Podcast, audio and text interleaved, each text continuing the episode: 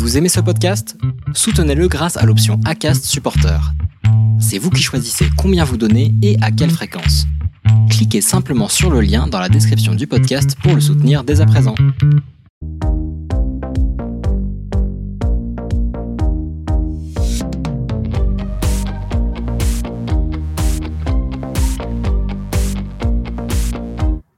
Bonsoir tout le monde, j'espère que vous allez bien. Et ce soir, vous le voyez, grande interview avec euh, l'ami Emmanuel Touzeau, l'écrivain. Alors évidemment, on va se mettre euh, voilà, un petit peu, petit peu tranquille, un peu relax, tu vois, parce que finalement, est-ce qu'il y a vraiment besoin euh, Tu vois, c'est voilà, vraiment là, on est sur, une interview vérité, l'interview un petit peu de la maturité.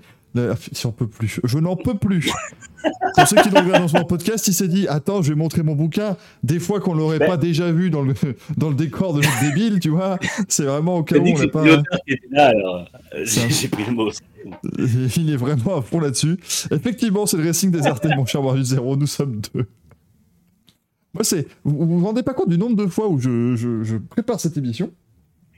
Alors oui, la phrase pourrait s'arrêter là déjà, parce que vous vous rendez vraiment pas compte du nombre de fois où je prépare cette émission. Le nombre de fois où je la prépare et que soudainement, tu vois, euh, au moment de lancer live, je suis là avec littéralement le même, un bande de bâtards, on est que deux. Et ben c'est exactement euh, ce qui s'est passé ce soir. Mais, euh, mais l'avantage, c'est que je peux dire absolument ce que je veux sur nos deux, nos deux comparses. Parce que je peux vous dire qu'actuellement, Axel est en... Alors le mec quand même, excusez-nous, mais bon, le mec est en... Le mec est en croisière quand même hein, sur sur l'Atlantique, c'est bizarre, une croisière sur l'Atlantique, mais bon, ils font ce qu'ils veulent après tout. Hein, voilà, Atlantique Nord, tout ça. Et puis Gazou, et eh bien voilà, hein, Gazou avait des places ce soir pour le concert de Billy Crawford, donc euh, c'est évident quand même que ça ne se, ça ne se loupe pas. Euh, donc euh, voilà, il y, a des priorités dans la vie, hein, ça je, je comprends.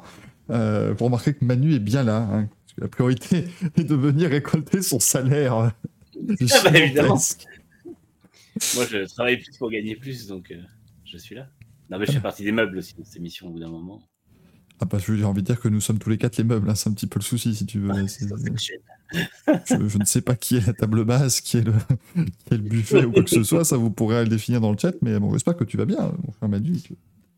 Mais oui, ça va très bien. Bonsoir à toi, bonsoir tout le monde, évidemment. On a, on, s'est déjà vu hier pour certains d'entre vous, mais euh, nous avons de nouveau une émission euh, avec, euh, avec beaucoup de choses au programme, hein, puisqu'il y a quand même eu, euh, il n'y a pas eu que de la F1 ce week-end. Et puis, euh, et puis voilà, on est pour l'instant que deux, mais voilà, peut-être que la semaine prochaine, il y aura un vote pour éliminer un de nous deux, pour qu'il y ait seul qui reste. Je ne sais pas comment ça mm. fonctionne. Mais...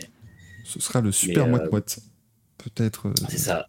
Alors voilà, Xavier dit pourquoi réclamer de l'aide Il nous dit pourquoi hein réclamer de l'aide, Michael, puisque Manu est là, tout va bien. Oui, vous allez adorer la partie Formule 1. Ou ce que je vais faire, moi, c'est que je vais rediffuser Grand Prix. On ira, on ira, boire un pot à la fête de la musique et puis on reviendra, tu vois. Sera hey, Franck F1 qui met inviter un membre du chat. Point exclamation, point exclamation, point exclamation. Mais je l'ai fait Point exclamation, point exclamation, point exclamation. je l'ai fait Tu peux même venir, Franck, si tu veux. Ça va être formidable. Je veux ton expertise sur le Grand Prix MotoGP d'Allemagne.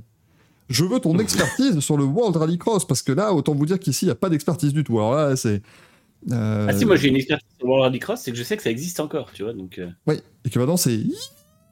voilà, ça fait ça comme bruit. il y a des Delta quand même. Oui, oui, oui, oui, oui, oui. c'est autant une Lancia Delta que moi je suis belge, réellement, tu vois. J'ai le maillot. Là, je, je porte le maillot de la Belgique, mais c'est tout. C'est pas. Elle porte le maillot de la Delta, mais c'est. Voilà. Euh, la même couleur, mais on n'a pas exactement la même passion, quoi. C'est pas, c'est pas tout à fait pareil. Euh, parce que je vous cite littéralement un extrait du conducteur hein, qui est marqué World RX Norvège, deux points. J'ai vu une belle image de drone. c'est la limite de mon expertise sur le, sur le World Rallycross ce week-end. Là, là, je suis, euh, je suis pas là. Moi, je, je voudrais juste noter que sur les craquitos, il y a une personne qui a rempli sa case. Je viens de remplir la mienne.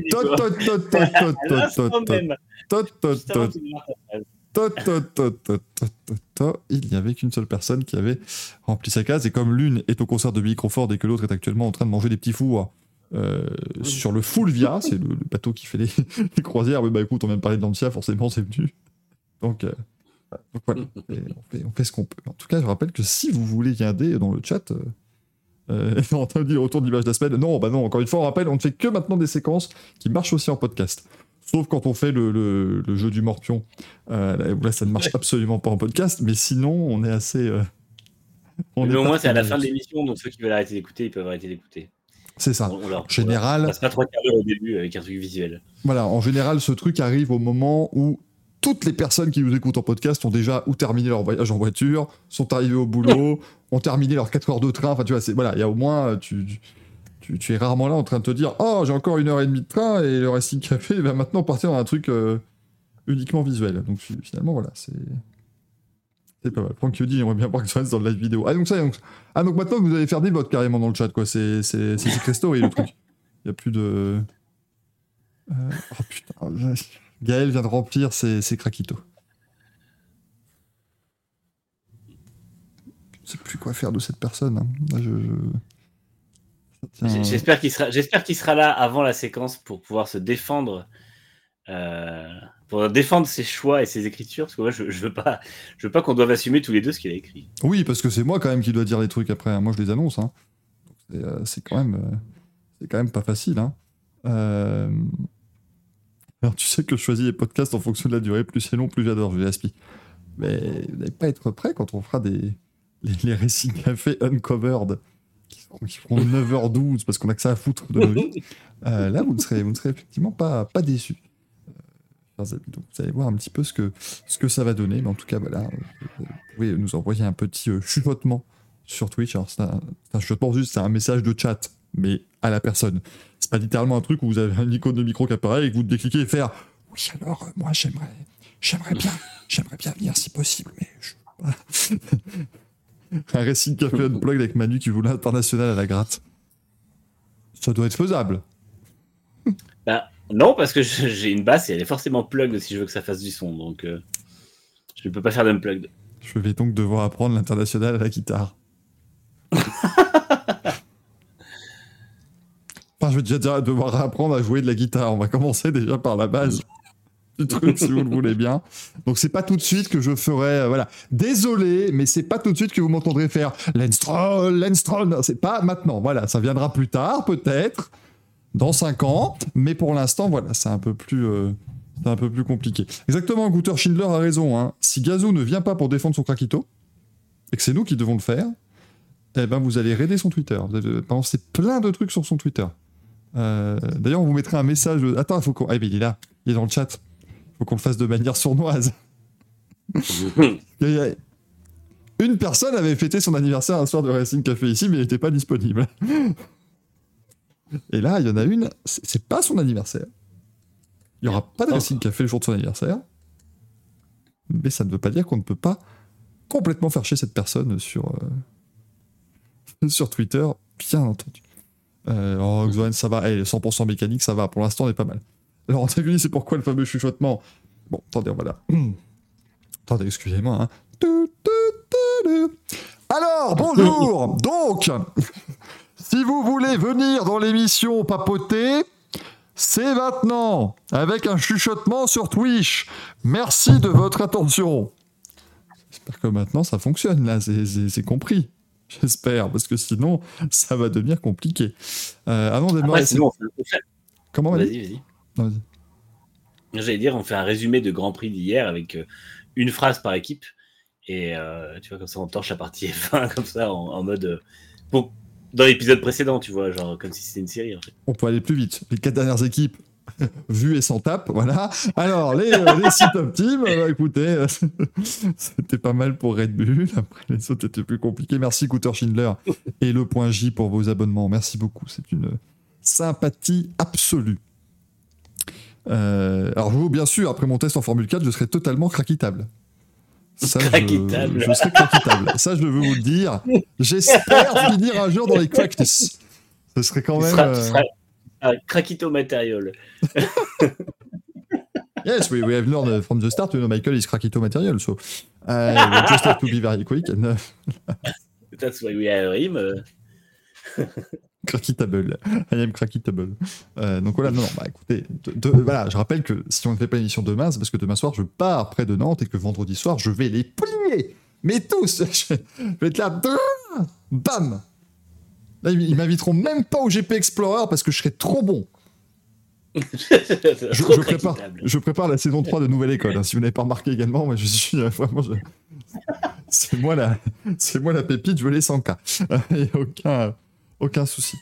Non, good car il n'y aura pas de tête à cœur au premier virage, j'ose l'espérer quand même, ce serait, ce serait affreux. normalement, je vais caler au début, hein, ça reste. euh, ça reste une monoplace, embrayage difficile, tout ça, donc normalement ça se terminera en.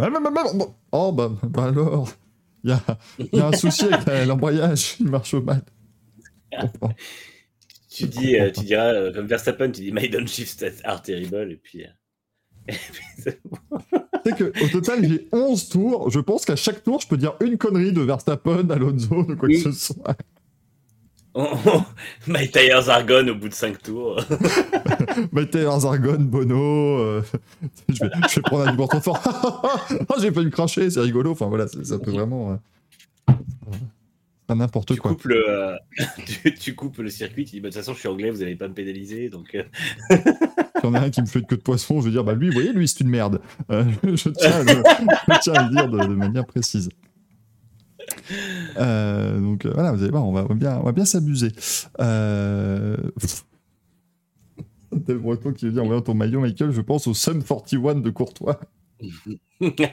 tu vas être un merdelino. Oui, non, mais encore une fois, les merdelino doivent rester aussi dans le domaine des sports mécaniques, j'en suis, euh, suis navré. Et le fait que Thibaut Courtois soit déjà venu regarder un Grand Prix de Formule 1 ne compte pas. Même si, saviez-vous, Thibaut Courtois a vu plus de Grand Prix de Formule 1 sur place que moi. c'est c'est assez euh, rare pour être signalé. Neymar aussi. Mais quand on en a fait quelques-uns aussi, Neymar, donc euh, c'est plus, facile.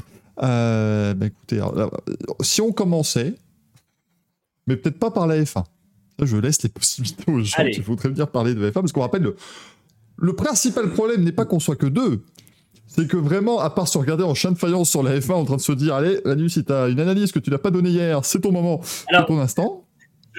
J'aurais un chiffre, mais, euh, mais ce sera plus à, la partie des craquitos, donc en fait, on n'a pas besoin de faire les AF1 avant. Mais j'ai Voilà. un truc que j'ai pas cité hier que je citerai tout à l'heure. Mais euh, commençons par autre chose. Comment- commençons par autre chose. Bah, La cuisine, peut-être, je ne sais pas. Non, ça, on va quand même rester dans, quand même rester dans 100% sport mécanique. Que voulez-vous? C'est apparemment ce qu'on a promis. Quelle connerie de promettre des trucs pareils. On va commencer comme, euh, comme toutes les semaines par les résultats du week-end. Et ça, c'est quand même toujours sympatoche. Donc, on commence par un, un premier jingle. Montoya, un seul arrêt. 12. Avec, euh, bah là, j'écris le nom de la rubrique, voilà, euh, parce que tout n'est pas automatisé non plus, si vous voulez. J'ai pas une régie encore. Enfin, si, on a une rédac et une régie, mais bon, voilà, c'est un peu, c'est un peu, euh, c'est un peu fait comme ça, euh, de manière artisanale. Mais on commence donc, eh bien, par le MotoGP, parce que voilà, je sais que des gens sont venus uniquement parce qu'on parlait de MotoGP dans le titre et dans la miniature, donc. Euh, de, l'émission. Donc, euh, le MotoGP ce week-end, c'était le Grand Prix d'Allemagne. J'ai vraiment failli dire un autre pays, mais je ne sais pas lequel en fait. Ça aurait pu être la, Bo- la Bolivie ou le Bangladesh. Non, non, on a bien de la chance. C'était bien le Grand Prix d'Allemagne du côté du Saxon Ring. Euh, le Saxon Ring qui n'est plus trop ce circuit lent comme on pouvait le croire à une époque. hein, le circuit lent qui ne marchait que pour les Yamaha ou les Suzuki. Non, non, maintenant, enfin, pour Marc Marquez. Maintenant, c'est devenu quand même une piste assez, assez rapide avec ses, avec ses motos, pas mal d'enchaînements vraiment, euh, vraiment sympa. Donc, moi, j'ai encore une fois bien apprécié la course du dimanche. Mais je suis un grand client du Saxon Ring. Moi, Manu, je ne sais pas ce que toi tu penses du circuit de, de base, mais. Moi aussi, j'adore le Saxon Ring. C'est vraiment un circuit. Pour moi, c'est le circuit. Enfin, bon, tout le monde dit Assen, c'est le circuit MotoGP.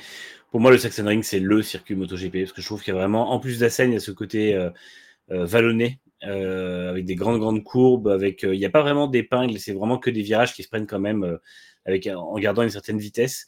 Et, euh, et puis, ouais, c'est hyper impressionnant, en fait. Alors, bon, je suis un peu moins client maintenant que les motos vont vraiment trop vite. Je trouve que c'est beaucoup de risques. On a vu énormément de chutes tout le long du week-end, donc euh, c'est assez inquiétant.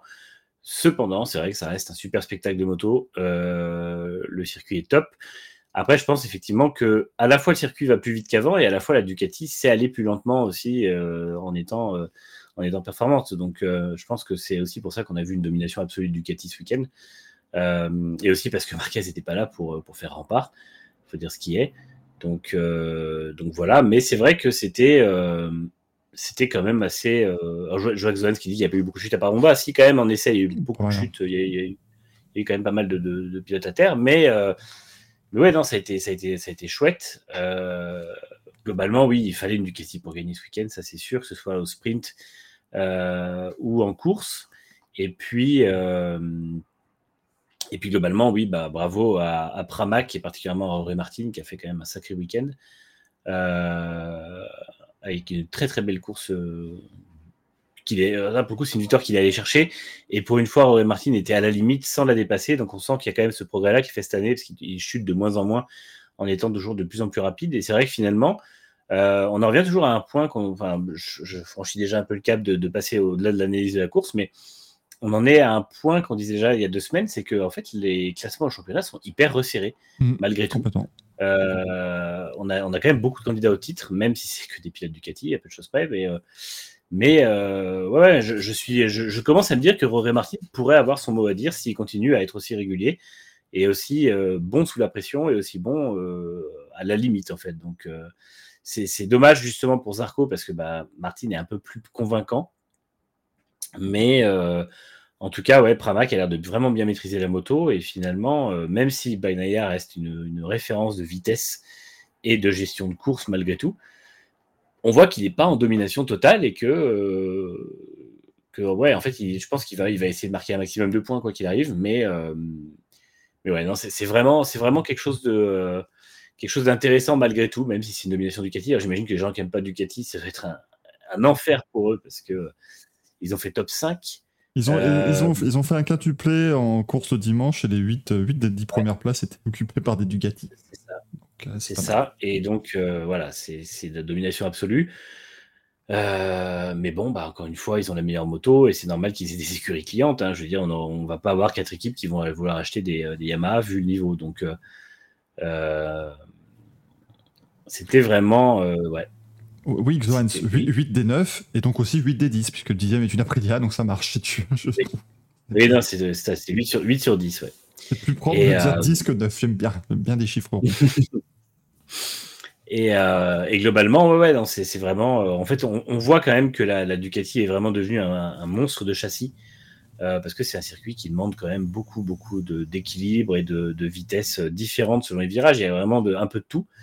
Et euh, on voit que ça fonctionne euh, pour euh, toutes les Ducati, donc, ou presque, on va dire. Je suis un peu déçu par Grésini quand même. Bah, tu dis presque, mais en fait, finalement, les 8, ils n'ont qu'une moto, en fait, parce que on avait tellement l'impression qu'il y a 47 Ducati, que, mais en fait, non, les 8 ont fini dans le top 10, ce qui est quand même là, c'est prodigieux, parce que ça veut dire que même Dijon Antonio a fini dans le top 10. Et ça, ça n'arrive pas tous les jours. Euh, non. Donc euh, ça, c'est très très fort. Par ah, puis ça veut dire que les 8 sont restés sur leur roue aussi, ce qui n'arrive pas tous les jours. Ce qui n'arrive pas tous les jours. Mais il y a eu très peu de chutes un hein, dimanche finalement. Il y a eu que Binder et, oui. et, ah donc euh, c'était assez peu. et encore non, Vignales, c'est une, casse, une casse mécanique en plus. Donc mm. il n'y a que Binder qui est tombé lors du, lors du Grand Prix du dimanche. D'ailleurs, au niveau des résultats, lors du sprint, donc victoire de Jorge Martin devant Pico Bagnaia et Jack Miller, troisième. Lui qui arrive quand même à faire les, moi, il fait les mêmes résultats qu'avec la Ducati. Donc, euh, c'est pour ça que des fois, moi, j'ai l'impression qu'il y a une Ducati en plus parce que j'ai encore l'habitude qu'il soit, qu'il soit là. Luca Marini termine quatrième devant Joan Zarco, Brad Binder sixième, septième place pour Marco Bezzecchi, devant Alex Marquez, chez Spargaro 9e et Enea Bastiani en dixième position. Et du coup, lors du Grand Prix du dimanche, rebelote la victoire de Jorge Martin, mais cette fois-ci avec seulement 64 millièmes d'avance sur Pecco Bagnaia. Joan Zarco termine troisième devant Bezzecchi et Marini. Euh, Miller sixième, Alex Marquez septième, Enea Bastiani huitième. Fabio Di Antonio 9e et euh, Miguel Oliveira en 10e position avec l'Aprilia. C'est lui d'ailleurs qui est le meilleur des, des pilotes Aprilia sur le, sur le Grand Prix du dimanche. Côté Fabio Quartararo, écoutez, encore un, un, bon week-end, un week-end positif. Euh, Fabio Quartararo qui termine 13e le samedi et, euh, et 13e le dimanche. Voilà, donc c'est bien, c'est constant. Voilà, il faut, non, mais il faut rester constant, c'est important. Tu vois, c'est au moins, voilà. Vous savez, ce qui est le plus dur à avoir en sport mécanique, c'est pas la vitesse pure. Non, c'est c'est la constance. Mais une fois que tu es constant, eh ben voilà, parce que je, je n'ai jamais vu un exemple euh, de quelqu'un qui était ultra rapide mais qui cassait beaucoup et on en a fait quelqu'un de constant. Euh, alors que l'inverse, j'en ai plein des exemples. Et je pourrais vous les donner dans l'émission, mais ils sont, je trouve, tellement évidents pour vous qui êtes quand même un peu des esthètes du sport auto. je ne vais pas m'abaisser à ce niveau-là et je ne vais pas vous les rappeler. Euh, voilà, vous savez très bien qui on peut mettre dans chaque catégorie c'est pas c'est pas mon rôle de vous les rappeler, genre ah, Michael il sait plus que vous. Non, non, ne, tombons pas dans cette bassesse de débat s'il vous plaît. Il y a plein d'exemples. C'est vraiment c'est c'est comme il est beaucoup plus facile de prendre une voiture fiable et la rendre rapide que l'inverse. Ça c'est une simplicité sans nom. Euh, donc voilà, Constance de Fabio Quartaro. On peut résumer tout ça en disant que Quartaro n'y est plus du tout. Ah bah là Quartaro il a il a enfin il a pris les goals, il a, il a levé les voiles, enfin, il n'y a plus rien là. C'est, c'est... triste, hein, mais. Ouais, ouais c'est triste. Franchement, franchement c'était un peu le week-end de la tristesse parce que tu, tu, tu vois que les pilotes Ducati sont tous en forme, mais heureusement Zarco fait des bons, un bon week-end aussi, donc ça fait plaisir. Mais c'est vrai que quand tu vois Quartararo qui est nulle part, quand tu vois Marquez qui fait, mais euh, on va en parler après, mais c'était vraiment n'importe quoi. Et euh, même si je pense qu'il y a une part de volontaire dans ce qu'il a fait, mais euh, mais globalement, ouais, c'était un peu le week-end de la tristesse. Tu dis, si tu nous avais dit en 2019, spécialement à l'époque où toi et moi on couvrait le MotoGP, où tous les week-ends on voyait Marquez éclater tout le monde et Quartararo être le meilleur le plus prometteur des pilotes, si nous avait dit dans 4 ans qu'ils seraient tous les deux en galère à ce point-là, je pense qu'on n'y aurait pas cru. Mm. Euh, mais c'est vrai que fatalement, ouais, c'est vraiment la grosse surprise, c'est le fait de voir ces deux pilotes-là à ce point-là dans le dur et à ce point-là résignés surtout. Bah ouais. Ça nous dit, il a tenté le soft, notamment l'arrière, ça a marché au début. Non, non. Moi, je suis désolé, on peut même pas dire que ça a marché au début pour Quartararo. Enfin, si. Si désormais être neuvième à la ramasse, un peu comme ça, en surnageant, c'est marché, oui, alors effectivement, ça a marché. Mais alors, autant vous dire que les, attentes ont largement baissé par rapport à, à, il y a deux ans ou trois ans hein, pour, euh, pour Fabio Quartararo. Donc euh, là, c'est. Je, pense que, je pense que factuellement, il peut pas, il peut pas espérer beaucoup plus si personne ne tombe. Hein. C'est un peu le souci, hein, clairement. C'est, mais c'est terrible. C'est franchement, moi, ça me ça m'attriste terriblement de voir, euh, de voir Fabio en telle, en telle galère. Mais bon, voilà, il faut. Là, il, sait.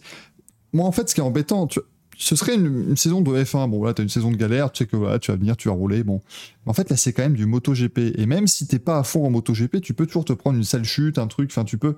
Il, peut quand même, ce, serait con, tu vois, mais en fin de saison, il peut se péter une, un pied et devoir rater 3-4 Grands Prix, pas faire les essais. Enfin, tu vois, il peut lui arriver quand même une merde qui va compromettre sa saison suivante. Alors, même alors qu'il vient là en étant vraiment en, touriste total, euh, et c'est ça qui est un peu, un peu mm. compliqué. Donc, euh, c'est assez, euh, c'est assez difficile, quoi. ouais, c'est ça, c'est qu'il n'y a, pas de situation où il est, où il est gagnant à faire ça. À faire ça. Je pense pas qu'il le fasse volontairement, mais c'est pas, c'est pas comme s'il se disait bon bah de toute façon c'est pas grave cette année je prends pas de risque, j'y vais tranquille et puis voilà. Là, c'est vrai que finalement, ça reste de la moto, du MotoGP, ça reste en plus une des pires saisons possibles en termes de fatigue et et j'ai peur qu'à un moment, plus résigné il sera, plus déconcentré il soit. Tu vois ce que je veux dire? Ou même mhm. qu'il fasse, il tente un jour où il soit un peu plus en situation de se battre et qu'il se dise putain, c'est aujourd'hui ou jamais et qu'il il fasse le truc de trop ou euh, un peu à ce que fait Marquez actuellement en fait. Mais, euh, mais euh, ouais, c'est c'est compliqué. Et puis en fait, je comprends pas comment Yamaha peut à ce point-là régresser parce que c'était pas bon. C'était bon l'année du titre, c'était pas bon l'an dernier. L'année du titre, c'était bon que pour Quartararo déjà. Mm. Et, euh, mais là, c'est une catastrophe. Je veux dire, bon, déjà, ils n'ont plus que deux, motos, donc euh, euh, c'est compliqué de savoir exactement s'il y aurait mieux à faire, mais je pense qu'il n'y aurait pas mieux à faire en fait. La moto est vraiment un tréteau, il n'y a, pas de, a pas de performance, le moteur il est anémique, donc il n'y a pas. il n'y a pas de solution en fait pour, pour Yamaha. Ils n'ont pas l'air spécialement d'y mettre les moyens, j'ai l'impression, et ça me fait un peu peur sur leur avenir en MotoGP. J'ai pas l'impression qu'ils sont. Ils dégagent un peu le même truc que Suzuki il y a 3-4 ans, où finalement, ouais, la moto était pas mal, bah, Mir était champion. Non, plutôt Suzuki après le titre de Mir, en fait, où, où l'année suivante est pas bonne, et puis on dit, oh, bah, de toute façon. Ouais, mais ils sont. même, En fait, l'avantage, c'est que Suzuki, même quand la moto était plus très bonne, ils tapaient leur top 5, leur podium de temps en temps. Enfin, il, il y avait des lueurs d'espoir. Là, il n'y en a plus. Parce hein. que Ducati n'avait pas une moto dominatrice, en fait. Et du coup, ça leur permettait quand même de, se glisser dans le top 5. Et euh, je, pense, je pense que Suzuki, vu le peu de développement, ils auraient, ils auraient continué euh, cette année, tout ça. Je pense qu'ils seraient dans la même situation que Yamaha ou pas loin. Ils avaient peut-être une moto un peu meilleure, mais bon, c'était pas, pas terrible. Et euh, KTM a fait un, un, pas en avant aussi. C'est vrai que je vois Dave Murray qui en parle justement. J'allais le dire aussi, KTM fait quand même mieux. Mais euh, mais à part ça, ouais, c'est compliqué pour tout le monde. Quoi. Est moins en verve que l'an dernier, même si eux, je pense qu'au bout d'un moment, il va falloir falloir se pencher sur le duo de pilote. Euh, et puis, euh, et puis, ouais, c'est pas bon pour les constructeurs japonais du tout. Quoi. Donc, euh, donc ouais, c'est très compliqué de, de, voir Yamaha se sortir de ces spirales, en fait. Moi, j'ai du mal à du mal à y croire. Ah bah, de toute façon, ça fait, ça fait 8 ans que les mecs se plaignent des mêmes choses, donc ça m'inquiète pas. Voilà, hein, on dit. Oui, mais c'est une marque japonaise. C'est une marque japonaise, donc le, board à un moment va juste couper les, euh, vivres en fait. Enfin, mm. ça va se passer comme ça, comme ça se passe à chaque fois qu'une marque japonaise n'est pas au niveau de, son engagement euh, dans un sport mécanique, parce que finalement Honda c'est ce qu'ils ont fait avec la F1, même quand c'est bon, c'est différent, même quand ça marche quelque part, mais euh, ouais, mais je trouve que c'est un peu différent le MotoGP pour Honda et Yamaha par exemple. Suzuki moins, parce que certes on les connaît Ouais. plus pour leur moto que pour leur voiture par exemple, mais tu peux voilà un peu, un peu jouer d'eux. Mais Honda et Yamaha, ils- ils- enfin, ce sont deux marques qui sont la compétition moto en fait. Euh, je veux dire, je, je pense que personne ici n'a connu euh, des grands prix moto sans Honda et sans Yamaha. Donc euh, c'est pour ça que ça me semble plus compliqué de les voir un jour juste dire stop, parce que vraiment Yamaha pour le coup, s'ils arrêtent le MotoGP, quand est-ce qu'on parle d'eux? Alors là, on n'en parle pas en bien, hein, je, je dis pas le contraire. Ouais, c'est ça. Mais on, on, on parle vraiment jamais d'eux, quoi. En endurance, oui, Mick Zohans, on ne parle pas en... en- Enfin, c'est bien gentil, mais, mais en endurance, non, c'est- pas... Euh, Là, ce week-end, Il y avait personne. 24 heures de spa, euh, moi je l'ai appris au départ de la course, hein, si tu veux, donc... euh, Il y a, peu- il y a rien, il y a l'endurance à zéro couverture, enfin zéro euh, rayonnement pour une marque. C'est pas ça. Ils, ils vont, ils vont peut-être vendre une moto à un, un fanat de moto, mais qui sera sûrement déjà chez Yamaha. Donc euh, c'est pas comme ça que ça, c'est pas comme ça que ça marche. Mais après, euh, après effectivement, comme dit c'est avec les instruments de musique qui se démarquent. Finalement, ils font des bons instruments par rapport. à Ah, mais leurs pianos sont tout à fait agréables, et bravo, bravo Yamaha, hein, mais sinon... Leurs, euh, leurs amplis sont très bons aussi. J'en ai déjà eu. Et franchement, c'est pas mal du tout. Mais et ouais, non. euh, Alors que Honda, là, pour le coup, et en plus, Honda, là, maintenant, bon, ça il y a la F1. Tout, tout va bien. Ils peuvent, ils peuvent retomber là-dessus. Mais euh, non, c'est un peu, un peu compliqué. Et c'est vrai que bah, Yamaha a déjà connu ce genre un peu de période. Enfin, euh, Toff nous rappelle Yamaha avant 2004, avant l'arrivée de Rossi. C'était pas aussi. euh, c'était pas aussi mauvais. Non. Euh, Piaggi allait chercher encore des, des victoires, machin, tu vois, ça, ça, ça galérait un peu, mais bon, voilà. Mais là, là, ça galère tellement que euh, le podium de Quartaro, c'est l'équivalent de 8 victoires de suite, j'ai l'impression, en termes de, de, de- de- d'exploit et de taille d'exploit. C'est, c'est quand même terrible, le podium qu'il a fait à Austin. C'est-à-dire tellement longtemps déjà. Euh, et là, moi, je le vois plus. euh, Enfin, on se demande s'il va retourner dans le top 10 quasiment, quoi. Ce qui est, ce qui est terrible. C'est, c'est vraiment, euh, c'est vraiment affreux. C'est, ils ont, je sais pas comment ça se fait qu'ils sont restés à un point aussi calamiteux. Parce qu'aujourd'hui, je pense que la Yamaha est vraiment la pire moto.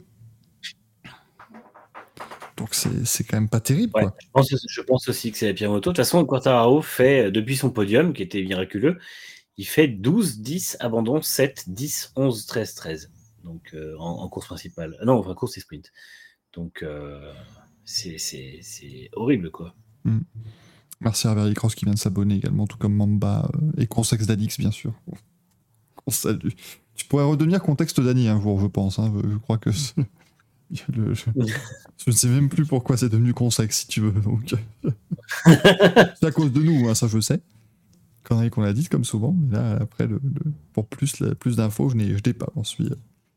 J'en suis euh, désolé. désolé. Oui, d'abord, la Honda fait plus mal, mais je pense que la Honda, il y a un peu plus de tu peux en tirer quelque chose de plus que la Yamaha, ou tu ne peux rien en tirer.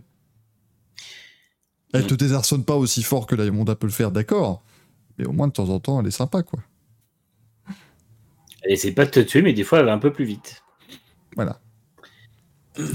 Mais c'est vrai Tu veux dire Eric et Larry. C'est totalement valable, ça. euh. Mais si par contre un jour on a Eric euh, et Larry qui vient dans une émission, ça va devenir compliqué. Mm. Eric et Larry, je vous pose une question dans le chat de la part de Eric et, et Larry. C'est moi, je comprends pas. Bien, ça devient Et après, c'est vrai que bon, euh, ouais, on a, on a euh, Alex Rins qui est meilleur pilote Honda au championnat en 13e place. Mm. Euh, et c'est vrai que Morbidelli est quand même devant. Donc on peut se poser la question de. Enfin bon, c'est Rins, ça fait quand même deux, deux grands. Enfin, Bah, il a gagné une course, mais sinon. ouais, puis il était pas là ce week-end et, Ouais. et il a pas pris le départ donc, de, de, de Mugello. Donc, Materi qui nous dit dans le chat, pour moi, les Japonais n'ont jamais eu les meilleures motos, mais surtout les meilleurs pilotes. Mais aujourd'hui, ça ne suffit plus. C'est pas Alors- complètement faux, mais la Honda 2011, par exemple, c'est une sacrée machine. hein. ouais. avec les trois qu'ils avaient. Euh, les Honda, quand, quand Rossi était là, c'est vrai que c'est Et le- toujours compliqué. euh, Quel est l'impact de Rossi sur ces, Oui, sur ces machines-là? Mais je pense, je pense que, par exemple, je pense que le début de l'ère MotoGP, il faisait sa deuxième saison, ils ont largement la meilleure moto au début de l'ère Mm. deuxième de, l'ère MotoGP. Et, euh, et ils avaient déjà la me- meilleure MotoGP à la fin de l'ère 500, la meilleure moto à la fin de l'ère 500. Mais effectivement, ça s'est resserré après. Mais je pense quand même que oui, 2011 par exemple, ils ont la meilleure moto, à mon avis, sans trop de, de Oh oui. soucis. Yamaha a des périodes où ils ont la meilleure moto aussi. Quand Rossi gagne ses deux derniers titres en 2008-2009, euh, c'est de loin la meilleure machine. En 2004, c'est une très très bonne machine aussi. Euh, donc tu as tout ça. Tu as, des moments où ils ont eu les meilleures motos. Après, c'est vrai qu'ils ont toujours réussi à attirer les meilleurs pilotes chez eux. Ça, c'est quand même aussi une grande force. Mais maintenant, bah, tu, vas, tu vas plus les avoir, justement, les meilleurs pilotes. Et, par contre, là, pour Honda, c'est totalement vrai que pendant quelques années, ils ont eu le meilleur pilote, mais pas la meilleure moto. Quand, quand Marquez gagnait ses titres, il n'avait pas la meilleure moto. Ça, j'en suis euh, absolument convaincu. Donc forcément, ça fait que tout ça devient, devient assez compliqué. Dave Murray nous confirme aussi que Morbidelli, il a bien presté en Argentine. Donc forcément aussi, ça lui a permis de marquer, de scorer un peu plus de points. Euh, mais euh, vous n'êtes pas prêt quand je vais vous avouer qu'on le ballon de football en Belgique, on l'appelle ça le queer. Mais euh, ça, le queer. C'est-à-dire que quand tu prestes bien, que tu, vois, que tu arrives à bien enrouler tes frappes en frappant vraiment le queer sur le côté, bah, ça fait de belles, ça fait de, ça fait de beaux goals, quoi, finalement. Donc, ça n'a pas de lien avec l'émission Queer Eye, du coup, j'imagine, c'est pas? Ah, quoi? Queer Eye, le truc où les. Euh, t'as des, des stylistes et tout ça. Euh, ah, les queers Oui, Queer Eye, l'émission Queer Eye. Queer Eye, mais j'avais pas. Ah, Eye Non, non Queer Eye. Ah oui, c'est le nom, ah, d'accord, oui, c'est le nom en anglais. Pardon, non, ici on appelait ça les queers. C'est quand même beaucoup plus classe d'appeler ah, ça. Ah, mais moi je sais pas. Mais Les, les C-U-I, non, les C-O-U-I-R-Z, les queers. C'était quand même beaucoup, beaucoup, plus sympa. Le queer Tararo aussi. Sur YouTube, c'est validé, bien sûr. Nitram, mais c'est ça, quand tu shootes, quand tu as, shooté le queer sur la latte, mais ça fait toujours vibrer le corps juste derrière. Hein, mais après, parfois, ça se finit en coup de coin. Et là, du coup, c'est un petit peu plus, euh, un petit peu plus compliqué. Euh, tu, parles français, mais tu ne parles pas français en même temps. C'est prodigieux. Bah, comme un Québécois, finalement. Hein, donc, Oui. Tous les gens qui ne sont pas français, mais qui parlent français, le parlent sans vraiment le parler. C'est très, très compliqué. C'est vraiment. Pas ça, pas possible. Le manche à queer, nous dit. Le manche à queer. Et on rappelle qu'en Belgique, effectivement, ils disent oui, et tout ça, mais par contre, ils disent Twitter. Je ne comprendrai jamais ça. Mm. Mais ils disent wagon et pas wagon. Ça n'a pas possible. Euh, si je revois ce qu'on a indiqué dans ce magnifique conducteur, euh, est-ce que tu penses, Manu, que Bagnaia va, jouer maintenant le titre contre Jorge Martin Ou est-ce que Martin va un peu voilà, se retomber dans ses travers Bezeki va revenir pendant deux grands prix, puis il va retomber un peu, et ainsi de suite moi, je pense que Bagnaia va jouer le titre tout seul au bout d'un moment parce que justement, il a pas des. Il a des rivaux qui sont moins réguliers que lui. Euh, là, c'est vrai que bon, il a eu quelques chutes, mais globalement, il fait quand même une grosse, grosse saison. Euh, Echo, et je pense que euh, il, va, à moins que vraiment Martin soit sur une grosse dynamique, mais j'y crois pas. Enfin, je crois, je vois pas durer comme ça tout le long sans faire une erreur ou quoi. Et j'ai tendance à penser que Bagnaia jouera le titre à distance avec peut-être Roré Martin et Bezeki. Pour moi, ça reste quand même les deux plus impressionnants parce que Bezeki fait pas un mauvais week-end non plus. Euh, il finit quatrième en course et septième au sprint. Mais euh, ouais, je pense que c'est quand même un petit peu. Euh, je, pense, que c'est quand même. Si euh, Bagnaia fait pas, fait pas le con et prend les points qu'il a à prendre sans trop forcer, à mon avis, il sera champion. Donc, mais oui, après, on n'est pas à l'abri, effectivement, que Rory Martin fasse une grosse saison et, euh, et que, poussé par une dynamique positive pour lui, il arrive à, euh, aller, aller au moins le, taquiner un peu, voire chercher le titre. Hein. C'est pas, encore une fois, on a euh, actuellement que 14 16 points d'écart, donc c'est quand même vraiment pas grand chose, quoi. Avec, il reste 13 manches, donc ça fait 26 courses, 13 manches, 13, enfin 13 courses, 13 sprints ça fait beaucoup, beaucoup de points à distribuer et ça fait très peu d'écart. Donc, euh, au final, je pense que jusqu'à. Euh, j'ai du mal à penser qu'au-delà de Zarco, qui a déjà 51 points de retard, euh, les autres derrière sont vraiment beaucoup trop loin. Je pense que. Bah, de toute façon, derrière, t'as Binder, il a une KTM, il, jouera pas le titre. Marini, c'est trop inconstant. Miller, il a une KTM. Quartaro, Fabio Quartaro est 8 du championnat du monde. C'est un miracle. Euh, et après, t'as Alex Marquez qui est 11ème. Et t'as. Enfin, Didier Antonio est 15ème avec une Ducati. C'est ce que je voulais vous dire tout à l'heure. Quand je vous dis que Didier Antonio finit en top 10, c'est quand même un miracle. Euh, il est 15ème du championnat avec une Ducati. Donc, c'est pas. Euh, lui, il va falloir arrêter les, les, frais à un moment donné et le remplacer. Je, pense, on parlait régulièrement de Nakagami et d'autres. En voilà un qui devrait aussi laisser son guidon à un autre pilote parce que là, ça devient, ça devient terrible. Euh, Alex Marquez, 11e hein, du championnat, euh, c'est pas, euh, c'est pas reluisant. Enfin, encore une ah fois, on parle de l'équipe qui, qui, jouait, qui jouait podium du championnat avec Bastianini l'an dernier. Donc il y a quand même un gros, gros souci du côté de Gresini. Et honnêtement, le gros souci, on sait où il se trouve, je pense. Il a, il a que deux points d'avance sur Morbidelli notamment. Donc c'est quand même. C'est quand même compliqué. mais c'est ça, Mathieu. En plus, comme Bagnaia a fait des super fins de saison, j'ai très peur pour cette année. Là, on est dans la période où il ne va pas bien, hein, habituellement. Mm. Donc là, autant dire que s'il finit comme il finit les dernières années, ça va être, ça va être grandiose. Xorez se demande si Bastianini est toujours parmi. Bah non, il n'est pas à 100% depuis sa chute euh, au, Portugal. Il n'est pas à fond, parce que moi je suis désolé, Bastianini, euh, qui se prenne des valises comme ça par Bagnaia, c'est pas normal. C'est pas lui, voilà, c'est pas son niveau.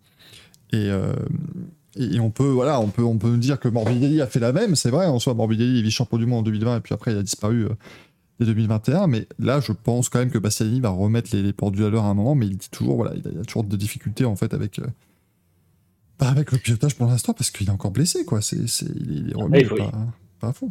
Il faut, il faut juste espérer qu'il n'ait pas fait comme Morbidelli et que sa blessure n'ait pas impacté son, son mental ou euh, ses capacités physiques. Quoi.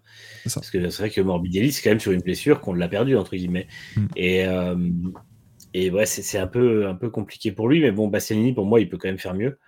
Mais effectivement, euh, effectivement, je pense qu'il y a, des politiques pilotes que je comprends pas trop euh, chez Ducati globalement. Enfin, j'ai rien à dire sur, euh, sur Pramac et sur l'équipe officielle. J'ai rien à dire sur, j'ai pas grand chose à dire sur VR46 pour l'instant. Mais c'est vrai que Grésini, c'est, il va falloir qu'il se pose des bonnes questions à la fin de l'année parce que je vois pas pourquoi ils ont engagé Alex Marquez.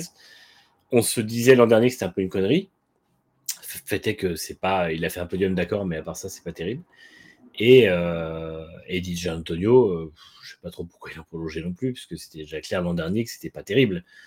Donc quand on, quand on voit les pilotes qu'il y a en moto 2 actuellement et, euh, et euh, potentiellement dans la VR46, je sais pas s'ils ont moyen de recruter, recruter, chez eux, mais il y a quand même moyen de faire mieux que ça. Quoi. Bah, la VR46, de toute façon, pour l'instant en MotoGP, leur équipe c'est littéralement AlphaTauri. Ils sont juste là pour faire monter les pilotes VR46 en MotoGP. S'ils peuvent leur faire jouer le titre, c'est très bien. Si, si joue le titre cette année, c'est formidable et c'est merveilleux. Euh, Marini, je suis assez content de lui parce que globalement, il a un peu. Euh, on va pas se mentir qu'il a un petit peu bah, la, place, euh, la place grâce à son frère, à son demi-frère en tout cas, qui est un peu le patron de l'équipe. Mais, mais il la mérite. Il montre quand même des, des, des choses qui sont pas mauvaises. Donc, euh, donc c'est assez, c'est assez positif. Euh, pour l'instant, comme tu disais, il a 16 points d'avance sur Martin. Euh, est à 34 points, ce qui reste encore largement jouable. Et Zarco maintenant à 51 points, ce qui, est, ce qui, va être compliqué. Quoi. C'est, un peu plus. Euh, euh, de toute façon, Zarco, on va pas se mentir, tant qu'il n'aura pas gagné cette première victoire, de toute façon, on pourra, pourra pas parler de titre. Et voilà, ce sera pas, pas possible. J'ai cru dimanche. Comme un con, j'ai cru parce que euh, il, a, commencé quand même sa remontée traditionnelle de la fin de la course dès le deuxième tour. Donc cette fois-ci, on se dit tiens, la stratégie a changé, ça fait plaisir. Mais, euh, devant, les deux étaient vraiment des monstres. On s'en rendait pas compte à quel point, mais en fait, Bagnaia et Martin ont survolé la course. Euh, et Martin a réussi à surgir à chaque fois pour reprendre la tête face à, à qui pourtant avait fait du bon boulot. C'est pour ça que j'avais j'évoquais cette idée de est-ce que ce sont eux maintenant qui, qui se battraient pour le titre? Après, effectivement, Martin, on a un, un sample de deux courses qui était vraiment très bonne là. Mais il faut voir sur d'autres circuits qui lui conviennent peut-être un petit peu moins.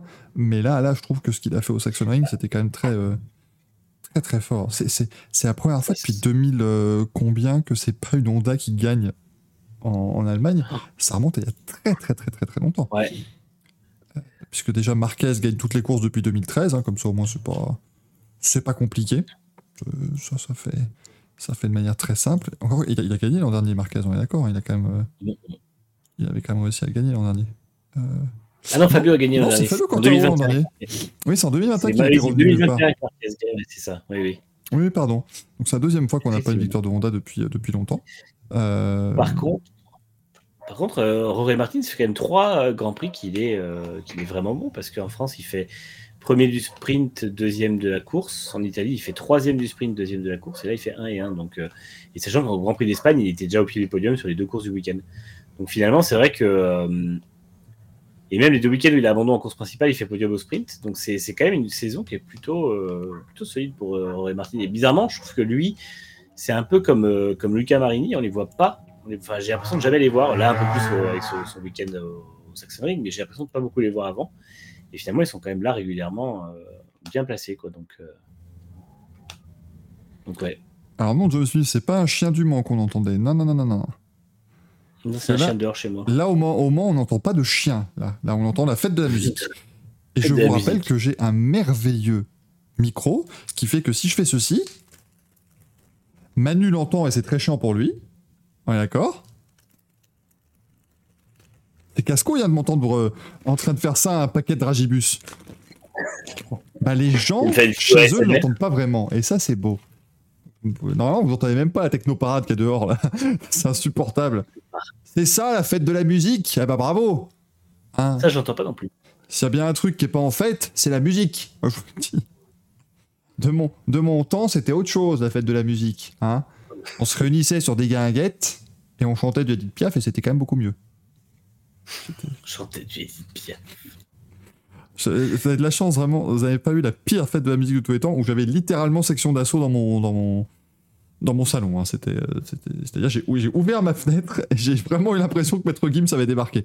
C'était c'était extraordinaire. Il commence à me parler de pyramide et tout, j'ai pas, j'ai j'ai pas compris. Je croyais qu'il y avait beaucoup à, beaucoup à télévision, mais apparemment, ça n'avait pas de, ça n'avait pas de rapport, euh, me semble-t-il. À noter qu'on peut saluer maintenant dans le chat Eric Elaï qui, est, euh, qui est là. Mm. Donc, euh, bravo. euh. Merci Mylène pour l'abonnement qui finance le cabinet de curiosité et les dragibus. Eh C'est des dragibus party Eh Je peux faire un truc super ringard. Voilà.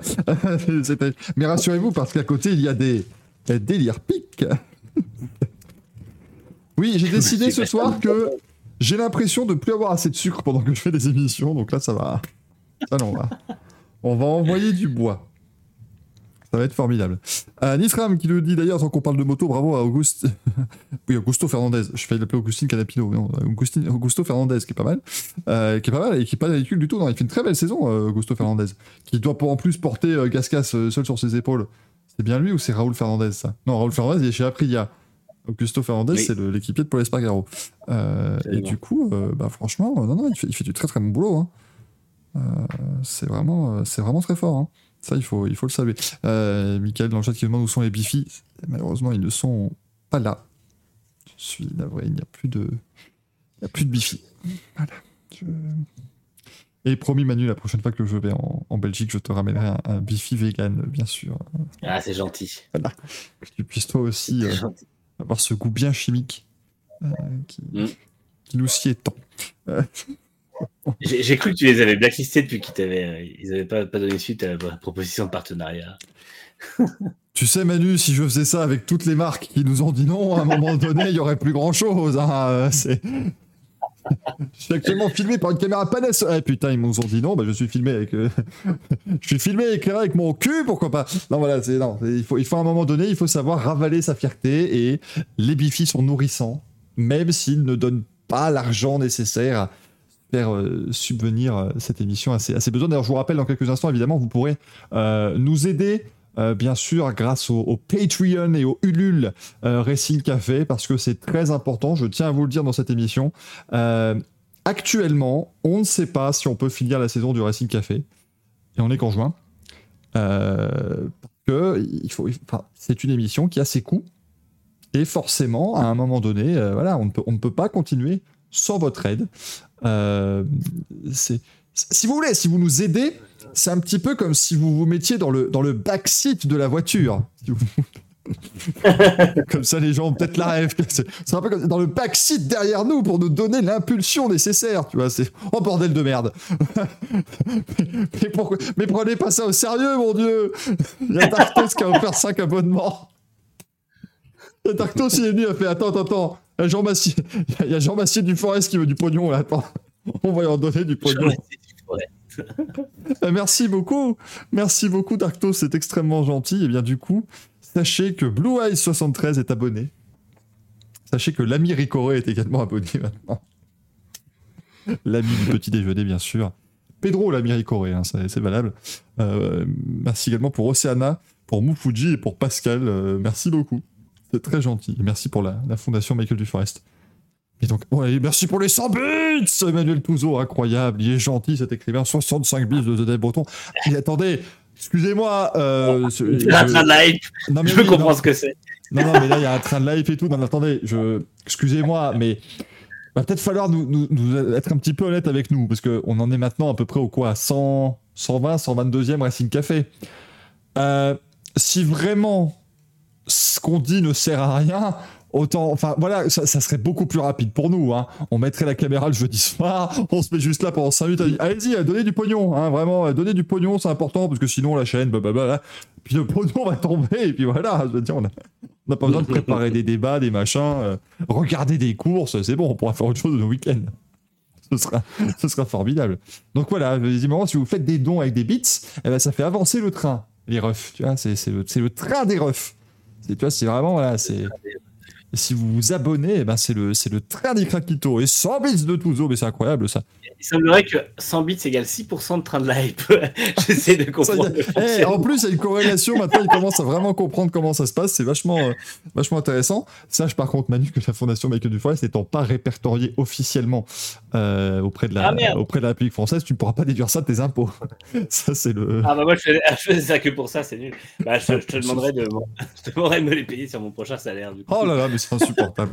le Racing Café a besoin de vous. Parce que là, autant vous dire qu'on n'est même pas certain de finir le mois. Là, C'est- c'est- là ça, devient, ça devient difficile.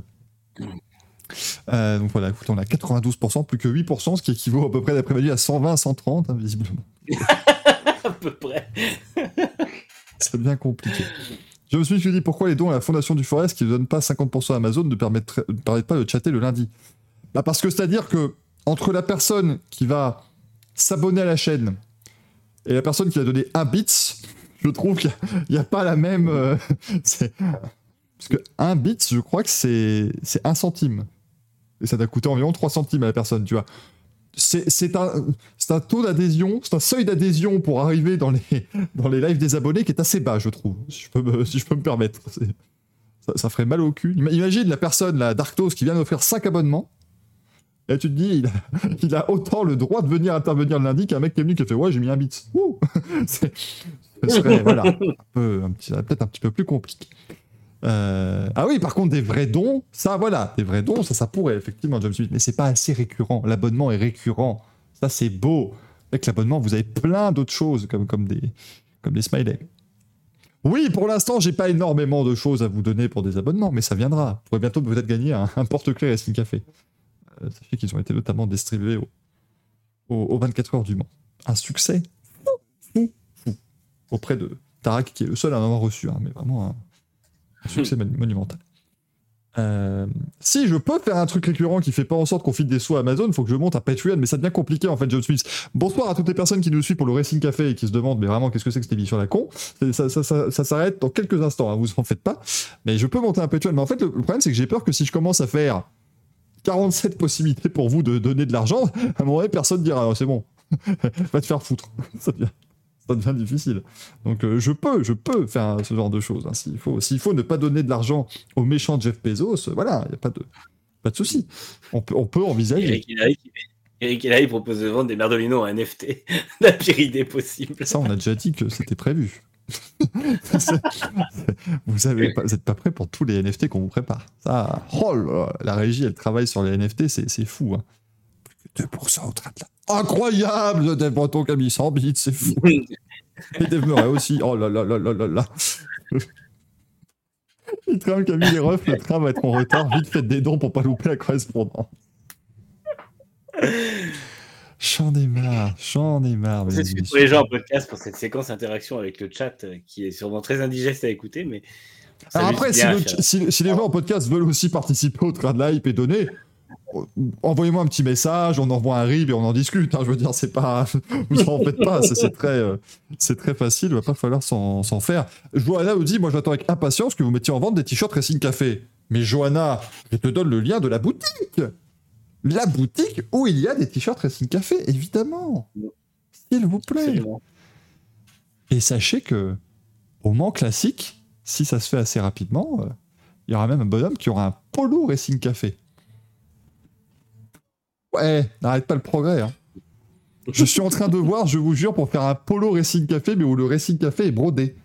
C'est même pas juste un vulgaire autocollant. Là, ça devient. c'est- T'imaginez même pas le turfu que ça devient. Donc, euh, j'accepte aussi tickets resto Mylène, bien sûr. hein. Moi, je- franchement, dès que. Enfin, dès qu'il y a une occurrence monétaire derrière, allez-y, hein, c'est vraiment. Équivalent monnaie. Voilà, hein. Mais vraiment, c'est, voyez ça comme du troc, hein, si vous voulez. Mais à la fin, je peux acheter un truc si tu veux. C'est, Même si c'est des vieux objets à revendre en brocante, il n'y a aucun problème. hein, ça voilà, vraiment. Si vous avez un, un vieux fauteuil Louis XIV, là, le machin qui vaut 12 000 balles dans, dans l'affaire conclue, donnez-le moi parce que vous, vous en avez plus rien à faire. Donc euh, voilà, c'est vraiment, vous en, vous en faites pas. Je l'avais fait avec Hilary qui demande si les prix sont dans la fourchette du merchandising Gaston. On l'avait fait pour déconner un jour. Vous pouviez acheter le, le, le, le Mm. pull vert Racing Café à 250 balles. J'en ai pas vendu. Très, très désappointé. J'espère que j'ai changé. veste 3 en 1, c'est dommage. J- J'espère que j'ai changé les prix depuis, parce que sinon les gens vont dire ça pique un petit peu, mais voilà, c'est- mieux. Euh, sinon, ben, écoutez, sur le MotoGP, je pense que c'est hein, pas mal. De toute façon, Manu, hein, Marc Marquez, finito. Je pense que là, c'est Oui, bah, totalement. c'est de finito de chez finito, Euh, malheureusement. Non, mais après, euh, Marquez, ça reste un sujet quand même de débat assez profond parce que il y a, euh, y a un, un gros souci avec lui, mais en fait, au départ, je pensais qu'il était vraiment complètement à la ramasse tout le long de sa, euh, de, de son début de week-end. Bon, euh, il y a sa chute qui, où il Zarco, où là, tout le monde dit ah, il faut le pénaliser, machin. Non, il est juste tombé en fait. Donc, Il a le droit de perdre l'avant sur un freinage, franchement, à un moment donné, voilà. Au pire, on dit, à au circuit que la, sortie des stands est vraiment complètement conne, ça y a aucun souci.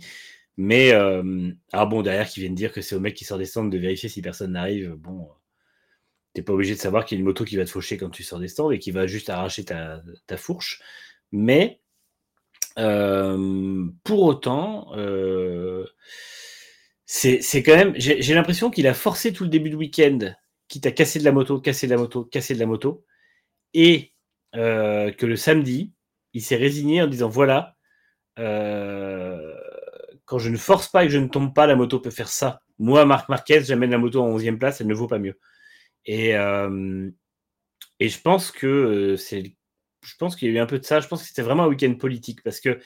alors, je vois Xoan qui dit tomber et traverser la piste pour courir les stands, c'est permis. Non, c'est pas permis, mais après, tout le monde l'a fait. De toute façon, ça n'a pas été le seul. Donc, au bout d'un moment, ça, c'est aussi à la moto de, de- de sanctionner les pilotes qui font de la merde. Je veux dire, on va pas, on va pas, on va pas reprocher à Marquez. euh, Enfin, c'est con ce qu'il a fait, mais après, au moment où il le fait, il, respecte pas le règlement, mais il met personne en danger. Donc, euh, il profite d'un truc, tant mieux. Maintenant, euh, le truc, c'est que pour moi, Marquez est complètement perdu, et pour moi, Marquez est complètement au bout du rouleau. Et le, le moment où il se fait une frayeur avec sa moto, et que la première chose qu'il fait, c'est un doigt à la caméra en mode euh, allez vous faire foutre avec votre moto, tu sens qu'il y a quand même un gros, gros souci. Euh, et moi, je pense que c'est vraiment. Enfin, là, il casse quand même 5 motos dans le week-end. Il finit par se faire une petite fracture euh, qui, le, qui le, le convainc à déclarer forfait, alors que le médecin du MotoGP dit qu'il peut courir. Donc, il y a quand même vraiment un gros, gros problème. Enfin, je pense qu'en interne, il y a un énorme souci chez, chez Honda. Et le D'accord. souci, c'est que la moto ne va pas. Les pilotes, concrètement, les quatre pilotes. Non, Nakagami n'a pas été forfait encore, mais euh, euh, si j'ai pas de conneries, hein, Nakagami n'a pas, ouais, été non. forfait. Hmm. Non, il Non. est juste très loin, mais il est toujours là. Mais euh, les autres ont tous été forfaits au moins une course. Et euh, c'est pas pour rien, c'est que c'est une moto qui est affreuse et dangereuse. Et, euh, et je pense qu'on aura d'autres problèmes à venir. Mais donc voilà, après, je, je sais pas, je sais pas quoi penser de Marquez. Je, comptais au départ lui mettre un merdolino parce que c'est vrai que son comportement n'a pas été terrible. Il y a eu d'autres gens qui finalement en auront, un, mais euh, c'est dans tous les cas hyper triste de le voir comme ça, un peu agaçant aussi.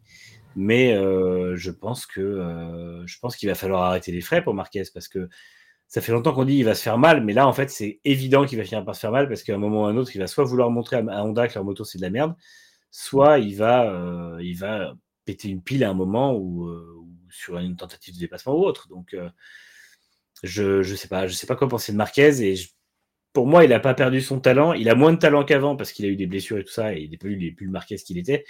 Mais même un Marquez diminué, ça reste quand même meilleur que trois quarts du plateau. Et là, clairement, euh, il est loin. Et donc, je pense que voilà, il faut, il faut voir que la moto est vraiment, vraiment une. Très tôt, quoi. 11e samedi sur son circuit fétiche, ça c'est quand même un gros, euh, un, un gros Ouais. désaveu. Là, Et- euh, Et je, je maintiens que pour moi, la 11e place du sprint, où vraiment il lâche l'affaire, c'est-à-dire qu'il se fait dépasser, il ne tente pas de résister, Mm. tout ça, c'était pour rentrer au garage et dire voilà, ça c'est le niveau de votre moto avec moi, alors que vous savez très bien que je vous ai fait gagner 8 fois ou 10 fois au Sachsenring, euh, et que euh, et là, voilà, la moto vaut ça, et parce que de toute façon, lui, il fait 11e du sprint, donc Rin c'est pas là. Euh, pff, ouais, de toute façon, plus personne n'est là chez Honda, donc en même temps. euh, Ah bah oui, non, il y a Oui, il y avait-. Ah oui, il y avait que Nakagami à Honda au départ de la course en fait. Euh, bah, Rins n'a pas fait la course et Mir s'est encore blessé, je crois. Oui, oui, effectivement. Ouais, c'est ça. hein, ouais. Il n'y avait que Nakagami, non, non, c'est c'est terrible. Eh, Mir, il est blessé depuis un moment et, euh, et Rin c'est aussi blessé, donc oui, oui, c'est ça. Mais du coup, attends, l'an Donc, l'an euh, dernier, euh, il n'était pas là, euh, Marquez Non plus. Au Saxon Ring, non, je crois Ouais. pas. Ouais, donc en fait, Marc Marquez est toujours invaincu quand il fait Grand Prix. C'est Il est invaincu en Grand Prix au Saxonnerie. C'est quand Euh, même L'an terrible. dernier, Allemagne. Euh, oui, c'est ça, Marquez est blessé l'an dernier. ouais. Ouais, mais Xohan, s'il y a une règle de remplacement obligatoire, oui, mais comme les mecs arrivent à chaque fois au Grand Prix, enfin, ils sont sur la liste des engagés, je crois. Euh, non, je crois pas pour, euh, pour Mir et. Attends, mais Johan Mir, il est remplacé par qui normalement? Ouais, Johan Mir, il était sur la liste des engagés. Ah oui, il devait revenir. Il devait revenir, Rins aussi. Euh, donc, euh, non, non, effectivement. euh, Il n'y a pas un des deux qui a la jambe pétée? C'est Rins, c'est elle. Ah, si, peut-être, si, si. Mais attends, je comprends pas parce qu'ils mettent, ouais. En fait, ils mettent. C'est bizarre, ils mettent, ils mettent qu'il de- il devait être remplacé, mais ils mettent pas par qui il devait être remplacé. Mais il faut voir au Grand Prix d'avant, Grand Prix d'Italie, euh, Mir est sur la liste des engagés, et Rins aussi. Donc en fait, techniquement, ils ont le droit. En fait, là, Xoans, ils avaient le droit, puisqu'ils n'étaient euh, techniquement pas absents à- au Mugello. Et t'as le droit à une course sans, euh, sans Oui, remplacement. c'est ça. Donc Mir s'est cassé euh, la jambe au Mugello, donc là ils avaient le droit de le remplacer sans mettre de pilote de remplacement. Rins s'est blessé ici, donc ils peuvent ne pas le remplacer au prochain Grand Prix, puisque Lekona va remplacer Mir, mais là ils sont pas obligés de remplacer Rins. Non, Rins, il s'est blessé au Mugello, donc euh, ils vont le remplacer. Ah, Ils vont mettre aussi, donc, euh, donc oui, Ouais. ils vont être obligés de trouver deux remplaçants chez Honda, mais ils mettront Bradle, Oui, au moi- pire. Ouais, c'est ça, ils auront Lekona chez euh, HRC et Bradle chez LCR. Très malin aussi de pas Le faire l'inverse. C'est- c'est- Enfin bon. Le line-up, le line-up est super, bah, franchement. euh, Non, mais c'est merveilleux de dire ah bah vous savez celui qui a fait euh, deux saisons en fin de grille MotoGP, on va le mettre, euh, on va le mettre au HRC et puis l'autre qui développe la bécane depuis 7 ans, on va le mettre chez LCR parce que c'est logique. Ils ont, ils, ont, ils ont lâché la rampe aussi chez Honda à un moment donné. Ou alors Lucio Cecchinello a plus d'impact que ce qu'on soupçonne et il a poussé en, interne pour avoir Bradle et pas pour avoir euh, les Kona. Ce qui, est, ce qui est pas non plus complètement déconnant. C'est possible aussi.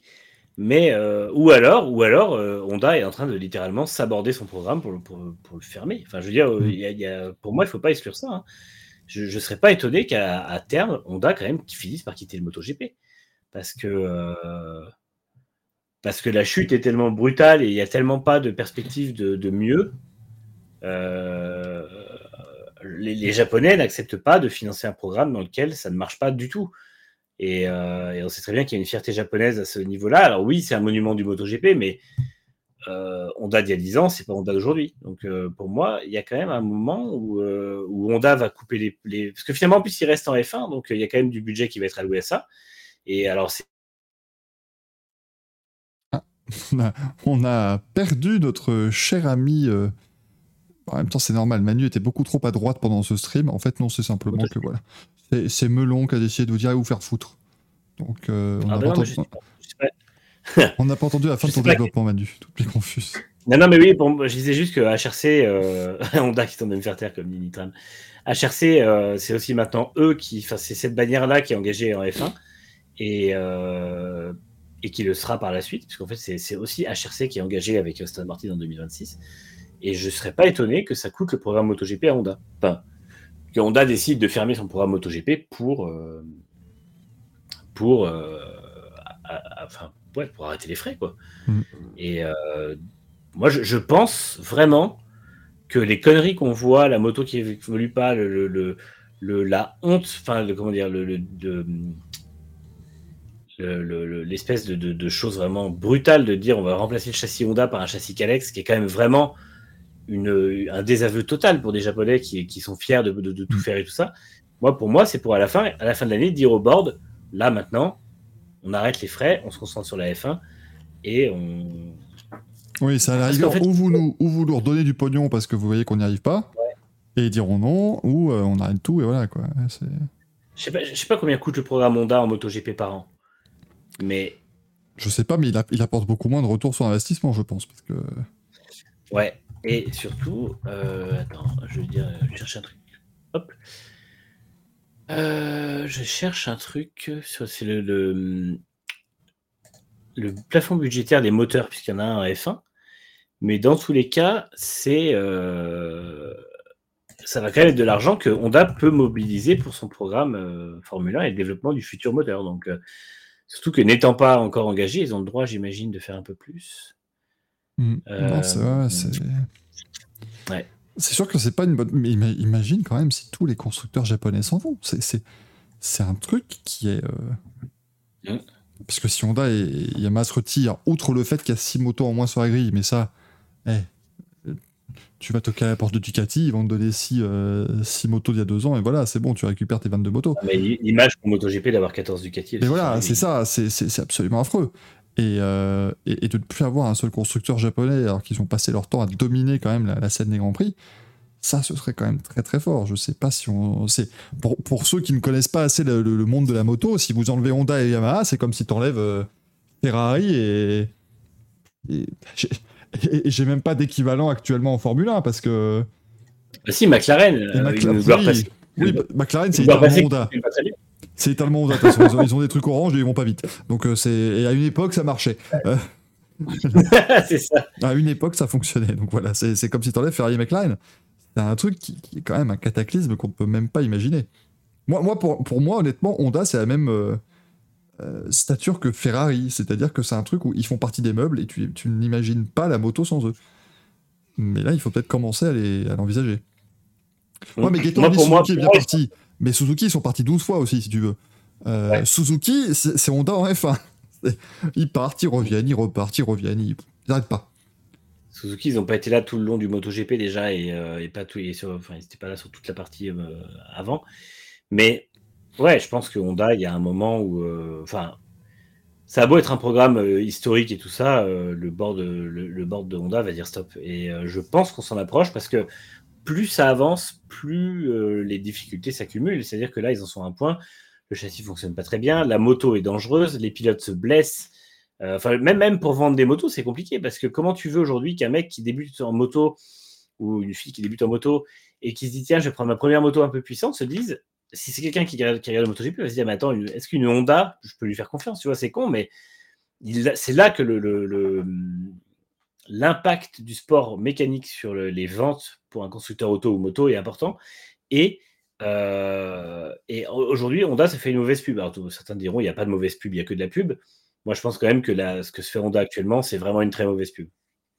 Moi, je, ouais, je, je pense que, ouais, on va... ce qui est beau, c'est que je vais changer la miniature et le titre de l'émission sur YouTube. Parce que le débat n'est pas de savoir si Martin va jouer le titre, c'est de savoir si Honda va rester en moto, tu vois. Et Yamaha aussi. Et là, on est... là ça devient quand même. euh, C'est fou hein, de, de s'imaginer ça, mais c'est vrai que je l'avais pas forcément vu sous cet œil-là, mais euh, il y, a, il y a plus en fait de d'implication des deux côtés. Et je pense qu'à partir du moment où tu décides de outsourcer le truc à Calex, c'est que tu. C'est que voilà, tu, tu sens. tu Moi, sens pour moi, c'est un énorme aveu d'échec et un énorme aveu de. euh, on n'est plus prêt à investir l'argent nécessaire pour faire ce programme. Parce que je suis désolé, c'est Honda, s'ils y mettent les moyens, ils ont l'ingénierie pour refaire un châssis complet l'année suivante et de repartir à zéro. Ils l'ont raté le dernier et je pense qu'ils se rendent compte que justement, ils n'ont pas mis assez de budget et que. euh, le... Parce que concrètement, ils refont un châssis, c'est quoi? C'est l'an dernier qu'il a débuté le nouveau châssis. Euh, euh, ils, ils attendaient énormément cette moto. Finalement, c'est une- elle est pire que la précédente. Donc, euh, je pense que c'était un premier aveu d'échec. Et là, le fait de dire on va tenter avec Calex, c'est c'est une catastrophe. Enfin, c'est vraiment. Bah, Axel nous l'avait dit, hein, ça c'est vraiment un coup de, enfin, coup de poignard euh, terrible pour eux. hein, c'est vraiment, euh, c'est pas possible quoi. Donc là, ça devient, euh, ouais, ça devient, ça devient très compliqué. On va peut-être passer à autre chose que la moto parce que c'est certes extrêmement intéressant. Mais il y avait des choses ce week-end quand même. Je vous rappelle que restez avec nous. Il y a toute une page World Rallycross qui arrive. Euh, vous n'êtes pas prêts, principalement parce que nous ne sommes pas prêts déjà. Donc vraiment, voilà, ça vraiment, il va falloir rester. On va parler d'IndyCar, hein, comme ça, ça offre toujours des possibilités à certains de venir quand ils auront terminé d'envoyer 400 bits pendant les trains de la hype. Mais euh, c'est certes très gentil, mais la présence est, est aussi sympathique sur place. Mais donc l'IndyCar ce week-end, c'était du côté de Road America. Est-ce que des gens ont suivi la course dans le chat et euh, ont découvert le circuit?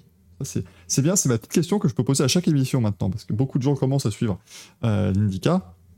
Alors après, bon, la première question aurait déjà été, est-ce qu'il y a des gens qui ont suivi les- la course dans le chat? Parce que vu qu'il y avait de la F1 en face, les audiences en ont un petit peu parti. Je vais pas vous, euh, pas vous mentir que j'ai pas fait mes meilleures audiences du week-end. Euh, Enfin si, du week-end aussi, mais de l'année non. Euh, ça c'est c'est assez évident. Avec une nouvelle victoire d'Alex Palou du côté de, de Road America.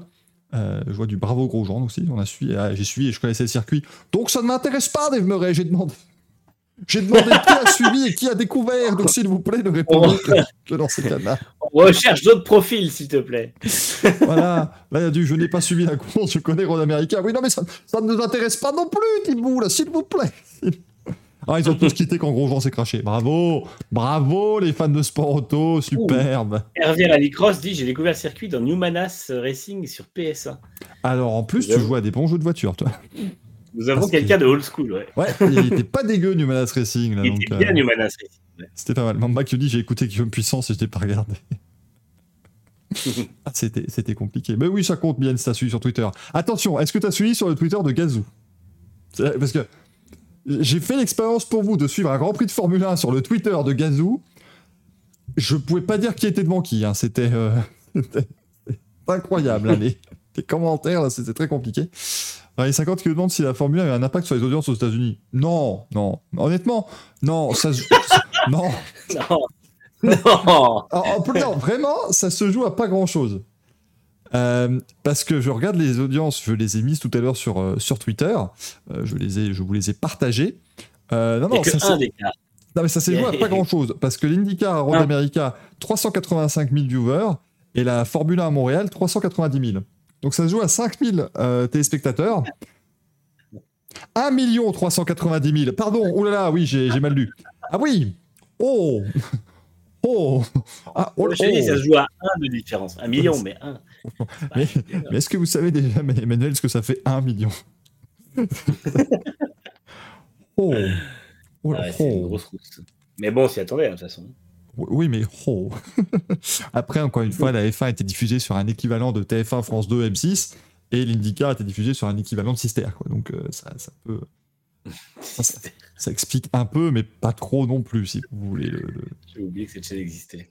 le truc. Donc euh, non, non, c'était, c'était assez, euh, assez dramatique là-dessus. Gaël qui vous dit, je, Gaël Jacquat, pardon, sur YouTube, qui vous dit Je connais Road America depuis Race On, un jeu sur PC de 2008 qui était un mélange de catégories de sport mécanique dans le WTCC. Mais très très bon, monsieur. Parce que Race, Mm. Race 07 et Race On, ce sont des bangers de jeux vidéo qui sont d'abord Ouais, autour à WTCC. Race 07, il était très très bien. ouais. Exceptionnel, Race 07. Franchement, c'était une merveille absolue. Euh, tu Mm. pouvais piloter la, la BMW de, de Andy Prio. Ça, c'est. c'est- Voilà. Bijou, ce genre de choses. Non, non, franchement, c'était. Le prime du WTCC. C'était ouais, c'était des très très bons souvenirs ces jeux-là. Donc euh, non, non, c'est totalement validé d'avoir connu euh, Road America comme ça. C'était une plaisanterie hein, quand je disais qu'il fallait vous, fallait pas que vous parliez si vous n'aviez pas répondu à la question. hein. C'était une, une blague. hein, vous en faites pas. Alex Palou qui s'est imposé devant Joseph Newgarden, Pato Howard, Scott Dixon et Cottolerta. Cottolerta qui a encore passé une course magnifique hein, puisqu'il a mené 33 des 55 tours et puis il a dû économiser du carburant à la fin. Il finit cinquième. Euh, encore une course terrible pour lui. Marcus Ericsson 6 devant Christian Lundgaard, Scott McLaughlin, Kyle Kirkwood et Alexander Rossi. Et puis nos Français étaient à la fête, puisque Simon Pagenaud termine 14e. Et là, allez dire Ah, il se fout de sa gueule. Non, parce qu'il était vraiment très content de sa voiture. Et 14e, c'est pas un mauvais résultat, sachant qu'il s'est fait dégager par euh, Ericsson. Donc c'est quand même pas trop mal. Et euh, Romain Grosjean termine 25e. Oui, là, c'est peut-être plus ironique, il est à la fête. Parce que là, c'est un week-end où Romain Grosjean n'a pas mis un pied devant l'autre. Là, c'est absolument terrible ce qui s'est passé. Euh, Il a fait un joli décollage. euh. il a, il a volé sur l'un des vibreurs, mais il a, il n'était pas dans le rythme. Il, est, il, est- il a, il a poussé Will Power un peu hors piste. Mais alors, le, le vrai débat finalement, Manu, parce que voilà, ce dont on va parler, oui, Alex Paloué devant, voilà, ça. Mais le vrai débat finalement, euh, Romain Grosjean était une merde. Je veux dire, c'est c'est un, débat qui a été soulevé par Will Power. Alors- donc après, voilà, on est obligé nous de rebondir. Bon, moi, j'ai un débat à soulever sur Willpower, mais j'y reviendrai plus tard dans l'émission. Si vous, vous Moi, j'ai Will. Power à soulever, si vous voulez. J'ai juste envie de le prendre. Je dégage. je, je, soulevé, dégage, je peux plus te voir. Euh, non, c'est- c'est c'est dommage pour Grosjean, c'est ça la dynamique est vraiment. Il y avait un super, euh, une super, euh, comment dire, une super dynamique justement sur Long Beach et, euh, Et et Barber. Barber où il marque 84 points en deux courses. Depuis, il marque 19 points à Indy 500, 5 points, euh, non, 19 points à Indianapolis, pardon, 5 points à Indy 500, 6 points à Détroit et 5 points à Road américain. Et, euh, et du coup, il était quatrième au championnat et maintenant il est 13e. Donc, et surtout, il est à 174 points d'Alex Palou, donc autant dire que les espoirs de titre euh, se sont envolés. Euh, ce qui est le cas pour approximativement tous les pilotes sauf les cinq premiers, hein, concrètement. Et, euh, et oui, c'est dommage. Après, euh, ça va aussi avec le fait que Andretti, même si ça fonctionne mieux cette année, ça fonctionne moins bien qu'en début de saison quand même, parce que alors lui, lui est, est- brouillon sur ce week-end. De toute façon, c'est pas son, enfin, il n'y a rien qui va, mais il y a aussi le fait que Andretti, c'est quand même plus aussi bon que c'était en début de saison. Erta était devant, mais finalement, ça, ça fait feu de paille et il termine cinquième en sauvant ça à l'arrache. Et euh, Il était le meilleur quand même, je pense. hein. Euh, Il avait la, la meilleure voiture, mais il s'est retrouvé dans la même situation que Newgarden à, à Long Oui. Beach. Souviens-toi, où il avait dû économiser un nombre de carburants qui était complètement euh, stupide. Et du coup, ça avait, euh, ça avait donné ça. Et là, c'est pareil, parce que se demande ce qui s'est passé. En gros, il était, il était devant, il dominait. Et puis, dernier relais, il fait un arrêt un tour avant Palou et les autres, et il doit économiser énormément de carburant pour finir la course. N'arrive pas vraiment à comprendre pourquoi euh, un tel écart par rapport aux autres en termes en termes d'économie. Eric Elary me dit hop, c'est clippé. Tu sais, moi je suis très déçu. Personne n'a clippé le moment où j'ai traduit les paroles de Will Power pendant les qualifs samedi. J'ai quand même fait, j'ai quand même été mort en disant alors attention, c'est lui qui le dit, c'est pas moi. Romain Grosjean est une merde. Voilà, il l'a dit. hein, c'est- Ça, personne ne l'a clippé. Par contre, quand je demande est-ce que c'est une merde, ça clippe. Bravo. Ça montre que vous aimez les journalistes qui ont de l'esprit critique et qui posent des questions qui vont plus loin, qui décortiquent l'actu. Et ça, c'est ça, c'est important. Et je, et je- je- je- je viens littéralement de mettre mon, mon coude devant mon bureau et pas dessus. Forcément, fait drôle de petite euh, apparition à l'antenne. Euh, mais là, ouais, And- Andretti, c'était pas top top, mais quand même, il était, il était vraiment pas là en termes de rythme par rapport aux autres Andretti. ouais, c'est assez, oui, oui, clairement. C'est Ah, puis. Kirkwood fait quand même pas mal de points sur les deux dernières courses. Oui, Kirkwood, même, euh, euh, voilà, et Kirkwood est assez correct. Euh, Grosjean, là, quand même, de- depuis, depuis le Grand Prix Indianapolis, il n'y a plus rien qui va. C'est ça qui m'inquiète vraiment beaucoup. Mm. C'est qu'au Grand Prix Indianapolis, il est, euh, il me semble plutôt inexistant. Hein. C'est pas, c'est pas que de la malchance. Il part déjà milieu de peloton, alors que c'est un circuit sur Ouais, lequel c'est ça, il, roule- il milieu de peloton, il fait, il fait quoi 19 points, ça fait quoi Ça fait ouais, il est autour d'une 20 e place. Euh, un truc 12, comme 12 ça. 13e, je pense, ouais, à peu près. Donc c'est moi, ouais, même un, Ah oui. un peu plus loin. Ah oui, c'est un peu plus, c'est ouais, 15, euh, ouais, 12, 15e. Ouais. Euh, Euh, Parce que là, au, au GMR Grand Prix, là, il finit 11e, ce qui, ce qui, voilà, ce qui est pas trop mal. Il est parti 18e. Euh, au 500 miles, il se met dans le mur. Alors oui, on peut dire peut-être que ça vient du contact avec Carta, mais moi, j'ai jamais vu encore une, une preuve tangible, un truc venant d'Andretti Autosport disant oui, ça a cassé parce qu'il a été touché par son équipier. Mais on peut lui donner le bénéfice du doute. Euh, pareil à T3, il se met dans le mur. Il dit que c'est pas de sa faute, il dit que sa suspension a cassé. Donnons-lui le bénéfice du doute parce que je, on peut, pas faire autrement. Malheureusement, quand le pilote dit quelque chose, t'es obligé de. euh, je veux dire, comme en IndyCar, Denny Hamlin n'est pas là, ben. Voilà, il, peut, il peut pas sortir les télémétries, donc c'est compliqué. Euh, et ici, là, par contre, il s'est mis dans, le, dans les graviers tout seul. Euh, il met la roue arrière dans l'herbe et. voilà, c'est- Après, j'imagine, quand il fait, quand il fait une connerie et qu'il l'a fait euh, lui-même, il, il va pas chercher des excuses. Donc, je pense que quand il dit qu'il y a eu une casse ou quoi, c'est vrai. Mais parce que là, enfin, je l'ai pas entendu faire de commentaires sur, sur son week-end de, de Road America et je pense qu'il est le premier à pas être satisfait de sa performance. Mais euh, oui, c'était compliqué. C'était globalement très compliqué. Euh, Mais par exemple, Zoras nous dit il s'est foiré en essai, puis il se refoire plus tard. Oui, mais ça, c'est même pas. On devrait même pas s'en servir uniquement de ça pour ju- justifier, parce que Erta part en tête à queue en qualif et il fait la pole après. Donc. euh, Et euh, Palou euh, éclate sa voiture Ouais. contre le mur en essai et gagne le dimanche. Donc, les essais, c'est pas. en- encore une fois, des sorties en essai. Euh, tu, tu prends Sébastien Vettel en 2011, il casse sa voiture plusieurs fois en essai et pourtant il est intouchable toute l'année. Donc, euh, il y a, des choses comme ça où des pilotes sont testent les limites en essai, les cassent sa voiture, c'est problématique, mais c'est pas dramatique. Là, le problème, c'est qu'il il avait, avait pas de rythme en fait. C'est moi, c'est surtout ce qui m'inquiète, c'est que le rythme n'était pas bon. C'est ça le. C'est-à-dire qu'il abandonne, mais de toute façon, il était déjà loin. Il n'aurait pas marqué beaucoup plus de 5 points, même s'il n'avait pas abandonné. Donc, euh, c'est finalement le, plus gros problème. Quoi. Mmh, mais bon. Après, au-delà de ça, euh, au-delà de ça, la course, de toute façon, encore une fois, ça a été une. Alex Palou est vraiment très fort quand même. Euh, cette année, il va falloir qu'on qu'on se rende compte à quel point il, il est au-dessus de la mêlée pour l'instant. Euh, il a fait un début de saison qui était très prometteur, mais où ça s'alignait pas totalement, où il était pas. on sentait qu'il bah, jouait les points plus qu'autre chose. Et puis là, je sais pas quel déclic il a eu à partir d'Indianapolis, mais faut pas oublier que sa seule, la seule course qu'il ne gagne pas depuis, euh, depuis euh, un mois, c'est celle où il se fait percuter dans les stands. Mm. Et je pense que s'il se fait percuter dans les stands, il dit 500, il joue la victoire. Donc, je dis pas qu'il gagne, parce que vu les bordels que c'était à la fin, on ne sait pas comment ça se serait passé. Mais et sinon, il gagne Indianapolis, il gagne à Détroit, il gagne à Road America sur trois circuits ultra différents. Et, encore, Manu, euh, tu, dis, tu dis un début de saison compliqué.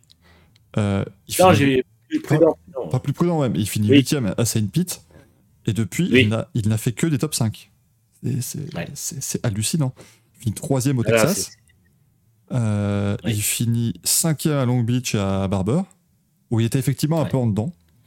et il gagne à Indianapolis. Oui, ça, ça va, oui, mais, mais pour, pour, les standards, effectivement, plutôt d'Alex Palou, et il finit vainqueur à Indianapolis au Grand Prix, quatrième aux 500 miles alors qu'il se fait percuter dans les stands, et premier euh, à Détroit et à Road America. C'est mm. Une saison de très très grand champion. Pour info, je crois qu'actuellement, il est à une place moyenne à l'arrivée de 3,4. Euh, Tony Cannon avait fait mieux en 2004, il avait fait troisième de moyenne. Euh, ah mais c'était en 2004, il n'y avait que des ovales, il y avait moins de bonnes équipes, il y avait moins de bons pilotes.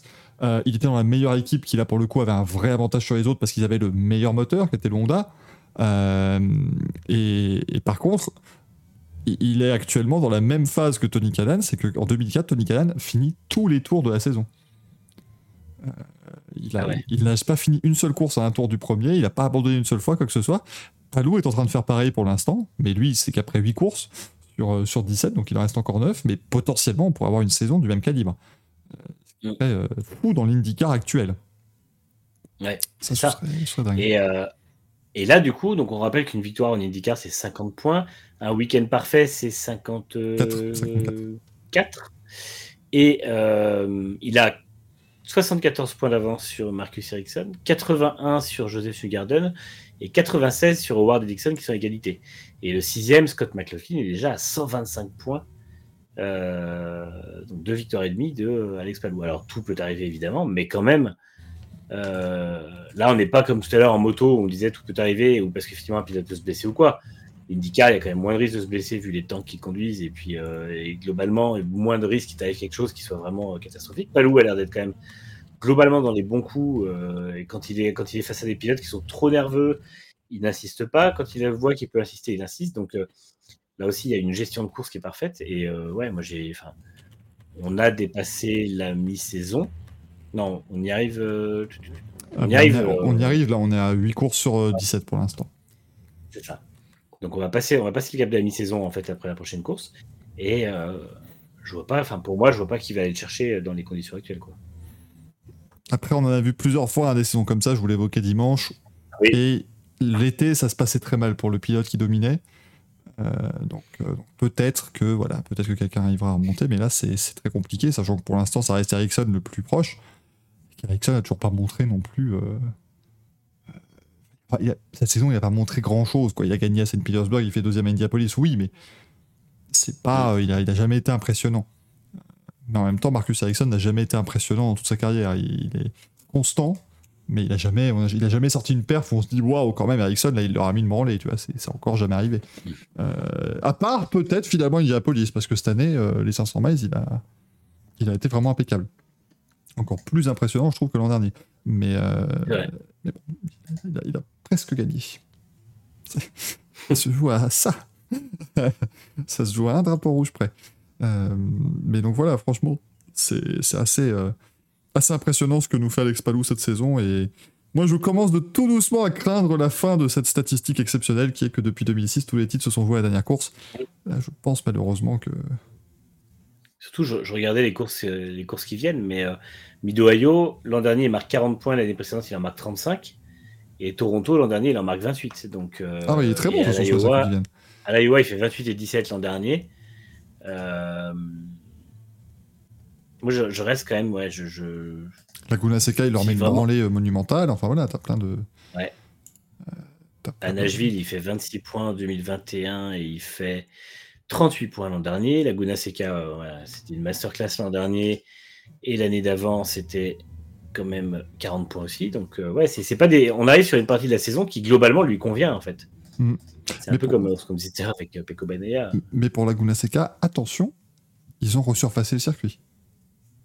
Mm. Et ça, ça, ça va changer, euh, ça va changer beaucoup de choses à mon avis. C'était aussi le cas ici à, à Road America, mais c'est un circuit qui dégradait un petit peu moins les gommes que, euh, que Laguna Seca. Ouais. Euh, Laguna Seca, c'était une râpe à, une râpe à fromage, le truc vraiment. Et vous faisiez 4 tours, les pneus étaient morts. hein, donc, euh, oui, Xoan, Nashville, c'est le plus risqué pour lui, très clairement, parce que c'est de loterie pas possible. Mais à Détroit, qui est à peu près la même chose, il a gagné. Donc, euh, je me dis qu'il peut, il peut aussi aller chercher. euh, même si Nashville risque d'être encore une fois un festival de, débilité la plus absolue. on a vu les deux premières éditions, malheureusement, qui étaient vraiment pas bonnes. Quoi, donc, c'était, c'était compliqué. Sachez, mesdames et messieurs, que nous aurons quelqu'un pour parler Formule 1. Et c'est pas Gazou. Je, vous présenterai dans quelques instants. Mais on va donc parler rallycross, sauf si tu as d'autres choses à évoquer sur ce week-end. euh, de- Non, je, ce sera Will Power, mais c'est plus tard. oui, c'est plus tard. Faut attendre évidemment le bon moment. Euh, faut pas s'inquiéter. Moi, je. Le courrier des viewers, évidemment. Une question spéciale sur Will- Willpower. C'est point, exclama- point d'interrogation. Euh, non, moi, je. Je, je, Power pour ou contre. je citerai quand même que Ryan Hunter termine 17ème pour son retour euh, Mm. euh, sur routier et que franchement, il s'est pas trop mal débrouillé tout le week-end. Dans des circonstances qui étaient, qui étaient pas simples pour lui. Euh, et que par contre, Jack Harvey, euh, à un moment donné, va falloir se poser la question de est-ce qu'il va continuer jusqu'à la fin de l'année ou pas Parce que je voulais bien au début le mettre dans le bateau euh, Raal Letterman est nul, donc il peut pas s'exprimer. Mais le problème, c'est que maintenant, ils sont bons. Donc, euh, c'est plus compliqué. surtout, Lungard, ouais, Lungard fait vraiment une super saison. Et, Et, et Raal est en pas plus. dégueulasse hein, sur ce week-end, il fait 11ème. Hein, Ouais. donc, et le, le départ de Jack Harvey était quand même vraiment un, un festival de n'importe on en quoi. parle tout à l'heure, ça, Badu, faut pas s'inquiéter. On parlera Pardon. plus tard, on parlera dans les news. Et bah, jo- jolie performance de Marcus Armstrong, je vais rajouter quand même, il la fin de course se passe mal, mais euh, il s'est Ouais. montré, euh, il s'est montré propre euh, au, départ et rapide, donc ça fait quand même plaisir. Bon, après, c'est une Ganassi, donc forcément ça marche bien, mais ouais, ça reste. j'ai trouvé que c'était pas mal quand même ce qu'il avait fait. Ouais, et lui, il fait une belle course. mais Alors, son stratège, c'était Oui. c'était prodigieux. Euh, alors, non, le chat a proposé plein de noms. Aucun de ces noms n'est bon. Nous ne recevrons pas Franck, ni Monsieur Blabla, ni Tim, ni Alain Pro, ni Fred Vasseur, même si c'est vrai que on aurait pu, euh, James puisque Frédéric Vasseur m'envoie désormais des, des emails personnalisés. Euh, donc, je, ça aurait pu effectivement être Fred Vasseur, mais non, il n'a pas. Il, vient de me répondre, il a mis Dear Michael, virgule, fuck off. Voilà. Je ne parle pas bien anglais, donc je ne sais pas trop de quoi il s'agit, mais je crois que ça veut dire qu'il est, euh, il ne peut pas en fait. Il est, il est empêché actuellement. Il ne peut pas, il peut pas être présent. Ce ne sera pas Maxou, ce ne sera pas Gaëtan Vigneron, ce ne sera pas Marc Wilmots non plus. Parce que c'est-à-dire que juste pour qu'ils viennent, qu'ils disent non, mais écoute, moi, effectivement, voilà, bon, j'ai. C'est sûr que c'est pas un super week-end pour Ferrari, mais moi j'ai vu de bonnes choses.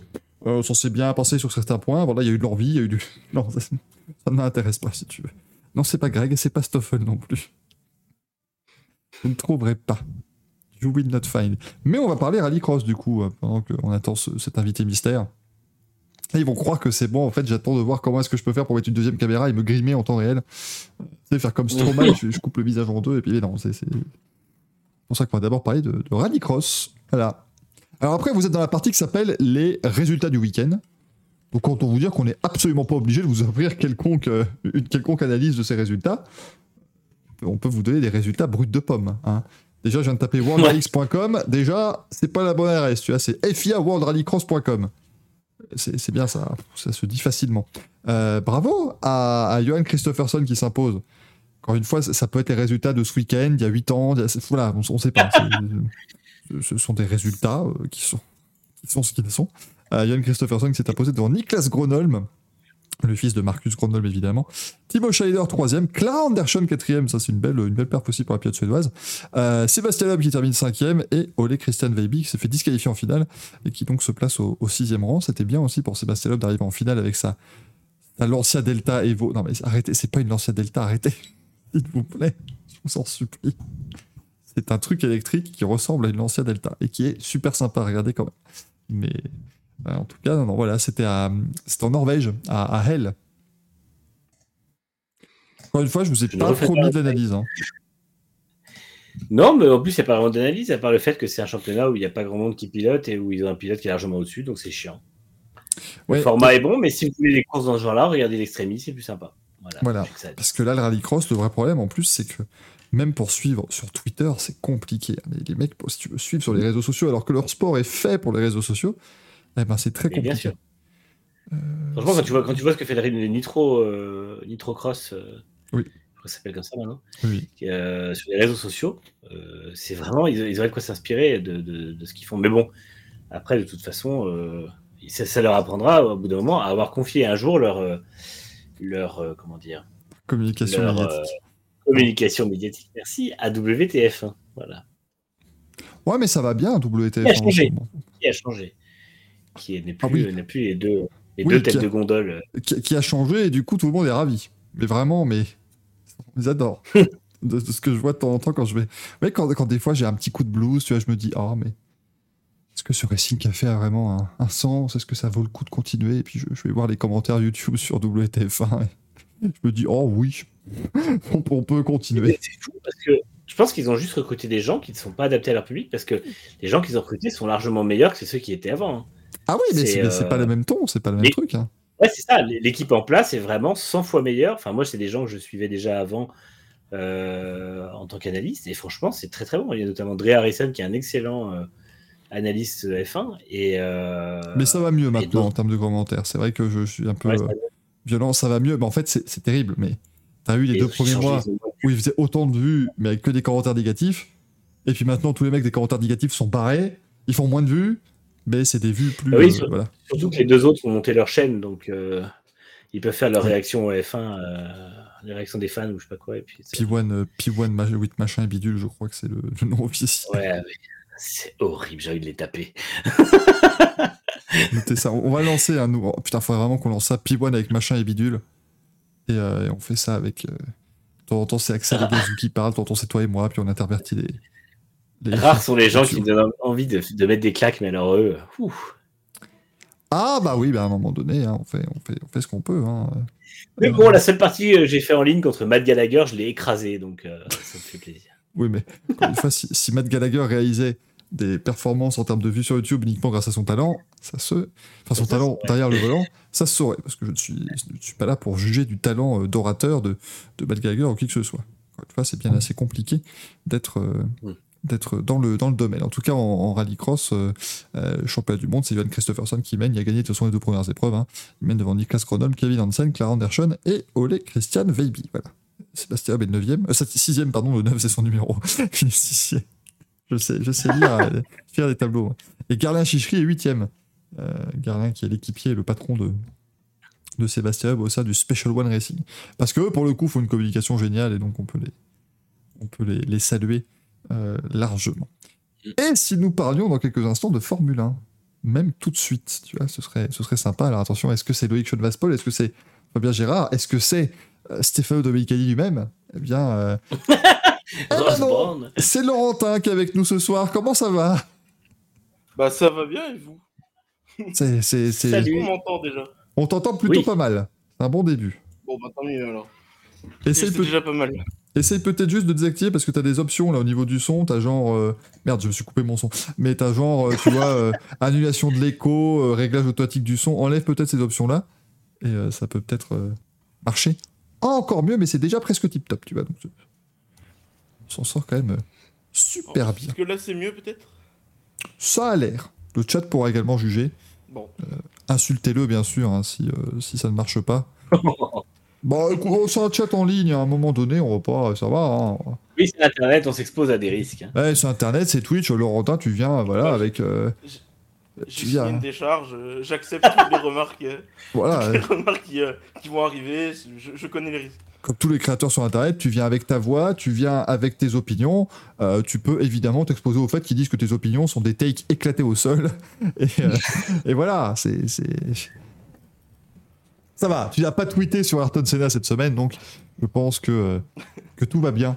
Euh, ça, devrait, ça devrait bien se passer. Bienvenue dans le Racing Café, en tout cas. J'espère que tu aimes bien la, la déco, les, les gens qui y sont pour l'instant. C'est beau. hein. Ça fait ça. c'est- Je vois l'envers du décor, c'est particulier. Ah, c'est, c'est- t'as vu, hein, c'est, c'est- Oui, parce que là, il sait- lui, il peut vous dire que le fond Oui. est rose. Oui, Ça fait. Trois d'images pas- avec un pas fond rose. c'est pas Miami comme on voit sur le stream. C'est, Parce qu'attends.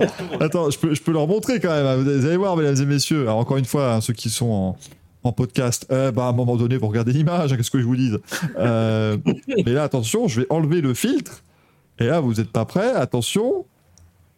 Voilà, c'est littéralement à ça que ça ressemble, hein, euh, l'émission, euh, théoriquement. Donc, euh, c'est. c'est- vous voyez que c'est quand même moins. J'ai- l'image, tu sais, d'une salle de spectacle où t'as la scène et tout, et après tu vas derrière, les murs sont tous roses. c'est vraiment le truc horrible.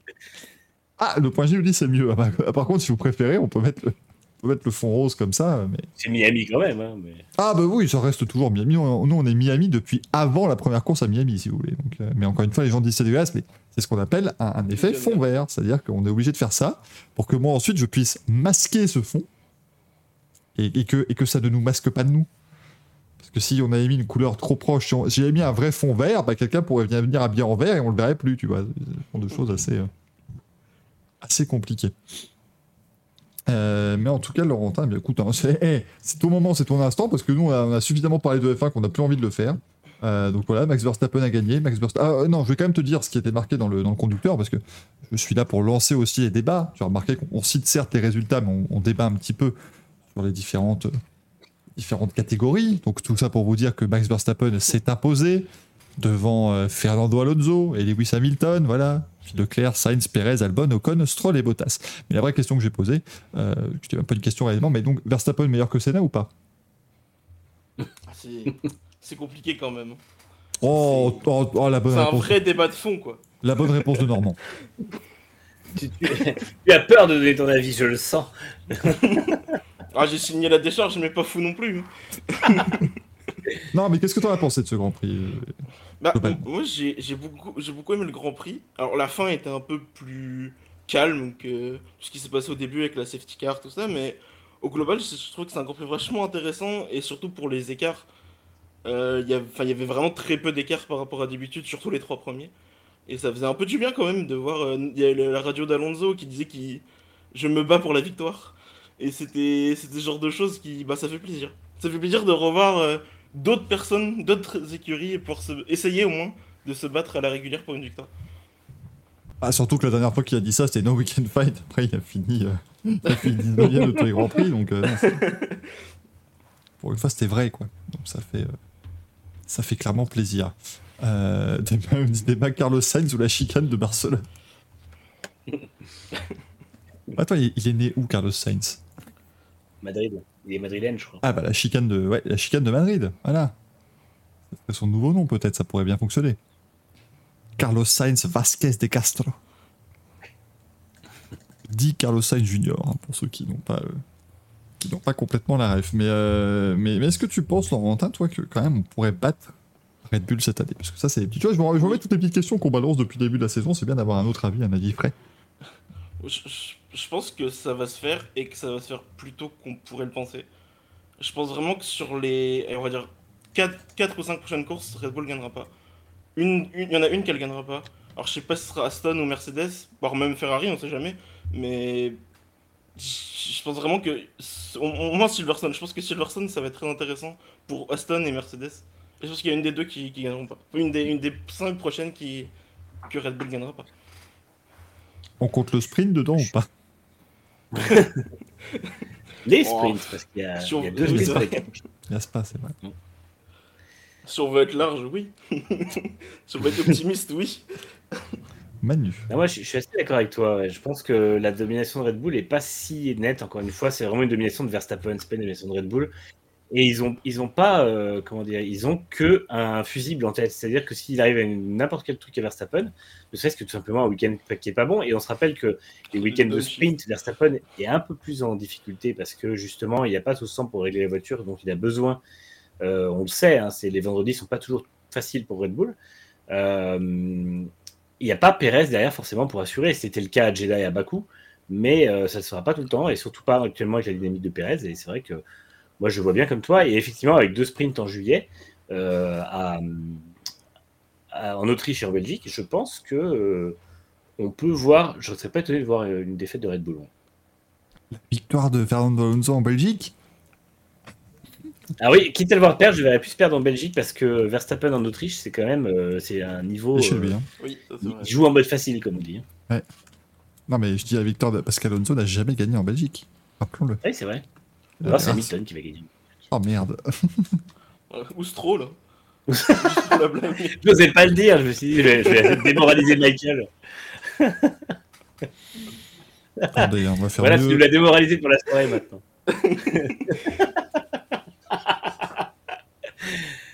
Ah, c'est terrible. Voilà. Ça rend bien comme ça, je trouve. C'est chouette pour vous. Bienvenue dans Racing. Euh, on- ça fait vraiment, on voit tes humeurs en temps réel euh, avec cette caméra. Ah Bah oui, attends, c'est- c'est c'est- c'est la classe quand même. hein, Il y a d'investissement, faut pas croire.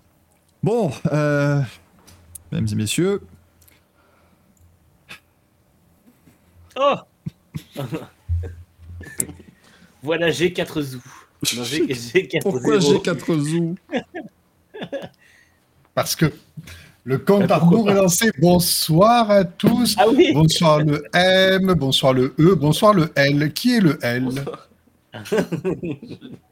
C'est bien, ça, donc ça, ça veut dire que euh, depuis 100 émissions, tu ne dis pas le chat, euh, Gazou. c'est- Ça fait plaisir, c'est Laurent. Si.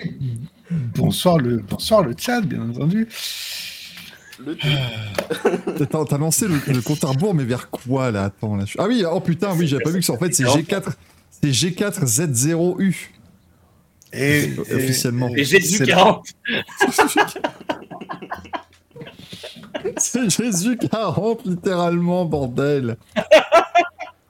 Ah, vas-y, eh, tu peux refaire ton nom en, Jésus 40 Si tu mets d'abord les lettres et puis les chiffres, c'est Jésus 40. Et là, on va lui apprendre qu'à 40 ans, Jésus, ça faisait bien longtemps qu'il a- Ah bah avait. là. Alors, j'allais dire, que- j'ai failli dire qu'il avait baissé les bras. Alors justement, non. Il avait fait, il avait fait une croix sur la vie non plus. Il n'a pas fait de Attendez, croix sur la vie non plus. Non, non, c'est pas. Comment vous voulez que je l'écrive du coup? Jésus que je vais le 40. foirer. Putain. Attendez, c'est 40. merveilleux parce que là, il a 47 000 opportunités de se planter là. Il s'est complètement planté, ça y est, 40. c'est une catastrophe. Un désastre. Oh putain, je vais, je vais le faire moi-même parce qu'il faut, il faut tout faire de moi soi-même. Jésus comme le. Comme, euh, Non mais, J'ai- mais tu non, mais putain, euh, j'ai attends, attends, attends, je vais l'écrire plusieurs fois, il va peut-être comprendre. Regarde, regarde Zou, regarde ce que je mets. tu as écrit G 4 Z 0 U. On est d'accord. Regarde, regarde l'écran au-dessus de ta tête. je Regarde. vois. Oui, oui, oui. Si je mets le 4 plus loin, par exemple, à côté du 0. Mhm. Regarde, ça fait, ça fait GZ 40U. Ouais, là, c'est pas euh, top. Si je prends le 40 et que. Vous voyez déjà que le rythme de l'émission a été totalement haché et c'est pas à cause de Laurentin. Si je mets le 40 plus loin, ça fait quoi, connard? Euh, Ah, tu, viens, mais tu viens Jésus. pas de faire, tu viens pas de faire une procédure de safety car au Mans, là, littéralement Regarde, voilà, j'ai j'ai dépassé tout le monde, j'ai remis. Et voilà, ça donne Jésus 40. Oh là là là là. Attendez, on est juste sur le pass euh, doucement, verra plus tard. T'as pas encore fait le merging. Tout, tout le monde n'est pas passé Ah, encore. Ah là là là là là là là, c'est pas possible. Il a, les- il a écrit Jésus 40 en douille quand même. hein, c'est- Même le chat en avait marre de cette séquence. Faut, faut, faut s'en rendre compte quand même. Pourquoi je crée des malaises toujours comme ça? On va, on va changer ça. Quand j'aurai 40 ans, ça sera mieux. Ouais, t'as un âge de raison. Il vous reste à peu près deux heures à subir mes conneries. Après, c'est bon, c'est terminé. Ça- Vous savez quelque chose sur moi euh, je, crois que je l'avais déjà dit, hein, mais il y a un truc que je déteste vraiment dans le monde. euh, c'est c'est les gens qui se sentent obligés en fait de toujours euh, rappeler aux gens que c'est leur anniversaire. Oh. Je, je- je déteste Ouais, ces mais- gens-là. Ouais, mais 40 ans, 40 ans, c'est quand même. euh, C'est Ouais. vrai. C'est vrai que nous sommes dans le dernier. Ah, tu as quel âge, Laurentin, si ce n'est pas indiscret? Euh, J'ai 21 ans. Ah oui, merde. Je suis quasiment un demi-gazou en âge. Voilà. C'est mon fils. si tu n'étais- si pas là, euh, ça aurait été un Racing Café, le dernier Racing Café avec que des trentenaires quand même. C'est- Mm. Émouvant. Mais ce sera bientôt plus, euh, plus le cas, faut, faut le savoir. Euh, Et donc. euh, Mais, mais, mais, mais c'est fou parce que Gaël, tu pourrais l'appeler mon fils, Laurentin, quasiment. Tu vois, c'est, c'est- ma, ma mère me fait la blague assez souvent. Bah, tu m'étonnes, évidemment, ce Ouais, serait ouais, ouais. privé. Attends. Elle a une blague facile régulièrement. c'est- fait Allô Gaël, mon fils, toujours, de pas, toujours pas de grand chelem? Allez, bim. Voilà. On rigole dans la Ah, famille. ouais, ouais, ça, ça a l'air très très drôle. Bon, c'est quand même beaucoup plus drôle que le, pa- le père de Manu qui appelle Alors Manu, toujours gauchiste C'est tout de suite moins, c'est, c'est moins sympa si tu veux, quoi. C'est, euh, c'est, c'est, c'est- c'est autrement, quoi. Est-ce que, est-ce que Laurentin, est-ce qu'on se ta gueule euh, du côté de tes parents? Est-ce que non c'est, c'est- ça se passe bien? Je Bon, est avec un prénom... prénom comme ça, ça va. C'est compliqué de faire un jeu de mots. Ah bah ouais, bah, le mec, c'est- le mec il s'est directement. euh, tu sais, il s'est- rangé, il a dit non, on, ne fera aucun jeu de mots, il y aura Oui, c'est rien. Tu vois. Tu vois, moi j'ai vécu 10 ans de Michael Cull, mais sinon ça va. Quoi. C'est- Je me suis, m'en suis pas trop sorti. euh, non, je m'en suis pas sorti trop mal. Ça, Euh, parce que- tu- Tu n'élèves pas des moutons, du coup. Non mais voilà, non mais c'est ça. J'étais dans une, dans une période où on connaissait Michael Cull, mais juste de nom, tu vois. C'était pas trop. euh, j'ai pas eu le droit à tout le fait. Ah, alors que la moto, non, ça va. Ça c'est c'est pas passé. euh, C'était. C'était plutôt. euh, alors, oui, alors, alors, Laurentin, donc il faut expliquer maintenant, effectivement. Il y avait une émission quand tu n'étais pas né qui s'appelait Les Guignols et que du coup, ben, ils imitaient un monsieur qui s'appelait Michael Cull qui, qui, qui était connu quand t'étais pas né non plus. Voilà. C'est- c'est- Faut des astérix maintenant en live. Ça, ça devient très compliqué. Bonne question Michael dans le chat euh, de YouTube. Est-ce que Laurentin, en fait, est-ce que tu es le fils de, de Lorenzo et de Martine? De Jorge Lorenzo et de Jorge Oh. Martine. Laurentine. Euh, faudrait que je demande à mes parents, peut-être ils l'ont pensé comme ça. hein. On sait jamais. Est-ce que, est-ce que ton deuxième prénom est Georges? C'est la question que je me pose. Je, je n'ai pas de deuxième prénom, donc j'ai vraiment, il n'y a, aucune vanne possible. Ah ouais.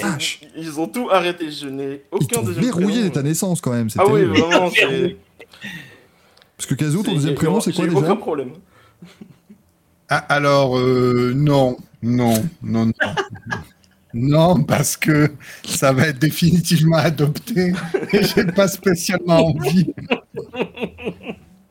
Ça, ça Alors, je le- dis, je le dis si vous dites d'abord les vôtres. Ah, mais bon, de toute façon, il n'y a aucun problème. Moi, c'est un prénom croate. Alors, je vous dis, je suis dans le. Alors, moi, Non, c'est. c'est pas vrai, vas-y. Bah, quoi C'est un prénom croate, Jure, voilà.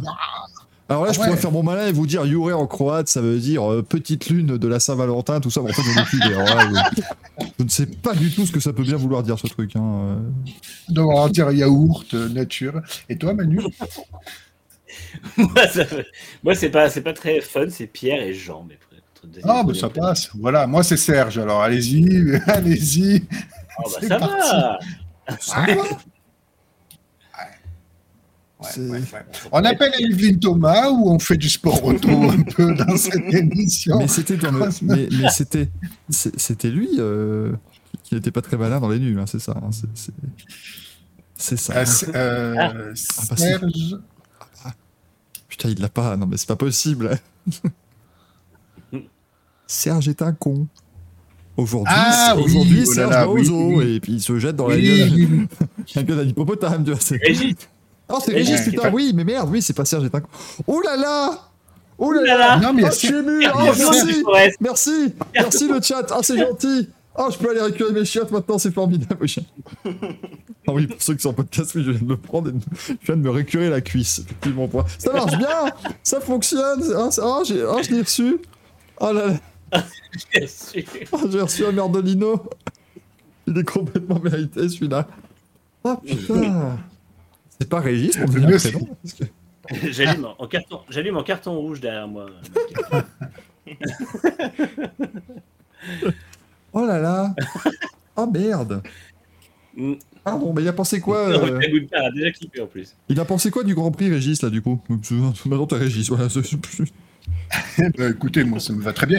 Euh, Qu'est-ce qu'on a pensé du Grand Prix? Très très bien. Franchement, on s'est on s'est quand même euh, assez diverti. Attends, Bon, attends, très très bien ça? De quoi, le Grand Prix du Canada? Ah oui, non, parce que je suis euh, il suivait Barcelone, donc forcément, quand tu prends selon le référentiel. euh, Ouais, C'est ça, moi, je suis la, la- Ah oui. je suis la chronologie. Honnêtement, c'était quand même. Ben, après, moi, je, je, tout dépend à quoi on saurait, on, on se réfère. Si on attend toujours que le Grand Prix du Canada, ça soit un carnage comme euh, une année sur trois, euh, oui, effectivement, ça a été moins la loterie que les années. Une euh, année sur 14, euh, hein, si on est honnête. hein. oui, Non, mais non, ça fait mais longtemps bon, que le Grand Prix du regardez. Canada, c'est plus, plus top. Hein. Moi, j'ai 98 et, et 2008 en tête, mais depuis, j'ai pas. de Bah, 2007, c'était le gros bordel, si tu veux, quoi, voilà. Ouais. On a quand même un petit peu la, la météo qui s'est invitée, ça a pimenté un peu la qualif, c'était sympa. Puis bon, euh, on a une marmotte qui a bouffé les câbles, c'était sympa aussi pour les libres. ça a mis un petit peu de C'est François piment. Dumonté lui-même qui a mangé les câbles, mais je suis pas sûr. Non, mais honnêtement, elle est, allez, je sais pas, si je devais mettre une note, je mettrais un petit, un petit 13 sur 20, un petit 14. On s'est pas fait chier quand même. Mais bon, il y a- Ouais. on, a vu des, on a vu des choses sympas, quoi. On a vu que euh, t'as beau mettre tout un zoo dans les écopes de frein de Verstappen, il gagne quand même. Donc euh, bon, déjà, ça nous sert un peu de, sympa, ça de- ça nous sert un peu de référentiel, quoi. Voilà, on le sait.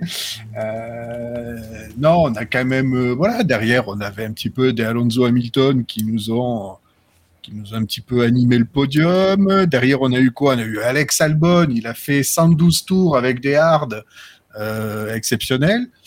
Euh, moi, je pense qu'en fait, qu'il avait des Bridgestone. hein. Ils ont juste peint Pirelli et ils ont fait un cerclage blanc, mais ils ont récupéré des, des Bridgestone de 2011. Et là, ils étaient indestructibles, ces pneus. Euh, 2010, On a vu des- 2010. 2010, oui, c'est Non, parce que 2011, si moi je dis les conneries, je peux aussi euh, pointer celles des autres, du coup, j'ai le droit. Euh, non, mais globalement, euh, qu'est-ce qu'on peut dire Euh, Voilà, Perez s'est totalement foiré, Sainz s'est totalement foiré aux essais. Heureusement, il s'est racheté en course. Ah, très bonne stratégie de Ferrari, mon Dieu, qu'il y cru, dis donc, que ces pneus allaient tenir. C'est, je sais pas, ils ont changé de logiciel, qu'est-ce qui s'est passé? Ou alors ils ont lancé les dés, c'est tombé dans le bon sens pour une fois. Ouais, moi, je suis d'accord avec ça. Je pense que c'était un petit peu de chance quand même. Par contre, on en parle du, de, de l'ordonnance de, de boîte de, de, de, de, de- de Prozac que va chercher Leclerc tous les lundis à sa pharmacie parce que là, il est dans une, une grosse dépression. Il est remis euh, sur pied à coup de taquet dans le cou par euh, un coup, euh, un coup Vasseur et, et un coup le board de, Ferrari. Mais euh, franchement, ça, ça va plus là. Je, je crois que quand Ferrari nous a dit il n'y a pas de pilote numéro un, ah oui, effectivement, on l'a vu. Vous traitez aucun pilote de statut numéro un. Pourtant, c'est ce qu'il faut pour être champion du monde, et on vous le rappelle quand même. hein. Donc, euh, Et euh, tu, tu dis il va prendre du Prozac, mais je pense qu'il prend du Malox avec pour l'estomac, parce qu'avec le nombre de couleuvres qu'il avale pendant les week-ends, il faut ah oui, oui, oui. Oh là Non, là, mais c'est- elle est vue c'est- de loin, mais pas mal. Eh, hein? Ah, mais Mais c'est, j'ai déjà dit c'est- plein de trucs hier, il faut bien que je trouve des, nouveaux trucs à dire aujourd'hui. en, en termes de retournement de veste, Leclerc, il commence un petit peu à devenir. euh, Enfin, c'est, c'est quand même exceptionnel, quoi. Faire la tronche à l'issue des, quali- des, des, des, des- des qualifs et puis. euh, puis finalement, être tout guilleré, voilà, une heure après, à la télé italienne.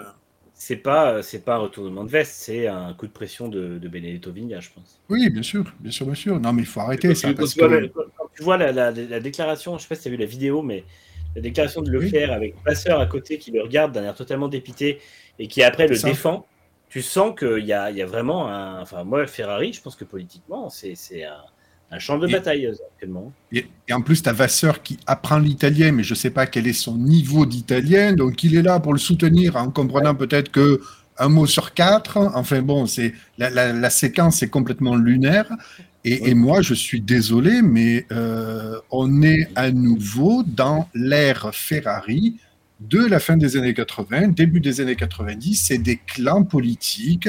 Ils n'en sortiront jamais parce qu'ils ont décidé qu'ils n'en sortiraient pas. Et c'est extrêmement euh, terrible parce qu'on est en train de tuer la carrière de Leclerc. Après, est-ce qu'on est vraiment est- surpris que ça se transforme en Non, champ de est- bataille, ah, que ça se transforme en champ de bataille alors qu'on a recruté Charles Leclerc? Est-ce que quelqu'un était vraiment surpris que ça devienne la guerre?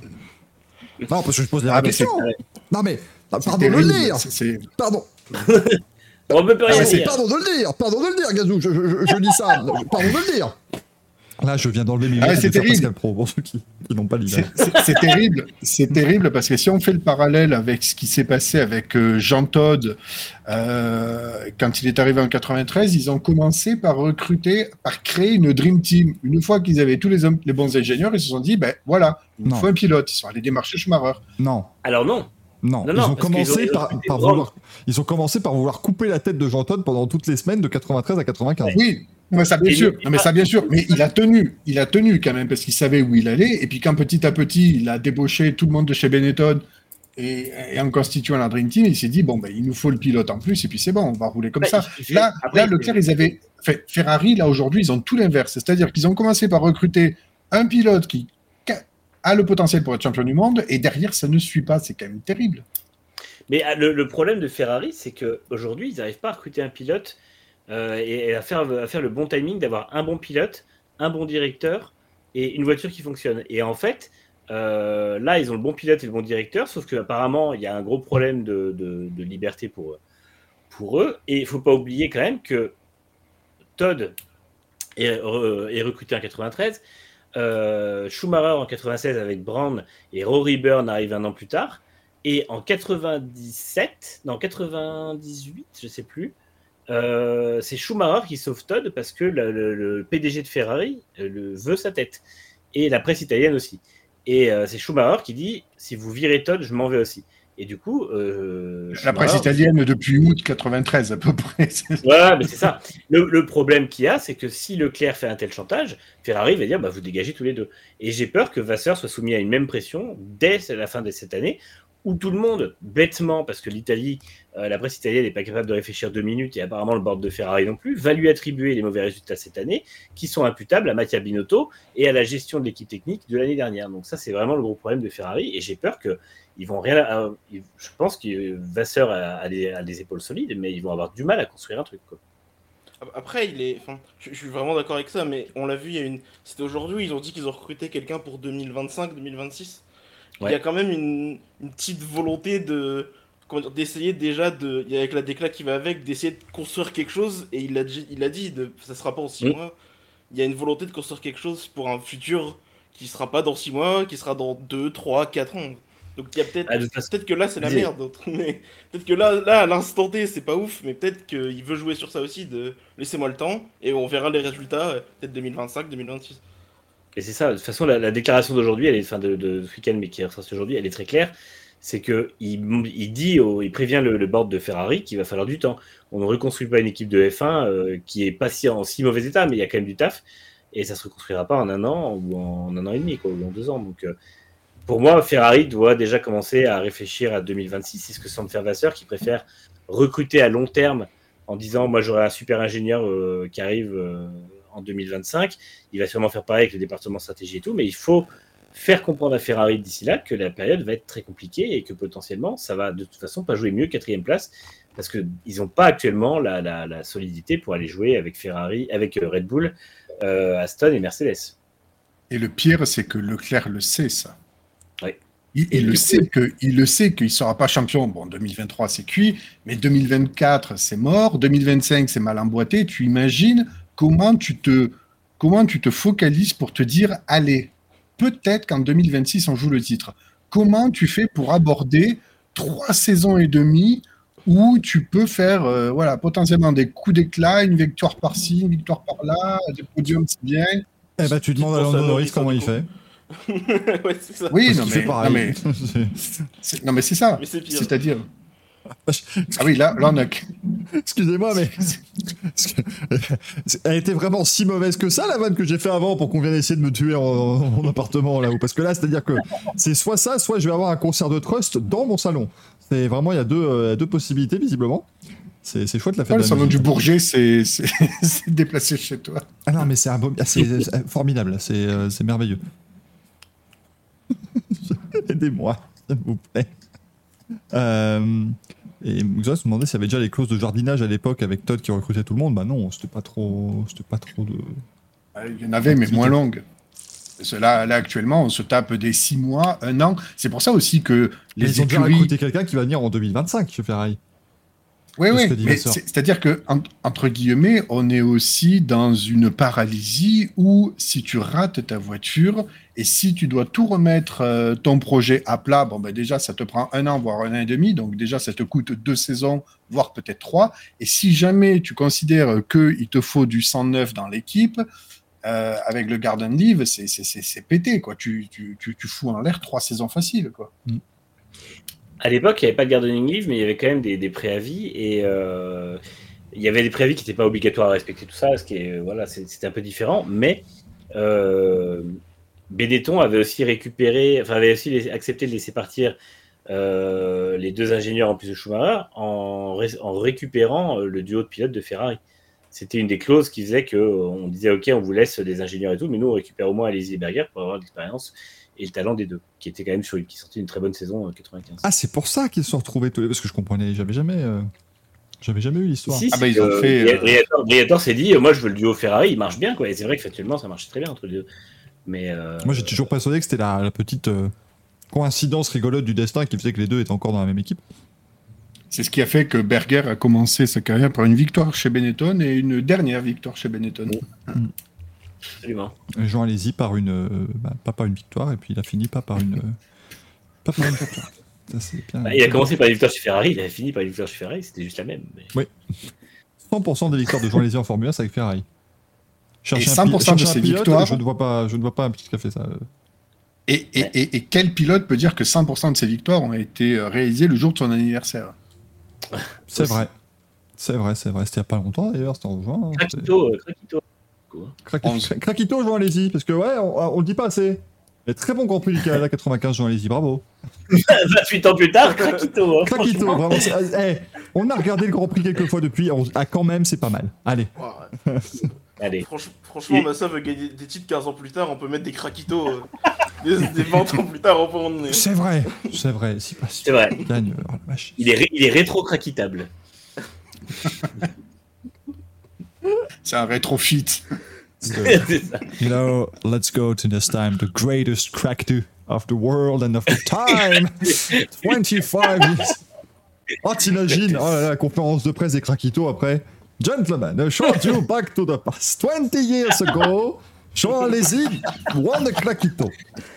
Today, Sébastien Vettel told us. Non, c'est insupportable, là, c'est plus.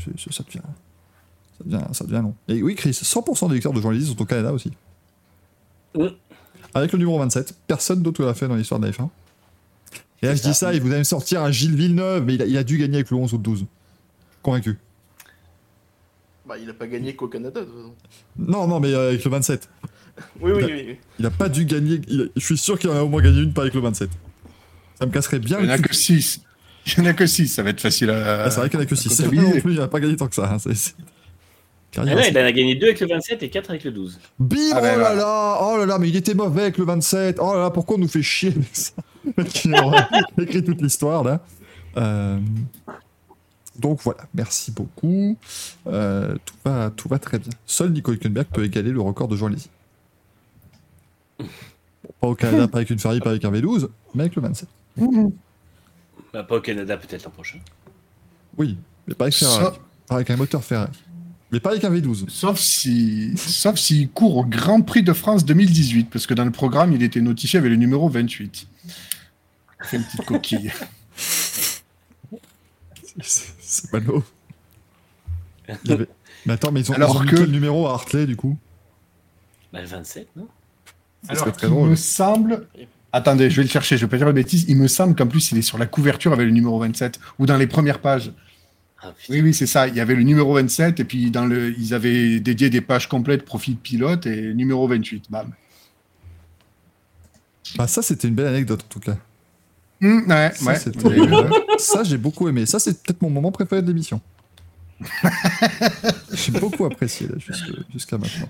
22h34. Jeudi Ah bah, écoutez, vous avez encore un truc à dire sur la F1 ou on peut, euh, on peut inviter Ah, Laurentin à aller se coucher parce que t'as que 21 ans Moi, Mais- j'aimerais juste dire un truc sur, sur Vasseur, c'est que je, je pense quand même qu'il a un avantage par rapport à Ferrari, c'est qu'il a, enfin pour avoir, pour espérer gagner du temps et avoir du temps pour faire ce qu'il veut, c'est que quand il a été recruté en décembre, on a eu plein de rumeurs comme quoi il était en pole position pour le poste, mais personne voulait y aller en fait. Est-ce que si là maintenant, va- on- pour je ne sais quelle raison, il dégage Vasseur, qui d'assez puissant et qui d'assez fort en tant que directeur d'écurie voudrait prendre cette place en fait Parce que ça fait Binotto. beaucoup quand même. ça serait très drôle, mais bon. Non, mais ce, que tu, quand ce que même. tu dis est vrai. C'est un, c'est un poste qui est pas très enviable. Euh, Mais qui, à mon avis, quand même, voudrait être fait par tous les teams principaux de la grille. Parce que ça reste Je Ferrari. sais pas Ah non, mais si c'est. Je sais pas si c'est. oh, Je je pense que tous les pilotes veulent piloter au moins un moment pour Ferrari. Je sais pas si là actuellement en tant que directeur d'équipe, tirer de foot dans la merde entre guillemets là-bas où tu sais que tous les mecs depuis 10 ans sont foirés. Oh, Mais- on nous sort que Patrick vois, Courbet a eu ses deux victoires avec le 27, mais ça va, oh merde, hein, c'est bon Moi aussi, je peux sortir des noms comme ça, hein, voilà, hein, et oh, Claire et Gazzoni. Il n'y a pas ses Grand Prix avec le 27. Non, mais je, vois, suis- je suis assez d'accord. Même si tous les directeurs aimeraient bien aller chez Ferrari, euh, je pense que Ferrari n'aimerait pas tous les directeurs. Et ils ont déjà essayé de recruter Horner, ça n'est pas passé. Wolf n'irait pas puisqu'il est actionnaire de Mercedes. Euh, et derrière, les autres, c'est quand même pas la même classe de directeur. Donc, euh, de toute façon, euh, des candidats, il n'y aura pas tant que Et ça. où, ils ont... et où ils ont déjà des projets. euh, Bah, Seidel Ouais. avec Audi, il bougera, il bougera pas de toute façon. Ils ont déjà ça. des projets long terme, donc. faut- En fait, ça, ça impliquerait peut-être prendre quelqu'un en dehors de la F1. Mais enfin, dans ce cas-là, je garde Vasseur en fait. Ah, bah je peux t'en sortir un petit peu. sur, euh, Des- mais, ouais, c'est- bah non, il est chez Hyundai. And uh, Hyundai is a very big brand. And so we are very... uh, non, parce que je suis désolé. Mais si c'est pour qu'il parle italien avec le même accent qu'en anglais, euh, non, moi, je, à un moment donné... je- Oh, je... oh, je- C'est mon ça, rêve. ça peut rendre mieux. Ça peut rendre mieux. Mais le pire, c'est que ça, c'est René Arnoux qui parle, euh, il parle italien avec un accent extraordinairement français, et ils l'ont mis pourtant à faire les commentaires sur la télé italienne, et tout le monde était très, très content. Donc, euh, on dit Et alors, le truc, c'est que quand- Yves Maton ou David Quand, Ebrio. Quand René Arnoux parle italien, si tu ne comprends pas l'italien, tu comprends quand même ce que dit René Arnoux, c'est formidable. Si, si, eh, la, la, la machina des, des Schumacher, elle parlerait, euh, ou la Molto Bene, euh, il parle vraiment comme ça, c'est c'est- c'est incroyable. C'était vraiment, vraiment fabuleux. Euh, si, si on passait à nos premières remises de prix, Laurentin, tu vas même rester, tu vas me donner ton crack 2. Je veux ton crack. quel honneur. Euh, parce, que, Ouais. parce que, ladies and gentlemen, welcome to the Cractus. Je n'en peux plus ce mot. Vous vous rendez compte que si. ah, merde, si, si maintenant je rejoue à un jeu façon Forza Horizon ou quoi, ma plaque d'immatriculation ça va être Cractus. Avec 4 S à la fin. ça, va être, ça va être merveilleux. Euh, jingle. Madame, monsieur, bonjour. Oui, et là, du coup, Laurentin, tu découvres également que vous ne, on ne voit pas les jingles quand, quand on fait l'émission. Ah bah vraiment, là, mais tu as le droit de dire que les, les, les, les coulisses sont, sont décevants. hein, très clairement, il n'y a pas de, il y a pas de, de honte à cela. Euh, sachez que Axel, eh bien, n'a pas mis de Quack 2. Mais c'est certainement Ken Roxel ou un truc dans le genre. ah, Voilà, bon, prenez, il y a un mec en motocross qui a fait une bonne perte, donc c'est sûrement le, le craquito d'Axel. Gazlou, tu vas pouvoir t'expliquer sur tes trois craquitos. Eh ben écoutez, euh, ça me paraît quand même relativement simple. Alex Palou, parce que Alex Palou, ouais, en IndyCar, ça y est, je pense qu'il a enclenché la machine. Ça serait vraiment dommage. Alors peut-être que pour une fois, on aura un champion décidé à l'avant-dernière course, je sais pas, à moins que la magie de l'IndyCar euh, opère encore euh, et que deux ou trois pilotes soient encore dans le match, on verra bien. Mais bon, c'est vrai que là, quand même, ça force le respect. Et c'est d'autant bien qu'il s'agit quand même euh, d'un des jeunes pilotes qui, est, monté dans la discipline et qui voilà qui s'est qui s'est installé durablement comme voilà un champion qui remet son titre en jeu et qui enfin lui c'est 2021 mais bon je veux dire voilà chaque année il est potentiellement là dans le match pour jouer on attend encore euh, de voir ce que Colton Herta peut faire en dehors d'embrasser des murs Euh, ensuite j'ai mis Alex Albon parce que euh, parce que voilà, il, a mis tout en boîte, tout ce qu'il fallait faire ce week-end. On lui avait mis les nouveautés sur sa bagnole à lui, très belle qualif. bon, la Q3 c'était compliqué, mais avant c'était quand même joli ce qu'il nous a fait. Et en course, eh ben, je suis désolé, il faut quand même résister hein, euh, à la pression Ocon, etc. Tout ça. Donc euh, voilà, je pense que Albon évolue dans son élément preuve que le management qui broie les pilotes chez Red Bull euh, ça produit pas toujours euh, des Vettel et des Verstappen. hein, on en a qu'un par décennie comme ça. Donc euh, Albon n'était pas si mauvais que ça. Et Gasly devait pas être si mauvais que ça chez Red Bull non plus. C'est qu'il s'est fait juste broyer par la machine. Pas vers toi, vers moi, Manu. Donc, euh, Vas-y, parle- continue, Gazou. Non, non, je voulais pas t'interrompre. Continue, c'est intéressant, vas-y. Ah, euh, vous voulez voir ce que vous prépariez là parce que je vous regarde de rien quand je parle. Il voulait juste faire une, une- une simulation de contre-soirée. euh. Oui, non, mais d'accord, ok. Et en plus, je sais ce qu'il va me dire. Oui, les craquidos, on avait dit une phrase, patati, patata, machin. Bah, Voilà. surtout que t'as déjà Et dit si- tout ce que t'avais à dire sur Albon pendant la partie F1 en plus, là. Donc Oui, mais ouais, je me répète. Eh bien, écoutez, qu'est-ce que vous voulez? Je suis un passionné, moi. Voilà, je vous emmerde. oui, je me... Bon, Sans- insolence oh, C'est quoi ça? Bah, Remets-le parce que je veux le voir justifier et, et annoncer son troisième craquito. Oui, c'est qui le troisième crack Euh... Et, et qui, qui est l'ancien ici Euh, Non, mais il n'y a aucun respect de l'ancien. Quand même euh, fou, ça. hein, je- incroyable. Gazou, Quel est ton troisième craquito Incroyable de se faire emmerder par les petits Quel est merdeux. hein. craquito Mais vous avez pas remarqué, j'avais mis un premier Alex Palou, un deuxième Alex Albon, j'ai mis un troisième à l'extérieur. Voilà. Voilà.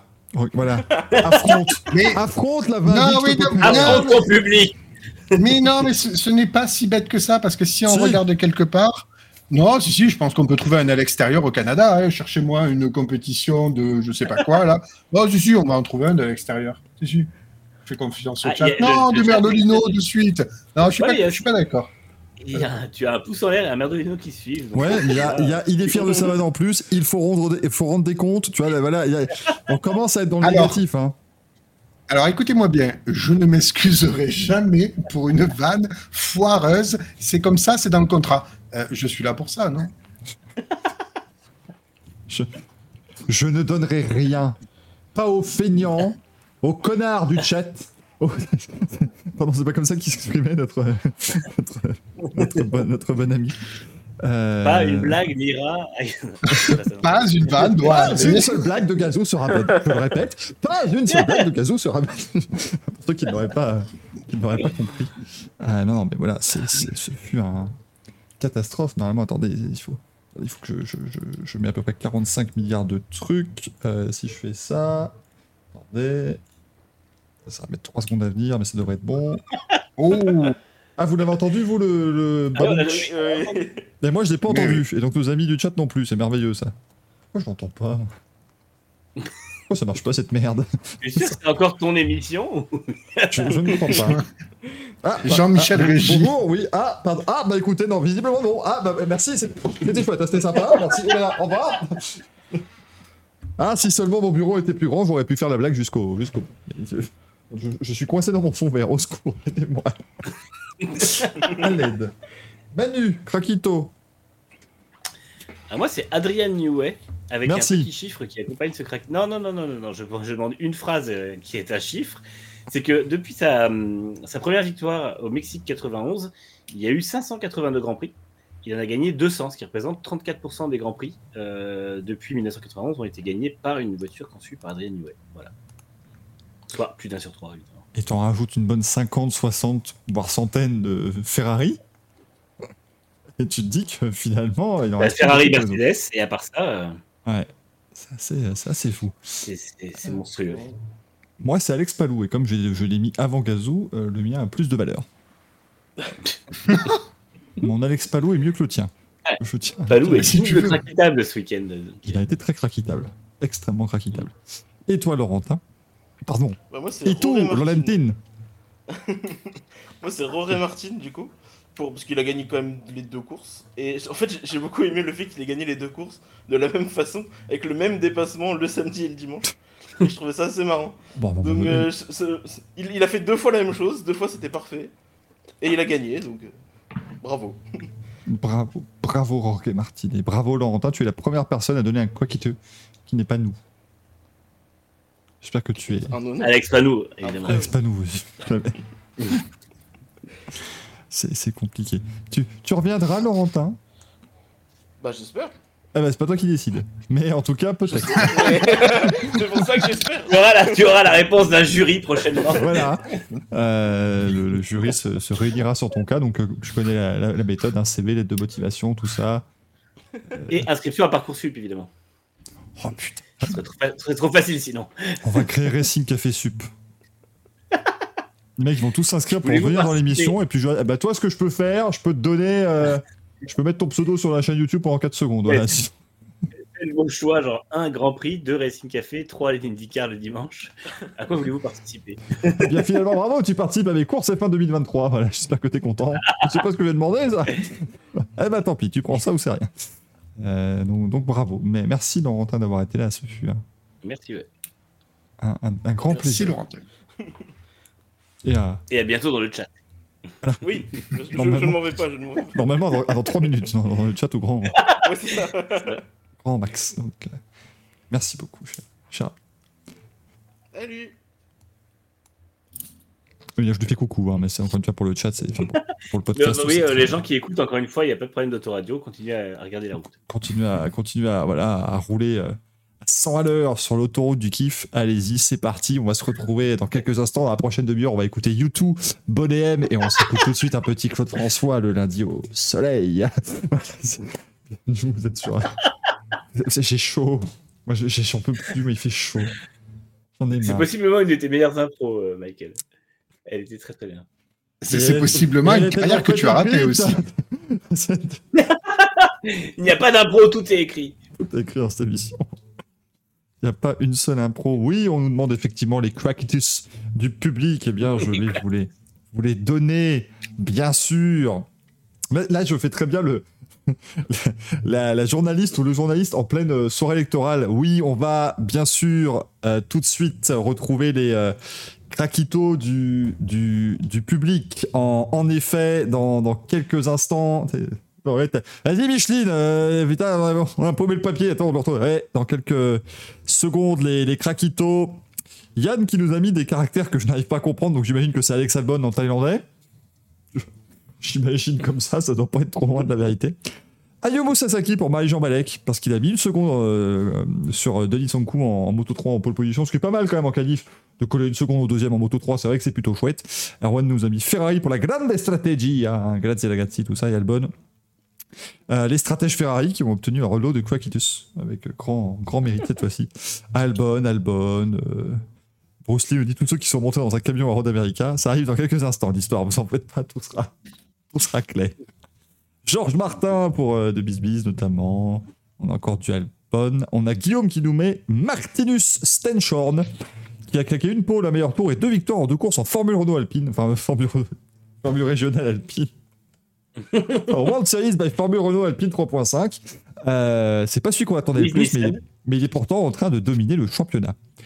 Eh bien, très bien, parce que, parce que je, je, je, je valide le, le craquito de Guillaume Wautrin, parce que aller jusqu'à inventer le nom de Martinius Tenshorn, ça fait vraiment genre nom de mec qui peut exister, donc bravo. C'est très, euh, c'est très, très fort, donc merci beaucoup. Euh, le président du circuit America, il arrive dans quelques instants. Rocky Martin avec Albon, tout ça, voilà.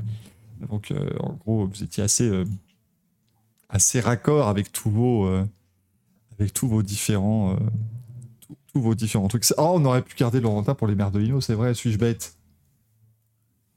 Peux revenir, Laurentin, c'est le même lien. si tu veux. c'est la, c'est la fiesta. Il va un peu représenter le chat comme ça. Parce que justement, maintenant, il est temps de décerner. J'ai fait écrire des manches à douille, mais ça ne veut plus rien dire, s'il vous plaît. Les manches à couilles, c'est parti, jingle très long, on rappelle. hein. On prend un manche, on prend des couilles, ça fait un manche à couilles.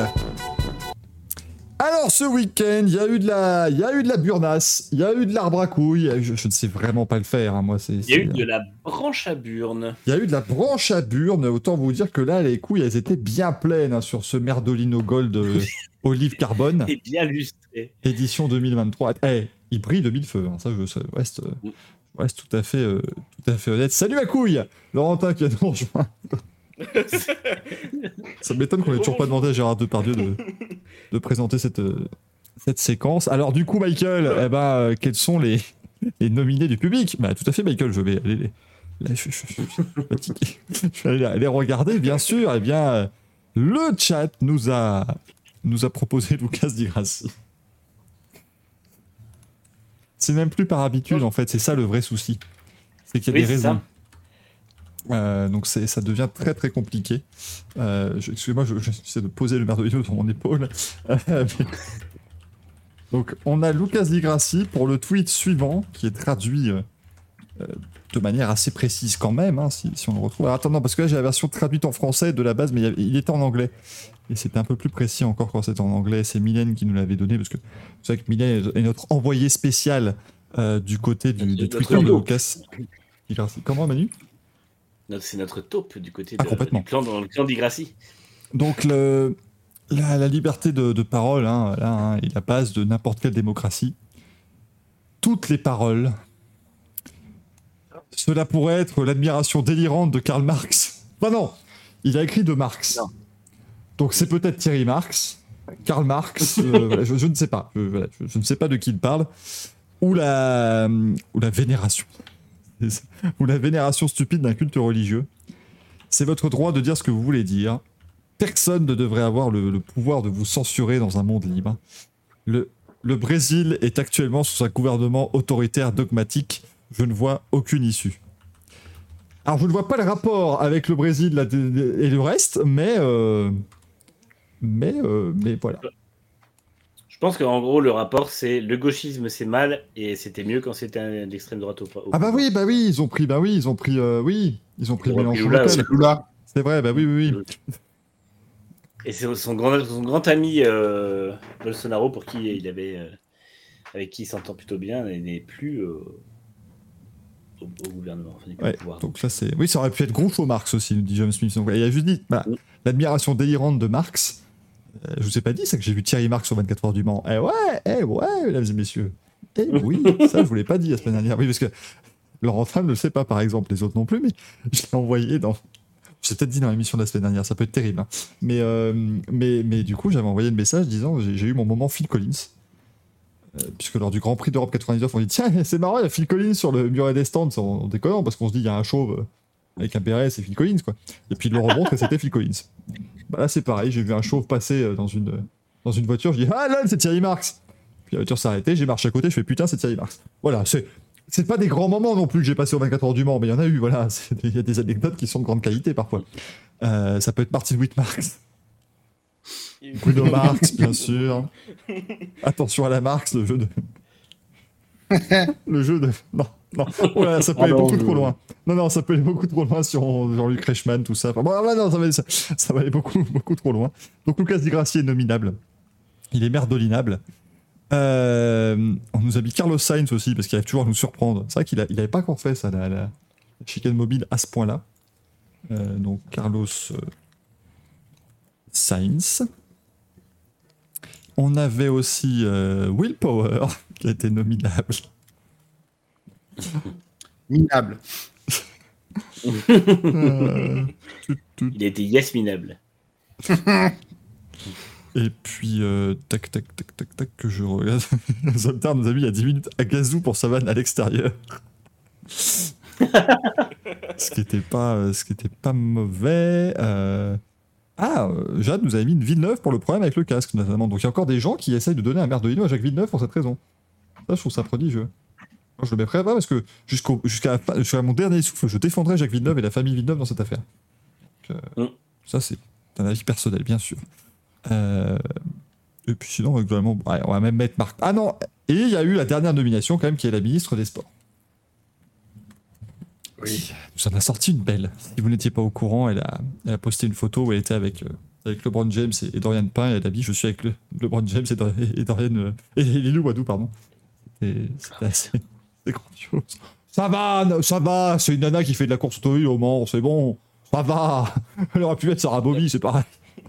C'est ce qu'ils ont dû se dire dans dans, dans ces cas-là, qu'à mettre Michael Jordan aussi à la place, comme ça au moins c'est Ah oui. vraiment zéro respect quoi. Ça aurait été beaucoup. Les gens se rendent compte qu'elle a failli rajouter la pétillante Lilou Wadou. Oui, la pétillante Lilou Wadou et le, et, les- et le, et le truculent LeBron Michael. Jordan. Mais finalement, Franck Lagorce n'était pas son community manager. Donc, euh, Non, non, parce qu'il se serait pas trompé. Il se serait pas trompé du nom de la fille, lui. euh. il aurait juste rajouté le. La pétillante, la souriante, l'admirable, l'adorable, Dorian Pain. La, la caption aurait fait 12 lignes. Pétillant LeBron James. Ça, c'est Nelson Montfort qui l'appelait comme ça, à peu près. Tu vois. Parce que j'aurais adoré qu'il soit 24 Et oui, écoutez, oui, oui, tout à fait, Patrick. Et je viens de voir passer James, qui, dans un altruisme invraisemblable, a dit coucou au public. C'est incroyable. Euh, donc, je, je vous le mets également le vote sur, sur YouTube, bien sûr. Donc, on a dit qui déjà? Qu'est-ce qu'on a dit? Lucas Di Grassi, Carlos Sainz. Hop. C'est quand j'engage un community manager pour faire ça à ma place? Will Power et la ministre des Sports. Vous remarquez que je l'appelle la ministre des Sports parce que j'ai aucune idée de comment elle s'appelle. Tu peux mettre Euh. AOC, euh, c'est. Ah, oui, non, mais, oui, mais bon, pour une raison.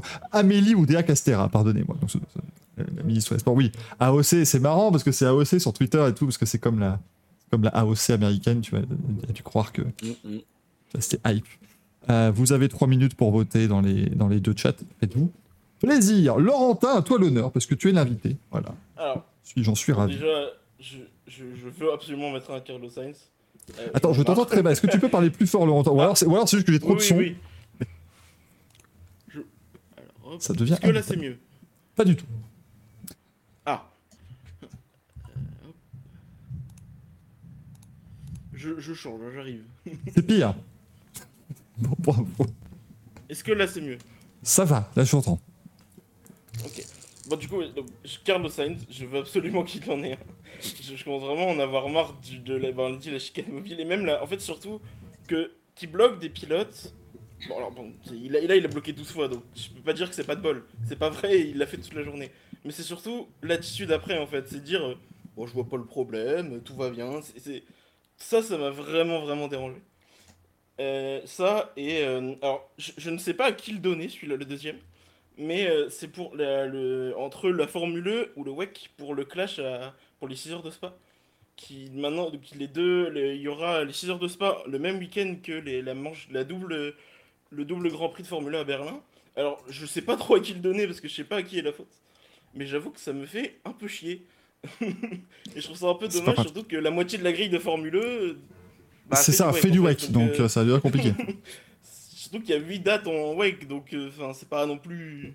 C'est pas une galère pour pas avoir euh, un clash sur toute une année quoi. ah, mais tu sais, il faut jamais sous-estimer. Bah, en fait, tu peux le donner à la FIA. Oui. oui C'est le Euh, FIA Wake et le FIA Formule 2, donc euh, Ça me fera le 57ème cette année. c'est parfait. il remonte un petit peu sur Digrassi. Manu, J'en ai plusieurs. le premier, évidemment, je vais commencer par euh, Carlos Sainz parce que lui, c'est pas un Merdolino, c'est une branche à burne hein, qui, va, qui reçoit.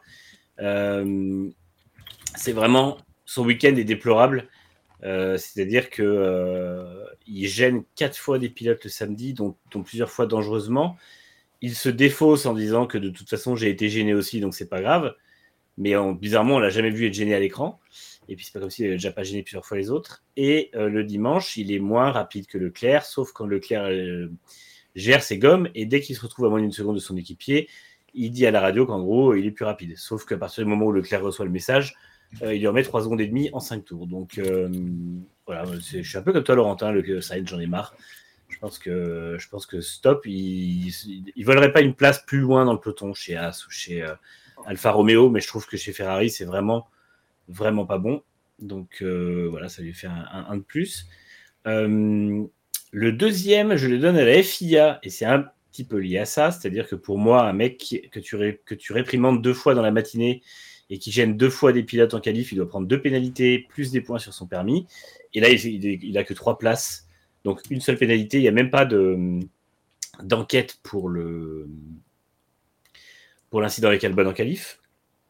Et la FIA mérite aussi son, son Merdolino puisque elle invente une règle pour euh, pénaliser Norris alors que ça n'a jamais été exploité avant et que nulle part ils en ont parlé en disant comportement antisportif parce qu'il a ralenti pour laisser la place sur un double stack euh, sous safety car alors que tout le monde l'a déjà fait avant et que la règle de Delta ne s'appliquant, enfin d'écart entre les voitures ne s'appliquant pas encore, seule la règle du Delta compte et que Norris était dedans. Donc euh, voilà, la FIA qui, assume de, moins, de plus en plus pénalisé à la gueule.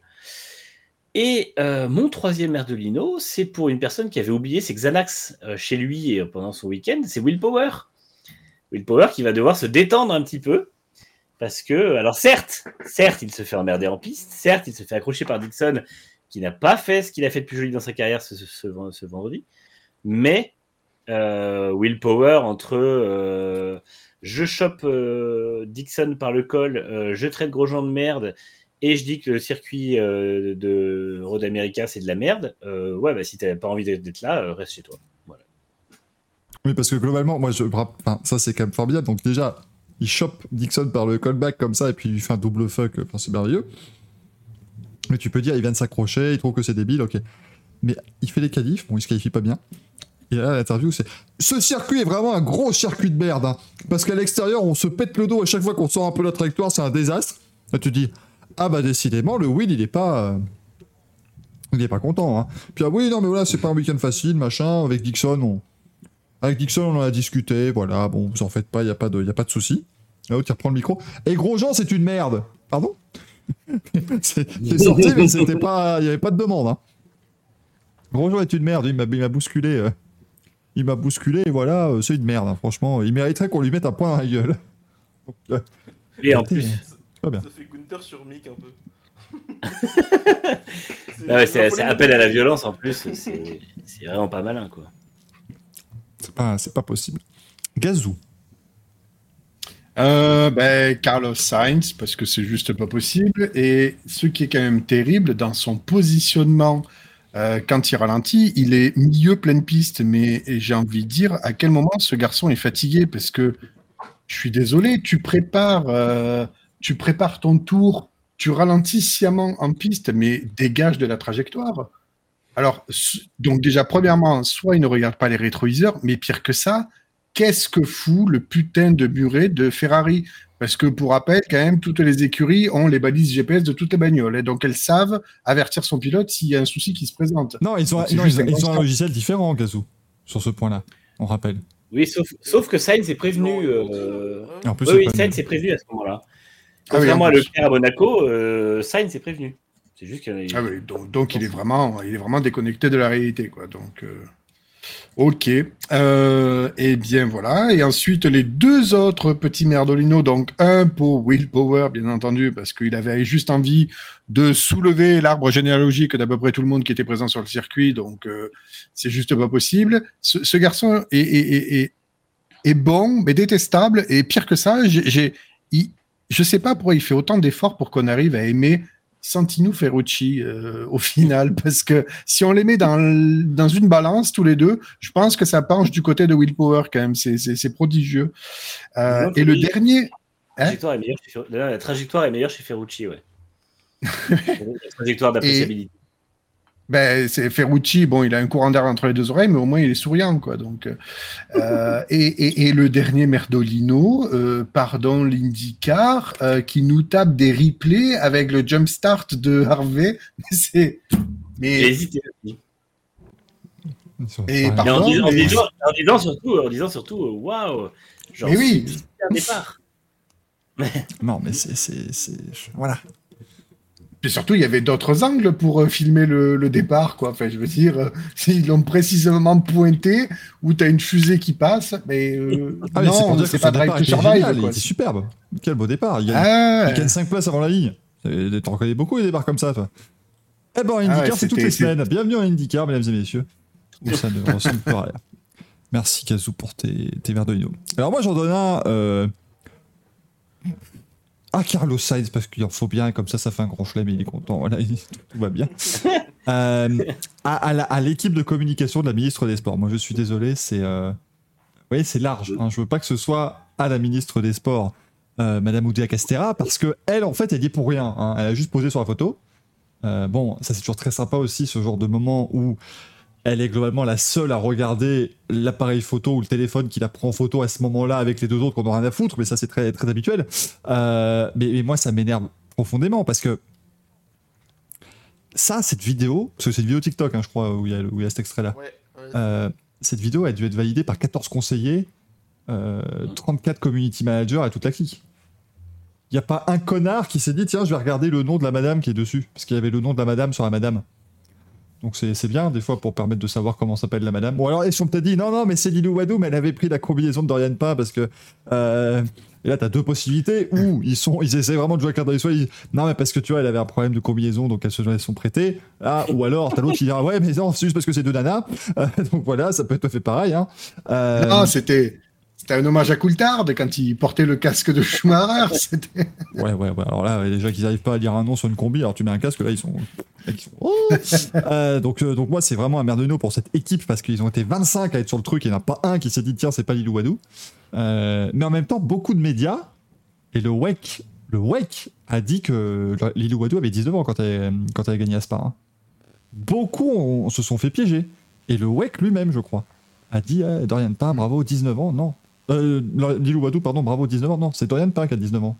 Lilou Wadou en a 22. Ce qui fait que les, les performances sont toujours incroyables, mais elle n'a pas 19 ans. Euh, donc, euh, donc voilà, faut pas, faut pas se tromper là-dessus. Euh, donc ça, c'est mon ma belle branche à burne. Et puis, euh, bon, j'en mets pas un willpower parce que je le trouve rigolo. Et, parce qu'à un moment donné, voilà, moi je... Et euh, par contre, la direction de course de IndyCar. Parce que les mecs sont en vacances. C'est, enfin, ils en ont plus rien à foutre de rien. Il n'y a Mm. pas un départ volé qui est regardé par le. Enfin, moi, je n'arrive pas à comprendre. À la rigueur, qu'ils ne pénalisent plus trop les contacts évitables en course, ou qu'ils en pénalisent trop certains, c'est comme la F1 à une époque. Et ce sont des choses où tu as en fait un côté euh, jugement. Tu, as, tu dois faire un jugement, tu dois émettre ton propre jugement sur une affaire. C'est pas, c'est pas noir ou blanc. Alors qu'un un départ ou un restart, c'est noir ou blanc. C'est pas compliqué.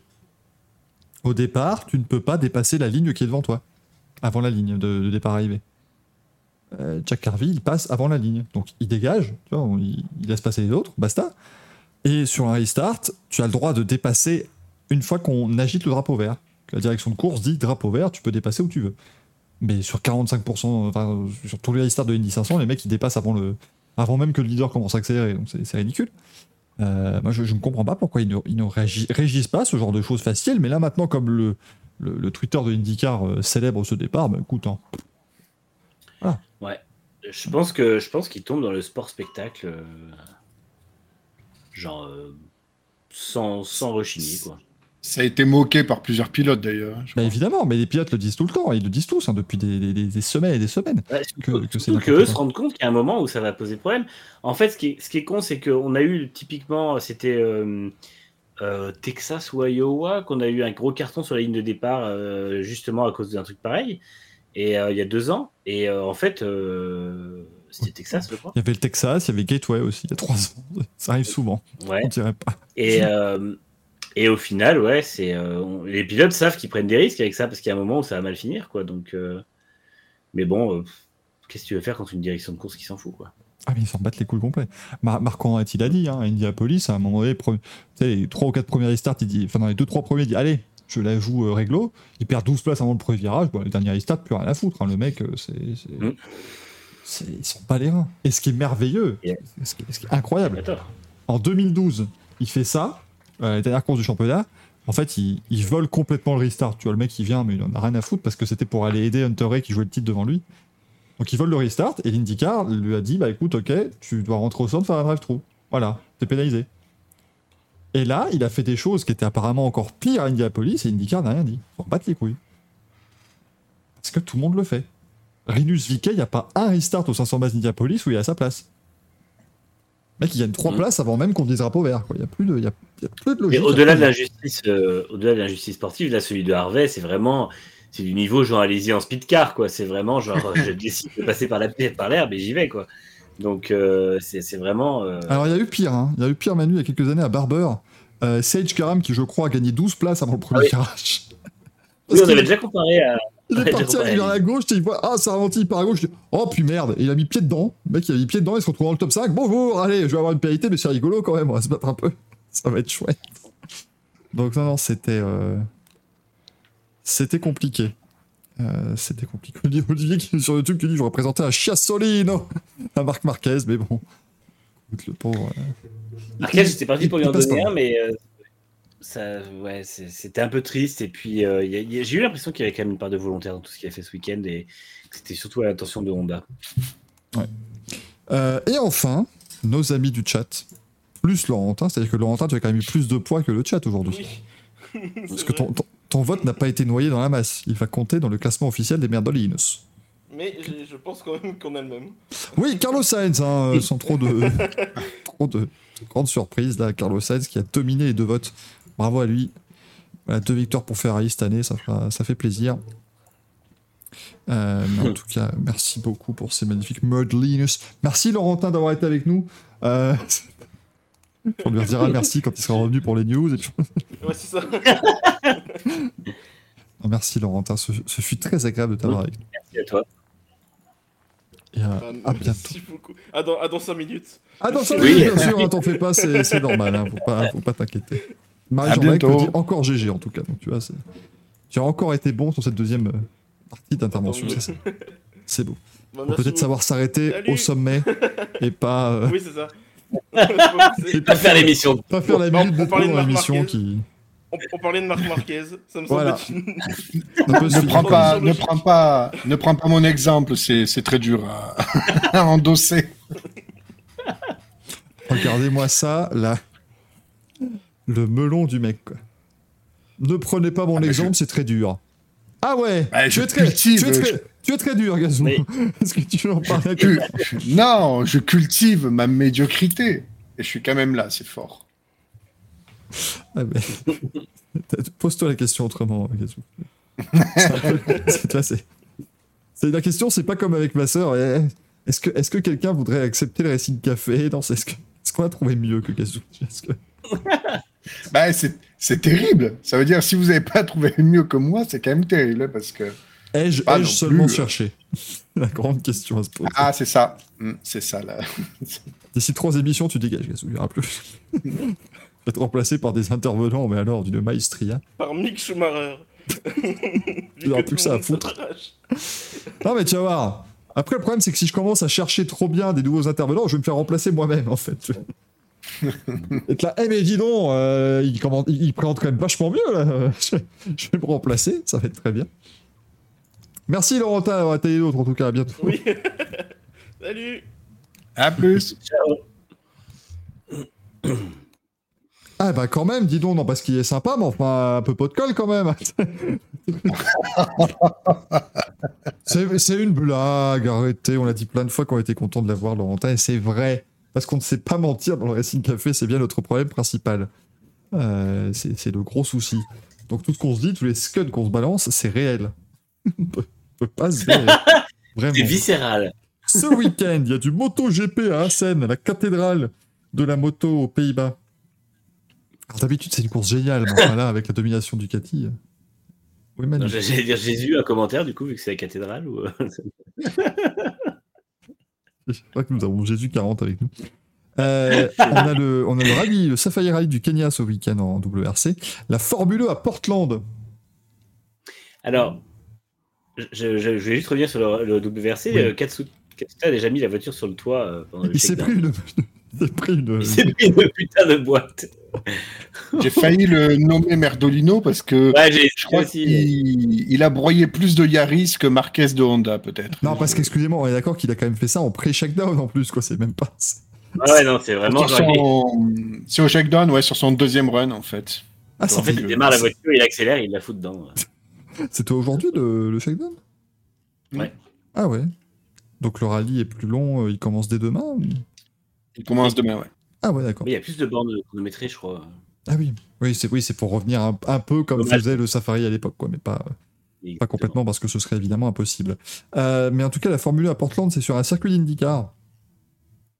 Et euh, c'est sur le circuit complet d'IndyCar, par contre. Je vois ça, c'est le même.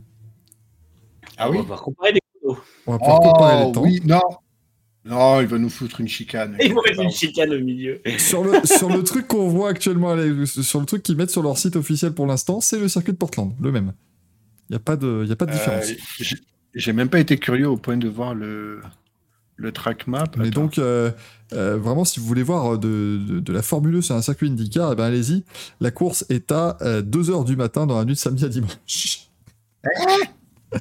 Ah, il vient de Non, voir qu'il va devoir bosser très tard, lui. Ouais.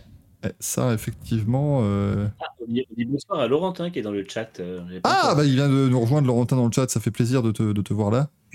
Euh, tu- si, tu- si un jour, Laurentin, tu veux venir dans l'émission, je sais pas pourquoi toi et pas les autres, euh, tu peux, hein, vraiment, n'hésite pas. Mais, mais- Non, si pour une prochaine, tu n'hésites pas. Euh, mais donc voilà, 2h du matin la course à, à Portland. C'est à 17h local, parce qu'ils sont dit 17h heure locale. Ah, sur la côte ouest américaine, c'est bien. C'est malin. Ça sera, ça sera du replay pour ma gueule, hein, parce que déjà qu'il faut se lever tôt pour le safari. Ah bon, tu... Ah donc tu... c'est ça, c'est ça que tu vas faire ce week-end, un safari. Aura, non, le Kenya, c'est. Bravo, Michael il y aura, il y aura, il y aura. C'est terrible quand même. hein. Il, a, il a mauvaise réputation chez nous, hein, calfan. Le, mérite-t-il Ah bah, euh, si, oui, oui. si, bra- si braconner un peu moins, ça irait mieux. Ah, mais il ne l'emmenait jamais sur une course de, sur une course au Japon. L'autre, on va lui dire, ah, venez, venez avec nous pour le, pour le circuit safari, l'autre, il va venir avec son flingue, sa, sa veste de chasseur. Je suis prêt, c'est super. Alors, Elle est où la girafe? Une 9x8 ça serait, Non, ce serait quand même... euh, non, ce serait malvenu. Il va poser devant la 9x8 euh, avec une balle dedans. Il va, il va, il va tirer, il va exploser un pneu, un pneu Michelin, va être là. Eh, 9x8, voilà, j'ai tué un lion. en, en plein. Euh, Ah merde, on est, on, est, on est méchant. On est mauvais. Euh, et ce week-end, il y aura également de la NASCAR à Nashville et de la F1 Academy à Zandvoort. Voilà.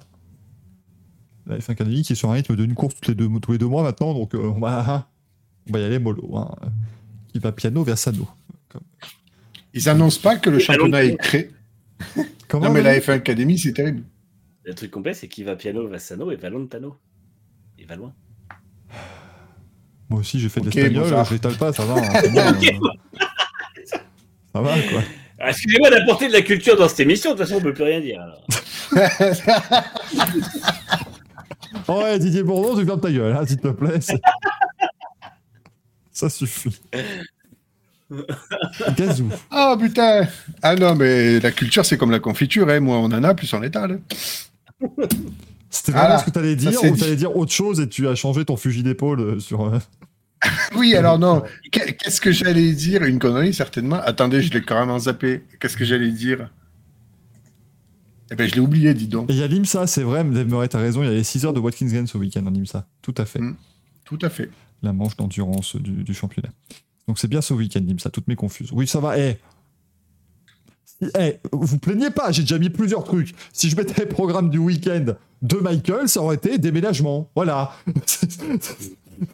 ça aurait été, je fais de la F4 et samedi dimanche, je déménage quelqu'un. Enfin, je déménage quelqu'un, ça veut rien dire. J'aide des amis à déménager. Je déménage quelqu'un.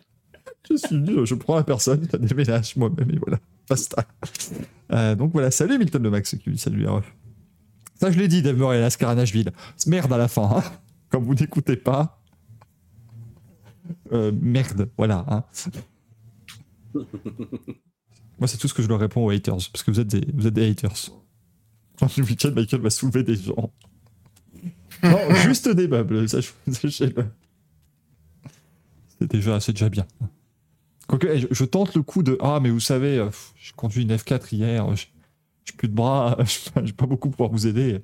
Par contre, je suis là pour vous manger le barbecue, hein, n'hésitez pas, hein, pas de, pas de souci. Tu peux peut-être y aller avec une F4, tu accroches une remorque. Tu le fais plus Bon. rapidement, ton déménagement. Bah oui. Et j'ai vu qu'apparemment, on peut atteindre 180 km/h avec la bagnole quand même sur le petit circuit. Là. Donc je vais- Ils les autorisent Bah oui, ah oui, bah, il y, a des- il y a des vidéos YouTube où les mecs les font. Donc, euh, Ah ouais. Mais il y a des endroits où ils mettent des, ils mettent des chicanes en cône. C'est un peu étrange. Donc, euh, t'as des moments où t'es obligé de prendre des chicanes et tout, c'est un peu chiant du coup. Je, je vais aller. Ma- Michael, méfie-toi. Si tu vois un Dodan euh, Winamax, c'est Villebrequin qui tourne. Donc tu annules euh, tout, tout ce que tu es en train de faire. Tu... Bah non, non, non, eh, Attends, on sera dans une vidéo de Villebrequin, ce serait pas beau. Le décollage de la F4. Ah là, c'était rigolo, hein, les amis. On a perdu une roue. Donc, Il y, a- il y a même sur YouTube, il y a même un mec qui a mis son tour embarqué en F4 et il part en tête à queue à la fin. Donc, euh, tu peux pousser. Il a filé dans le seul bac à gravier du circuit, ça c'est quand même très fort. Euh, les news, chers amis. Avec Pedro Acosta qui sera en MotoGP en 2024. On sait pas dans quelle équipe, mais en tout cas, il a dit que il a choisi, il sera en MotoGP. Apparemment, c'était euh, en gros le contrat qu'il avait avec KTM, c'était MotoGP 2024 ou redoubler en Moto 2. Il a dit non, je vais faire MotoGP. Maintenant, KTM, ils doivent se démerder pour trouver une place. Bon, il ira chez Cascas, hein, j'imagine quand même. Oui, je pense que. Mais c'est embêtant parce que si. Bon, s'il va chez Cascas remplacer Paul Espargaro, euh, bon, allez, euh, en soi, Espargaro n'a pas montré euh, dans les années précédentes méritait encore un volant, enfin un guidon, pardon, mais il n'a pas pu montrer cette année qu'il méritait de garder le guidon chez Cascas. On ne sait pas les performances qu'il aurait fait avec la, avec la moto. Et je trouve que s'il vire Augusto Fernandez, c'est dommage. Parce qu'il est quand même très bon. Donc, euh, on est dans une situation un peu compliquée pour KTM là. Ou alors ils vont le placer ailleurs, dans une autre équipe satellite d'un autre constructeur en- pendant un an. Je sais pas. Je, Je comprends pas trop ça. je sais pas trop ce qu'il pourrait faire du coup. Euh, Giuliano Alesi a perdu son volant en Formula, en Super Formula. Alors pour de, enfin, il, a- il- il s'est fait virer de son équipe. hein. Il n'a pas perdu son volant. Genre, je sais pas où je l'ai garé. Il le cherche encore. Alors, ça, ça ne serait pas une news, ça, ce serait coca, cocasse au mieux. Mais euh, ça, c'est dommage. En fait, il roulait chez Toms, qui est quand même l'une des meilleures équipes, mais par contre, il n'est pas du tout dans le rythme depuis deux ans. Et il a fait des bons débuts, mais après, ça a été rapidement. euh, mais en fait, il était bon en Super Formula Lights, Mm. euh, un peu l'équivalent de l'Indy Next Super Formula, c'est la Super Formula Next. Euh, c'est très compliqué. Mais ensuite, euh, ils l'ont mis en Super GT et en Super Formula tout de suite chez Toms, l'équipe numéro 1, machin, et alors que ils auraient dû le graduellement l'aider un petit peu, je pense. Mm. Donc Il continue peu- à Super GT par contre, je crois. oui, il continue en Super GT, mais en Super GT, c'est pas top non plus comme performance. Surtout qu'il a commencé d'abord avec la numéro 36, qui est là, par contre, la voiture euh, iconique du Super GT. Ensuite, ils l'ont basculé sur la 37 pour qu'il y ait moins de pression, mais le mal était déjà fait, je pense. Donc, euh, on va espérer que ça l'aide à se concentrer uniquement sur le Super GT et que ça l'aide justement à être compétitif dans un championnat. Mais euh, ça, c'est un coup dur quand même pour, euh, pour Giuliano Alesi. Qui d'ailleurs, j'ai lu ça sur motorsport.com, a une belle cote de popularité au, au Japon. Mais c'est donc pas du tout grâce à son papa, puisque c'est plutôt grâce à sa maman, euh, Komiko, qui est une, une star au Japon. Et je pense que d'ailleurs, c'est pour ça que son père ou, ou même lui de concert ont décidé d'aller là-bas, parce que je l'ai quand même rencontré plusieurs fois, allez-y, et c'est vraiment un garçon qui est adorable, mais qui, tu lui fais un compliment, il tombe des nues en fait. Il dit Ah bon Pas Ah ouais. Il a toujours l'impression que ouais c'est ça, c'est-à-dire que il a toujours l'impression. Enfin, je sais pas comment voilà comment était la relation euh, avec son père ou même lui, quel, quel- quel regard on a eu. Est-ce que peut-être qu'effectivement le, le, le le passif de la carrière de son père l'a un peu marqué, etc.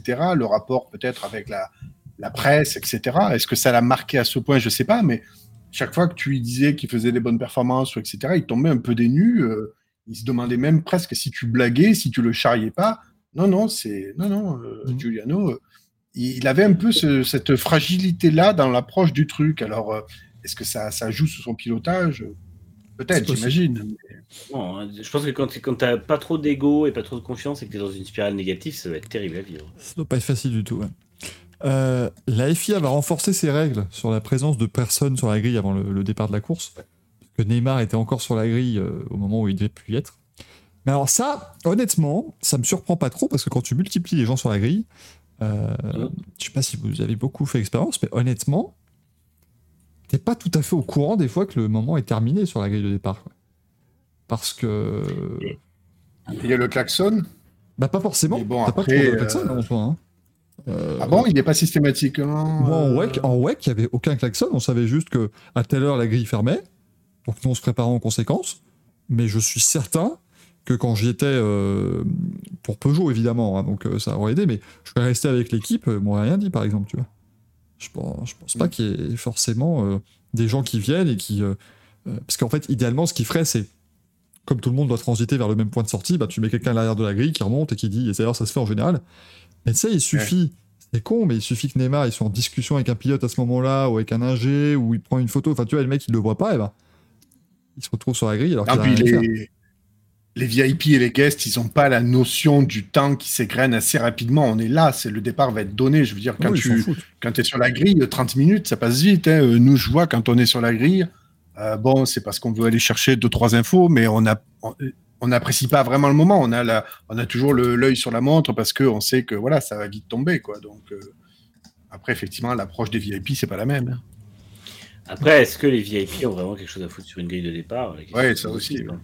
Bah, c'est- con, mais ça fait la belle image quand même. C'est quand t'as ces images. euh, Ouais. de Et dans ce cas-là, il faudrait peut-être faire en sorte que, euh, par exemple, leur dire, bah, vous restez au centre de la grille, ou genre dans un couloir autour d'une. Enfin, tu vois, au centre, parce que je pensais que c'était accès aux deux monoplaces. Mais, euh, ou alors vous êtes carrément sur les côtés et on passe vous chercher bien plus tôt que les autres euh, personnes qui doivent quitter la grille. Parce que il faut. Il faut c'est- Après, je sais pas pourquoi la FIA réagit maintenant, parce qu'en 2022 à Silverstone, Damien Lewis était resté sur la grille aussi, qui est l'acteur, euh, un des acteurs principaux de Homeland, pour ceux qui le, qui le situent pas. Et, euh, et voilà, et la FIA s'en était foutu. donc, euh, Et en 2017, Usain Bolt, il fait, il fait ça sur la grille avant le départ, devant les voitures. Juste avant le départ du Tour de Hein. chauffe. Donc, euh, c'était. Will Smith aussi tardivement. Et, euh. Will Smith, il, il manipule les caméras à Abu Dhabi aussi. Donc, euh, Oui, mais ça, c'est pas grave, ça. Il- Oui, d'accord, au ouais, il est tard. Il, il y est tard Ouais. aussi. euh, et, et- mais par contre, ça, je me demande si ça sera encore accepté aujourd'hui. J'en doute. hein. De quoi? Qu'un VIP aille euh, derrière une caméra, enfin, une caméra officielle du, Bah, bien sûr. du circuit Bah, bien sûr que Pour c'est manipuler- autorisé. pour manipuler la caméra. Bah oui, mais ça fait rigolote. De- le lendemain, qu'est-ce qu'il y avait Ouais. partout? T'avais pas, ah, machin remporte Abu Dhabi. Oui, c'est, oui, Oh, regardez, oui, Will. Smith, il a pris une caméra, c'était rigolo. Ça fait parler de la F1. Et C'est Ouais, c'est un pilote, mais quand tu vois, quand tu vois Alonso qui s'était assis derrière une caméra au Brésil et que ça tourne encore sur Oui. les réseaux sociaux aujourd'hui, euh, Oui, c'est sûr. Ça, c'est des choses bon, qui, n'apportent- qui, qui ne coûtent rien au sport et qui, qui apportent une super plus-value, une super exposition. C'est, super cool. Ça, faut surtout pas Ouais. l'enlever. Alors évidemment, dans le cas où les caméras de surveillance ne marchent plus, bon, bon, on va éviter de donner à Will Smith les, les commandes parce que sinon ils perdent une caméra essentielle, mais sinon, euh, voilà quoi. Ça marche très bien. Oui, alors Laurentin, c'est vrai qu'à Monza aussi, ils avaient fait un truc avec le champion olympique du 100 mètres qui avait couru, euh, je sais plus, enfin, non, je crois. Il avait pas couru sur la grille ou un truc dans le genre Ils avaient pas fait ça? Euh, si, ça me parle. Ils avaient Ça fait un truc, euh, attends. euh, euh, Ah non, mais c'était un, c'était un event à part, ça, le, le- le sprinter contre une F1, non? Non, pas non, ça non, mais je crois qu'ils avaient invité, parce qu'ils avaient invité du coup le, le champion olympique euh, Lamont Marcel Jacobs. Euh, mais alors, il a agité le drapeau à damier, mais je crois qu'il avait aussi, euh, il l'avait aussi mis sur la grille ou je sais plus, euh, un truc marrant, je sais plus, sais plus trop quoi. C'était le champion olympique de cette année. Si voilà, il, a, sprinté sur la grille alors que le tour de chauffe avait commencé. Il a fait, un petit sprint. Mais ça, c'est encadré par l'organisation, donc il n'y a pas de, y a pas de souci quoi tu, te fais, tu fais un, petit, un petit truc marrant, bah voilà, c'est c'est cool. Ah, parce que le champion olympique du 100 mètres est italien encore quand même, hein, depuis, euh, depuis Tokyo 2021. Rendez-vous compte. Ah, c'est pas demain qu'un Français sera champion du monde du 100 mètres. Excusez-moi, hein. Excusez-moi de mettre les pieds dans le plat. le, le- le ministère des Sports est nul. qui en rajoute beaucoup trop et qui s'inquiète beaucoup trop de l'avenir. D'ailleurs, euh, saviez-vous, dans, dans un an, les Jeux Olympiques sont en France? Parce que ça, c'est une info que je viens d'avoir aussi qui est, qui est assez- passé un peu Je savais inaperçu. Dans dans un an, c'est les Jeux Olympiques Est-ce à que- Paris. Est-ce Paris que en plus? tu sais... Ouais. Ah là là, est-ce Ouais, que ouais. tu sais par contre si l'enveloppe initiale a été respectée? Non, c'est des JO. Ça, je ne sais pas. Ça, par contre, j'ai pas eu l'info. Mais, euh, mais, Est-ce que, est que Daft Punk euh, per- performera pour la cérémonie d'ouverture? Pardon. Alors, j'ai lu que ça se joue entre eux et un autre duo mythique, euh, Stone et Chardin. Stone et Chardin. Mais, mais c'est pas possible. mais c'est incroyable. Comment? Comment? Alors là, ça, c'est très très fort, ça. Elle n'était pas, elle était pas répétée celle-là. Oh, mais. ah, je l'avais pas vu venir, bordel de merde. Ah, joli, joli. Bon, Gaëtan qui, oh, là, Gaëtan qui nous tente une, une fake news dans le chat. Coupe du monde de rugby en France en septembre. Ouais, bien sûr. Ouais, hein. Ouais, j'en ai entendu parler, hein, sinon. C'est quoi après? On, est les favoris? Bientôt. Peut-être nous prendre pour des cons. Qui me dit J'étais content de voir Sainz chez Ferrari. Aujourd'hui, je peux plus supporter alors que normalement, j'ai rien contre tes pilotes. Est-ce que c'est normal? Oui. Oui. Tu, tu précèdes le courrier des joueurs, mais tu as raison. c'est normal, ça, je, je te rassure, mon cher Bormule Flafla. Euh, et puis, la, la news suivante Josh Berry va remplacer Ke- Kevin Harvick, donc dans la numéro 4. Alors, lui, il aura tout Ah, réussi avec son, Ouais. son remplacement. bah, c'est vrai qu'il a, il a, été, il a été vraiment bon dans ses remplacements, puisqu'il a été euh, joker de luxe de chez euh, Hendrick Motorsport cette année. Mais j'aurais pas imaginé qu'il attire l'œil d'un- d'une équipe comme Stewart Haas pour un poste de titulaire. Et Mm. franchement, je suis très surpris, mais c'est mérité parce qu'encore une fois, il a été, euh, il a été appelé pour remplacer Bowman, Chase Elliott. Donc, euh, pas, des, pas des, des clients, comme on dit. Il, vient comme l'avait fait Bowman euh, à l'époque. où... enfin, alors, là, alors là, Berry, c'est sa première saison en, en Cup euh, réellement. Ouais. Sa, sa première vraie saison. Mais sinon, effectivement, il, est, il était venu comme ça. En fait, Bowman, il a fait quelques années vraiment merdiques avec des vo- voitures très, très mauvaises. Il a remplacé euh, notamment Dale Junior. Il a fait des bonnes perfs il a signé euh, chez Hendrick, euh, Hendrick Motorsports. La Formule E a dévoilé son calendrier de la saison 10. Car rendez-vous compte, l'an prochain, c'est la saison 10 déjà. On commencera à Mexico le 13 janvier. Après, il y aura les deux manches à Diriyah. Deux manches qui n'ont pas encore été annoncées les 10 et 24 février. Ce sera dans des pays chauds, hein. donc vous attendez pas un prix chez nous, hein. c'est pas, pas prévu. On retournera à Sao Paulo, on ira pour la première fois à Tokyo. Très très bonne nouvelle, ça quand même, de, un y prix à Tokyo, ça peut être vraiment cool. Euh, S'ils sont malins, ils le feraient de nuit, hein. s'il peut vraiment avoir lieu en plus dans son Ah oui. ville, tu le fais de nuit à Tokyo, c'est magnifique. hein. Euh, Il y aura l'I-Prix de Rome, avec deux manches, l'I-Prix de Monaco qui revient le 27 avril, les deux manches à Berlin, un I-Prix qui n'a pas été annoncé le 25 mai. Comme l'a remarqué Tim, en général, le Grand Prix de Pau, c'est c'est fin mai. Ouais, je... C'est jamais. Avec un peu de chance. Ce sera certainement un I-Prix dans un lieu qui n'a rien à voir avec la France, mais voilà, espérons-le. Ceci dit, ça serait pas mal, puisqu'on rappelle que désormais, au Grand Prix de Pau, c'est plus de 160 000 spectateurs qui La- se déplacent. La Donc, Formule 1 ne fait jamais autant. Ouais. et, pourrait- et en plus, il pourrait faire, tu vois, il ferait une course avec les Gen 1 dans le Grand Prix historique. Ça, ça ferait le. Donc, ça serait très bien, tu vois. Euh, donc, voilà, le, le 25 mai. Ensuite, on aura Jakarta, Portland et les, les- les deux manches finales de Londres. Ça, c'est plutôt comme, euh, bah, comme maintenant, à peu près. On a un petit peu remis les, les courses différemment, mais voilà, c'est c'est pas mal. Laurentin nous dit ils ont bientôt plus de saisons que Big Bang Theory. Je ne sais pas ce que, sais pas ce que ça veut dire effectivement, mais c'est factuel. Encore une fois, euh, voilà. Ils ont déjà plus de saisons que The Office. Enfin non, ils sont dans la même saison que The Office actuellement. Euh, Est-ce que c'est aussi la saison de trop? Non. Parce que là, contrairement à The Office, la saison 9 est mieux que les précédentes. Donc euh, ça, ça se bonifie un petit peu finalement. Euh, et ça, on en est content pour, pour la Formule 1. Iker Lekola, comme on l'a dit donc tout à l'heure, remplacera Juan Mir au Grand Prix des Pays-Bas. Ça, c'est merveilleux. Et Stéphane Bradel ira remplacer Alex Rins chez, euh, chez LCR. On a patience au courrier des viewers, messieurs, sauf si vous avez autre chose. Une chaîne IFI, quelque. Non, Non, ça va. ça va, c'est bon. Ça, ça, ça- ça- ça se vend bien sur Vinted, Manu, ça, ça marche, ça marche fouille. Bah oui, ça marche pas mal, ça marche pas mal. Je fais des heureux. Non, tu, non, tu fais des euros. C'est pas la même chose. Aussi. tu fais des euros, surtout. Euh, Ah, je, jingle, je jing- jingle viewers. Oh, quelle masse d'armes Parce que là, il y en a de la question. Vous en avez plein des questions ces semaines, ces dernières semaines, et ça nous fait plaisir euh, d'y répondre, bien sûr, avec la première question qui vient de Bob Sinclair. On est content qu'il nous écoute. Euh, Est-ce que Marc Marquez devrait faire une pause d'un an pour prendre sa retraite au vu de ses performances et blessures de ces dernières années? Oui. Je pense que c'est assez, précis. On a Bob Moran contre Toural. Excellent. Prenez le temps pour les apprécier, hein, les pseudos, quand même, hein, s'il vous plaît, dans, dans le chat aussi. euh, Prenez. Ah, Formule Blabla qui n'aime pas non plus la saison 9 de The Office, visiblement. J'avoue que c'était compliqué. Euh, comment pouvons-nous expliquer la mauvaise série de gros joueurs après un bon début de saison? C'est- passager, ça va passer.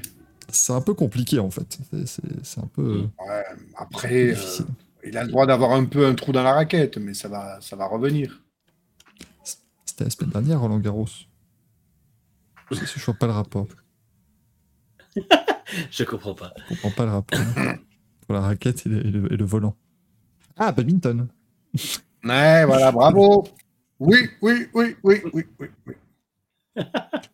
Pourquoi quand tu fais Philippe Bouvard, tu fais aussi l'Otari en même temps? C'est très, Ah bah écoute, je... c'est très bizarre. c'est C'est particulier. On a Albert Coup d'État. C'est qui Albert Coup d'État C'est Alberto Pucci. Oh, putain. Bah oui, évidemment. Eh oui. On nous cite Lewis Badminton dans le chat.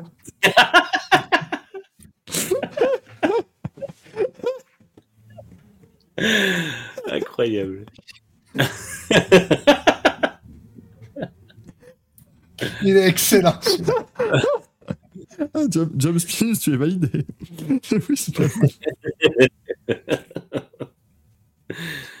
Ah, putain.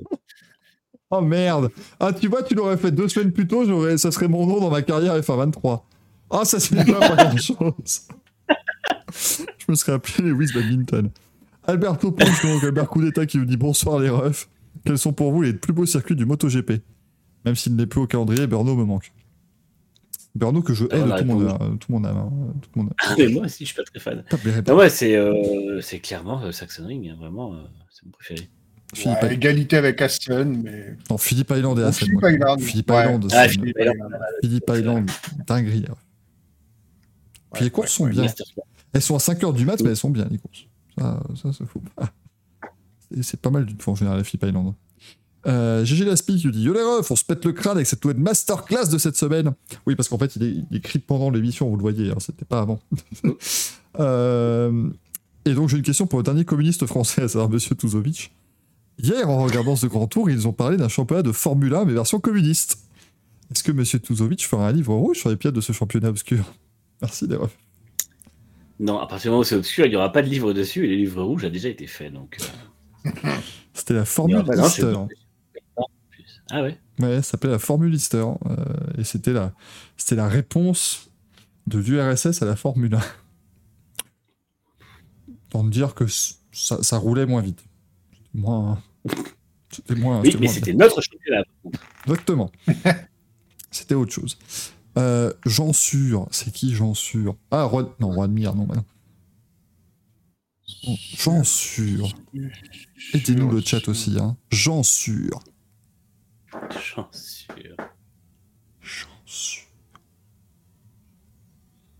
Jo- Joanne... Zarco Ah, je l'ai pas, j'en suis sûr. C'est coup ça. hein. Si c'est Joanne Zarco, c'est coup, c'est coup ça. Euh, il nous dit Salut équipe, selon vous, serait-il possible d'organiser un super week-end avec plusieurs catégories de niveau mondial sur un même week-end? WEC F1 ou F1 IndyCar ou MotoGP euh, Superbike, voire moto et auto? Alors, moto et auto, ils veulent le faire à Madrid apparemment. Pour la F1 et le MotoGP.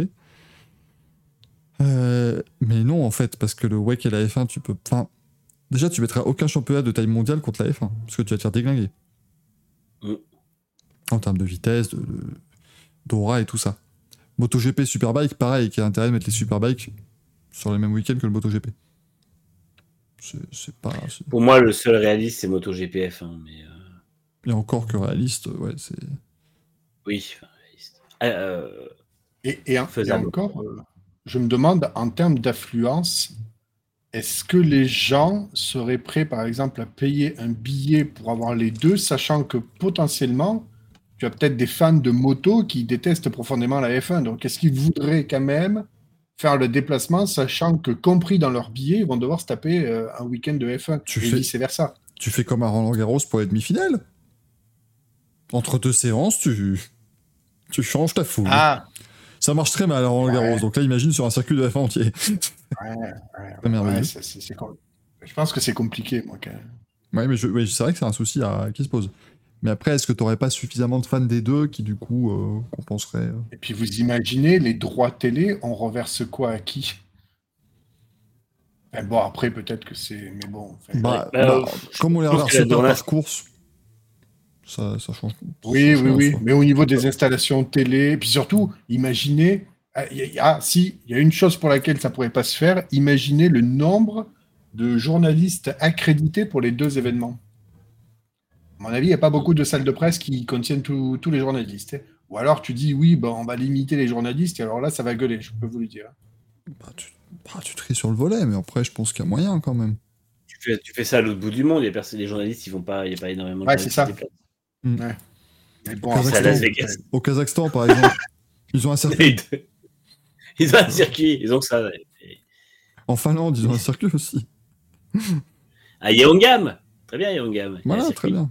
Plus ça fait un circuit en ville pour le MotoGP, tu vois, c'est non, c'est bien. C'est euh, c'est chouette comme tout. Ça avance Euh, la ville là-bas en fait? Comment Manu? Ça avance la ville là-bas ou pas du tout? Euh, Alors, encore une fois, c'est- il n'est pas nécessaire d'avoir la ville pour être un circuit en ville. Tant qu'il y a l'idée. Oui, t'as des murs. C'est l'intention Ouais. qui compte. Attention, il y a des murs autour de la piste. Euh, on a notre chère anonyme féminine qui nous remet une petite question. Préambule, je me suis farci tout le, docu- le document de la FIA sur la classification des pilotes avant de poser cette question. Déjà, bravo. Vous pouvez tous applaudir dans le chat, s'il vous plaît. Des, des applaudissements francs et sincères, parce que là, c'est déjà grandiose. Y a-t-il un problème quand les meilleurs... Non, non, déjà, la question pourrait s'arrêter y a-t-il un problème? Oui.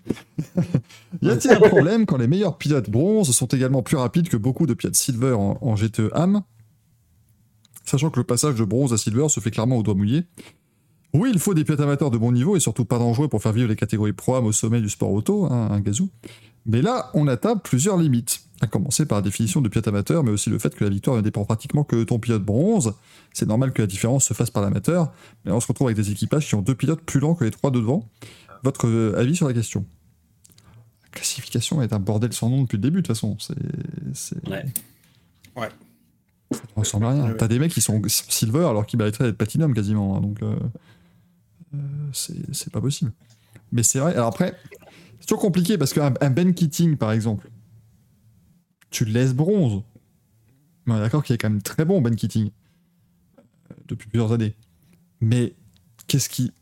Lui, tu pourrais peut-être le passer en silver, mais techniquement, tu peux toujours dire il est complètement amateur, ce gars. C'est c'est- il a un métier à côté. euh. Il est amateur, mais il fait des pôles quand même avec la, la corvette, quoi. Donc, euh, Oui, mais alors après, tous les en, en GTM, c'est le pilote bronze justement qui doit, euh, oui, oui. qui doit faire la qualif. Mais, euh, mais par exemple, je crois que chez l'Iron Dames, Sarah Bovy est limite la plus rapide des trois.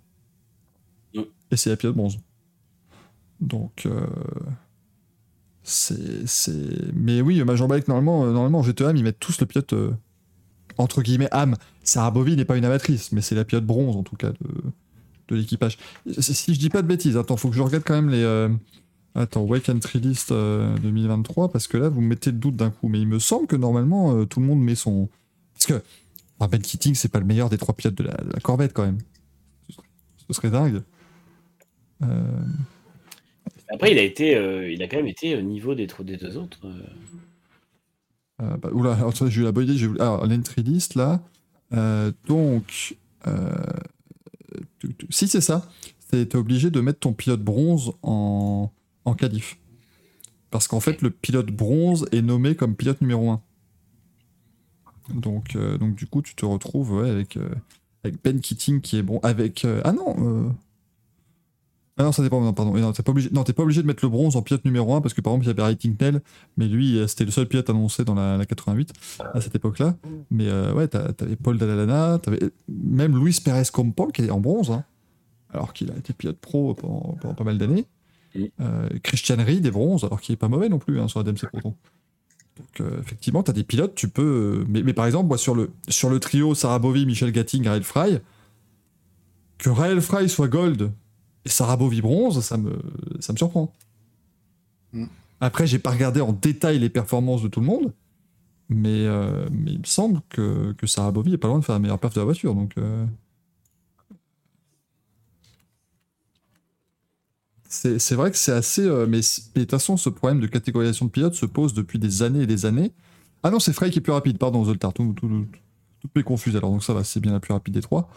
Euh, Alors oui, Laurentin, oui, Dorian Payne est silver, mais c'est normal. Elle a 19 ans, euh, c'est une de ses premières saisons, euh, tu peux pas la catégoriser gold directement. Là, on sait qu'elle le mériterait sans doute le gold. Mais, euh, pour l'instant, tu peux pas, euh, tu, peux pas vraiment dire que voilà, si, si, si tu l'avais catégorisé elle en gold et beaucoup d'autres en silver, ça aurait encore grincé les, grincé les dents. Mais les championnats de GT3 sont dans un, état de, de naufrage quasiment parce que la, la catégorisation de la FIA est toujours bordélique quoi. Tu, tu, tu vas te retrouver avec euh, certains équipages qui auront euh, trois silver, mais les trois silver sont meilleurs que les trois gold de l'équipage d'à côté si tu veux quoi. Donc, euh, c'est très, euh, c'est très variable. C'est une catégorisation par- particulière. Et c'est vrai, euh, Zoltar, voilà, dans l'équipage sont les plus lents, mais par rapport au silver des autres, il y a le problème. C'est sûr que euh, voilà, t'as quand même des, pilotes. Après, je sais pas, j'ai pas regardé assez près Euh, J'ai pas regardé d'assez près en fait tous les, tous les autres pilotes. Mais euh, après, dans les silver qu'on a en GTE AM, en tout cas dans ceux qui étaient annoncés dans l'entry Scoreball, t'avais Gunnar, Gunnar Janet, je pense quand même qu'il est pas trop mauvais. Francesco Castellacci. Je sais pas si effectivement. euh, Mais bon, Ben- c'est sûr que d'avoir un Ben Keating dans ta voiture, ça, ça aide, euh, ça aide largement. Donc, euh, ouais, il faut peut-être. euh, Mais peut-être qu'il peut qu'il passera en silver, hein, Keating, du coup. Si, euh, claque encore une saison, une saison de, de titre ou quoi que ce soit, ce sera peut-être le cas cette fois-ci. hein. Mais c'est quelque chose qu'il faudra regarder de très près pour l'an prochain aussi. Avec, avec le GT3 qui va arriver. Donc, ça va être.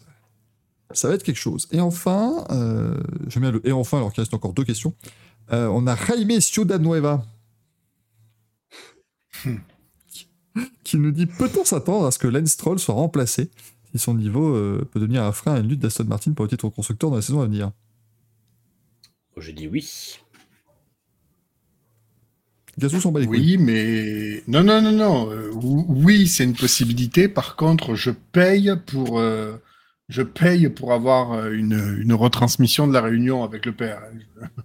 Et moi, je pense, euh, j'en parlais un petit peu hier, moi, je pense que Lance Stroll est déjà prévenu. Je pense que même il a été prévenu au rachat d'Aston Martin, parce que son père doit être assez conscient du, du talent de son fils et de, de ce que ça demande d'avoir une équipe championne du monde. Et, euh, et je pense qu'il lui a dit, tu resteras tant que euh, ton niveau match celui de l'équipe, mais euh, je pense que Laurent Stroll est là pour gagner. Il a investi euh, avec son consortium 600 millions, en fait quasiment un milliard hein, dans l'équipe et dans Aston. C'est pas pour, pour faire juste une place pour le fiston. Au pire, il peut réinvestir 70 millions de plus et le poser chez Williams ou je ne sais où en, tant que, en tant que pilote payant. Mais le, milliard investi pour Aston Martin ne- ne- n'est pas juste là pour payer un volant à son fils. Justement, tu as posé la bonne question, Manu. Est-ce qu'actuellement, le niveau de Stroll match le niveau de l'écurie Justement, c'est pour ça que moi je pense que son remplacement est, est assez imminent. Je pense qu'au pire, s'il est encore là en 2024, ce sera sa dernière saison dans l'équipe. Et vu qu'on n'a jamais d'annonce et qu'on ne connaît pas la durée de son contrat, il est un CDI précaire. Voilà, le mec est en CDI littéralement, donc il peut se faire virer du jour au lendemain, mais euh, Il n'y a pas de contrat, il vient les dimanches pour aider, mais c'est tout. En fait, c'est comme Voilà. une, un Non, mais familial. quand non mais Lance Stroll au début de l'année, en fait, pense. il édite, un, il édite un bon de commande, il fait un devis, et puis voilà, après. euh, Non, mais c'est ça quand on y pense. De tous les pilotes de la grille, ils sont tous en CDD. Il y en a qu'un qui est en CDI, c'est Stroll, et pourtant, c'est clairement sa position qu'on n'aimerait pas avoir. Enfin, parce Non, a pas. Ah, mais de toute façon, à la base de la base, de toute façon, quand on, enfin, quand t'es en CDI, t'as plus de chances de te faire virer qu'en CDD, techniquement. En CDD, Oui, tu sais quand ça va. En CDD, tu sais quand ça va se terminer, mais en CDI, ça peut se terminer plus tôt. C'est un peu le souci. Et moi, je serais euh, Nicolas Todd qui gère la carrière de Charles Leclerc. J'irais dire bonjour, euh, Laurent Stroll. À quel Mm. moment vous comptez laisser un bac à vie euh, pour votre fils? Bah oui. Votre Exactement. fils Parce que, Exactement. parce que s'il y a eu une équipe où Leclerc doit aller, pour moi, c'est Aston Martin. C'est-à-dire qu'il Ah oui. ira de- aux côtés d'Alonso. Il le bat pas, c'est pas grave, c'est Alonso. Il le bat, tant mieux, c'est Alonso. Et derrière, Alonso est en, re- en retraite dans deux ans et c'est lui le leader du projet. Donc, euh, J'avais. Déjà moi, annoncé l'an dernier que s'il n'y avait pas Stroll, c'était Gasly qui devait y aller, mais bon. Lord Lord Félix nous dit que Lance, il est auto-entrepreneur, exactement. Tous les, tous les trois mois, il paye ses cotisations à l'URSSAF et tout. Non, il, a, il a une commande annuelle pour 24 courses. Donc là, ça a été réduit à 22. Du coup, il faut qu'il trouve de l'argent. Ah bah là, il faut qu'il il euh, bah, il va, il va aller, je crois, euh, ouais, il va aller faire des piges en Formule E et tout parce qu'il doit. En même temps, il paye moins d'URSAF, du coup, s'il fait moins de Il travail. paye moins d'URSAF, mais là pour l'instant avec le, le- avec le prélèvement, euh, le prélèvement à la source, ça, ça colle Mm. pas, ça matche pas pour l'instant. il Ça, ça dépend de sa tranche d'imposition. Exactement. voilà, c'est très, très compliqué, hein, faut pas croire. Hein, excusez, pour aller des spécialistes ici.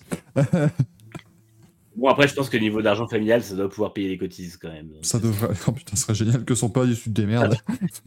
Tu te démerdes, tu payes ton URSAF, petit con. oh, si t'étais meilleur en piste, eh ben, Non, on c'est pas pourrait là. te payer. Mais là, c'est pas le cas. Et enfin, la dernière question qui nous vient de Billy Crawford Fiesta. Propre. Il était bien le concert de Billy Crawford de Gazou d'ailleurs, j'espère. Génial, euh, franchement, euh, nickel. Je t'ai- vu te déhancher sur Tracken.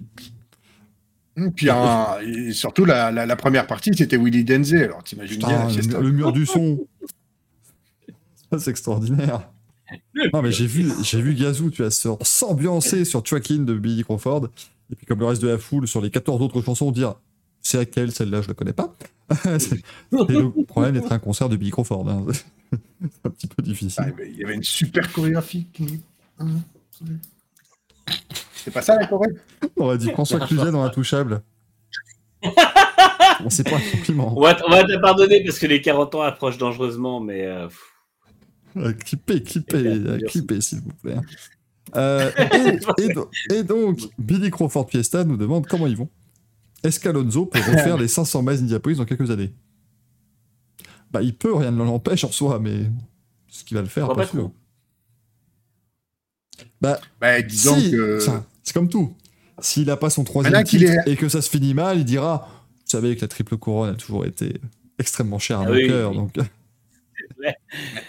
ça. Maintenant qu'il se rapproche de, de faire ami-ami avec Honda, rien n'est impossible. Ah non, mais puis, puis de toute façon, à un moment donné, voilà, le mec. euh, il- c'est uniquement selon le sens du vent. Là, ça remarche, donc maintenant c'est le troisième titre, la 33e victoire, tout ça. Et puis le jour où il n'y aura pas la 33e victoire, il n'y aura pas le troisième titre ou quoi que ce soit, et ben, il refera une 1500 en disant Mais eh, quand même, imagine, j'ai gagné la triple couronne, c'est génial Et puis s'il gagne pas la triple couronne, il retournera au Dakar pour dire Eh, j'ai quand même gagné le Dakar. Enfin, voilà, c'est c'est constamment pour qu'on puisse À dire votre avis Alonso, quand même. À votre avis, il quitte quand la F1 De- Moi, j'aimerais bien 2027, euh, avec deux titres de plus. Pour moi, fin 2025, il arrête. Avant le nouveau Fin règlement 2025 Fin 2025 Ouais, il a quel âge par contre, fin 2025 Bon, ça sera irrelevant. 45. irrelevant. Il le 20 44. Mais parce que pour moi, il arrêtera parce qu'il aura, il aura quelques victoires de plus. Je dirais, je pense qu'il en sera à 37, 38. Il aurait, fait, il aurait été vice-champion du monde cette année ou l'an prochain. Et je pense que. À chaque fois, j'en ai marre. Parmi le fait qui dit pour qu'Alonso gagne, il faut que Michael n'aille plus jamais au Mans, sinon c'est Lance Stroll qui va y gagner. Mais bordel J'étais là les deux fois où il a gagné. J'étais au circuit.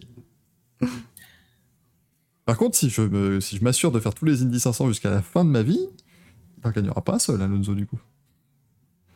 Par contre, les victoires, alors, mais de, de, de Latifi, de Brandon Hartley, de Christian Reed, de, de, de toi. C'est qui tes pilotes en Pro-Am, en, en GT4 Pro-Am, là, euh, Gazou, là? Ils vont tous gagner une Indy 500, là. c'est- Ils vont tous se faire plaisir, là. C'est c'est merveilleux. Et il tient quoi, Latifi? Bah, Il travaille dans la, dans la boîte de papa. Oh putain, oui, Formule bah, sauf la fleur, je serais capable d'aller gagner une Indy 500 si j'y suis. Ouais, bah, faut pas y croire, les- faut pas croire, les amis. Mais imaginez, imaginez maintenant, à partir de l'an prochain, je fais tous les, tous les ans l'Indy 500 en accrédité. Mais vous croyez que j'ai une idée de la question à poser à, à Lance Stroll qui vient de gagner les 500 matchs d'Indianapolis? C'est- C'est compliqué quand même de trouver un truc à dire. C'est- difficile. Ou Guan Yu Zhou, voilà, parce que voilà, c'est c'est lui le prochain hein, de chez Sauber qui a gagné des. Christian Lundgaard. hein. Christian ouais, enfin, c'est pas possible, quoi. Ou Calou Mailot, enfin, c'est. Il commence à y avoir beaucoup quand même des, des prétendants là. hein. Ça devient difficile. Ah, mais Dave, moi j'ai tellement espéré la deuxième euh, victoire de Marcus Ericsson, juste pour tous vous dire chais, à vous qui étiez sur place. Mais du coup, bah non, voilà, c'est. pas le- C'est pas le cas.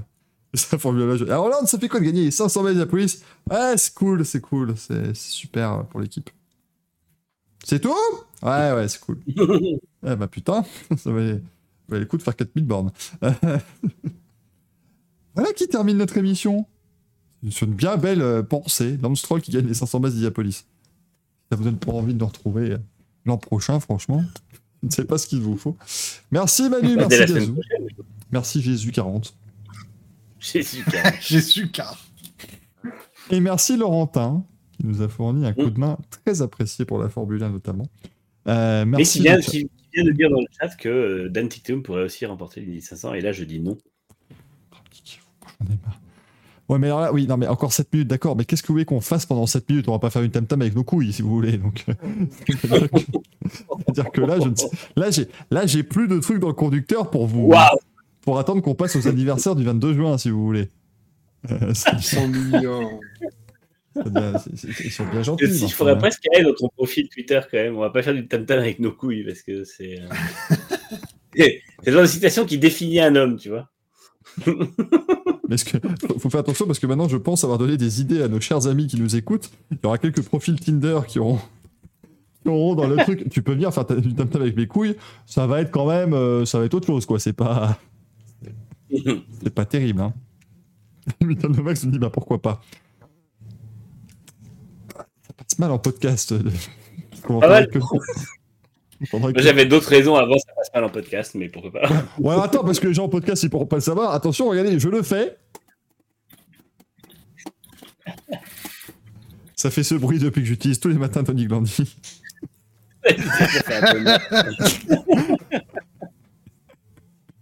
J'en peux plus. Ah, Michael nous dit Gracie vainqueur des 500 miles. Ah non, ça c'est que si les 500 miles d'Indianapolis deviennent électriques. Parce que sinon, ça, ça ne correspond pas à ses valeurs, tu comprends. Ou si elle se met à relayer une propagande d'extrême droite, là, il ira forcément. C'est américain, c'est dans l'Indiana. Ça, ça se tente. Hein. Ouais. Ça, c'est- Mais même, même eux sont plus avancés psychologiquement que Cassie Gracie. Donc, euh, ça me paraît, ça me paraît pas débile. Donc, non, écoutez, eh, on a plus que 5 minutes à meubler maintenant. hein. Ah, Oui, bah voilà formidable. Parfait. Bah, débat, par exemple, Carlos Sainz pour ou contre? Parce que finalement, on a passé la soirée en On a Paris 5 sans minutes, vraiment, Manu. Faudra un débat vraiment qui dire dure les termes. faudra un débat qui dure Ouais. 5 minutes. Parce que c'est contre, donc euh, ça... ça va trop vite. Sainz contre ou contre? Ah, alors là, par contre, plutôt, plutôt contre. Plutôt contre. hein. Milton nous dit ça va être long 500 miles en électrique. Ah bah oui, bah ça, euh, qui dis-tu? Euh, Les 800 km d'Indianapolis en électrique, euh, j'ai pas envie de les voir, Sauf si la piste, euh, sauf si la piste recharge les bagnoles. Oui, Ou, qui, ou, que, Oui. ou que de manière beaucoup de manière plus réaliste, on a des recharges à 600 kW. Voilà. Oui, ou qu'on ou qu'on roule avec des motos, tu sais, des motos noires avec des roues bleues sur les côtés, machin, et tu sais, puis il y, a des fi- il y, a des- il y a des traits de couleur partout. Ouais, oui, c'est. Toi, t'es dans, t'es dans le C'est tronc. pas- Oui, voilà, c'est ça. Film tronc que tu me Alors, racontes. là. rien, à, voir avec Georges Tron, hein, qui lui, par contre, n'est pas dans, les, dans, les, dans le domaine Oui. des roues, euh, plutôt dans le domaine des pieds. Ça, c'est pas, c'est pas pareil du tout. Fafa qui nous dit J'ai commencé à faire une liste des crashs de Leclerc et Sainz depuis 2021, j'en suis à 8-7 à la faveur de Sainz. C'était Bah, c'est une- clairement, le, clairement le paramètre le plus serré entre les deux. c'était- pas une chanson, ça euh, de- À la faveur de Sainz, non, c'était pas. C'était c'était- c'était une chanson qui marchait bien à l'époque, ça. Pourquoi on essaie d'avoir. on avait dit meublé, mais peut-être pas ce oui. point-là quand même. À votre avis, on n'arrête pas les émissions en minuit juste parce que c'est trop long, hein. c'est juste parce que je suis éclaté au sol à partir de 23h08. hein. Donc, euh, pour que l'émission reste Mais- intelligible et, euh, et abordable, euh, voilà, on, on arrête. Passer en revue les commentaires sous les tweets de Manu. Oh, bah, je pense que tu en lis un, tu les as tous lus. hein. Moi, j'en ai eu une belle chier quand même hein, sous mon tweet euh, sur, sur Senna. Ouais. C'était, il, était, il était grandiose celui-là quand même. hein. Mais en fait, en fait c'est chiant parce que je peux pas faire un truc de Verstappen sans prendre un shitstorm derrière. J'en dis du bien, je me fais éclater. J'en dis du mal, je me fais éclater. Vous, au bout d'un moment, dites-moi ce que je dois dire. Mais je. Ferme ta gueule. tu vois que ça. C'est violent, Oui, c'est vrai. euh, Enfin, je sais que t'aimes pas, Ouais, euh, je sais que t'aimes pas Manu, mais enfin. euh, Ah non, Non, mais c'est c'est vrai. c'est faux. C'est Manu que je préfère le plus. Oh. Oh,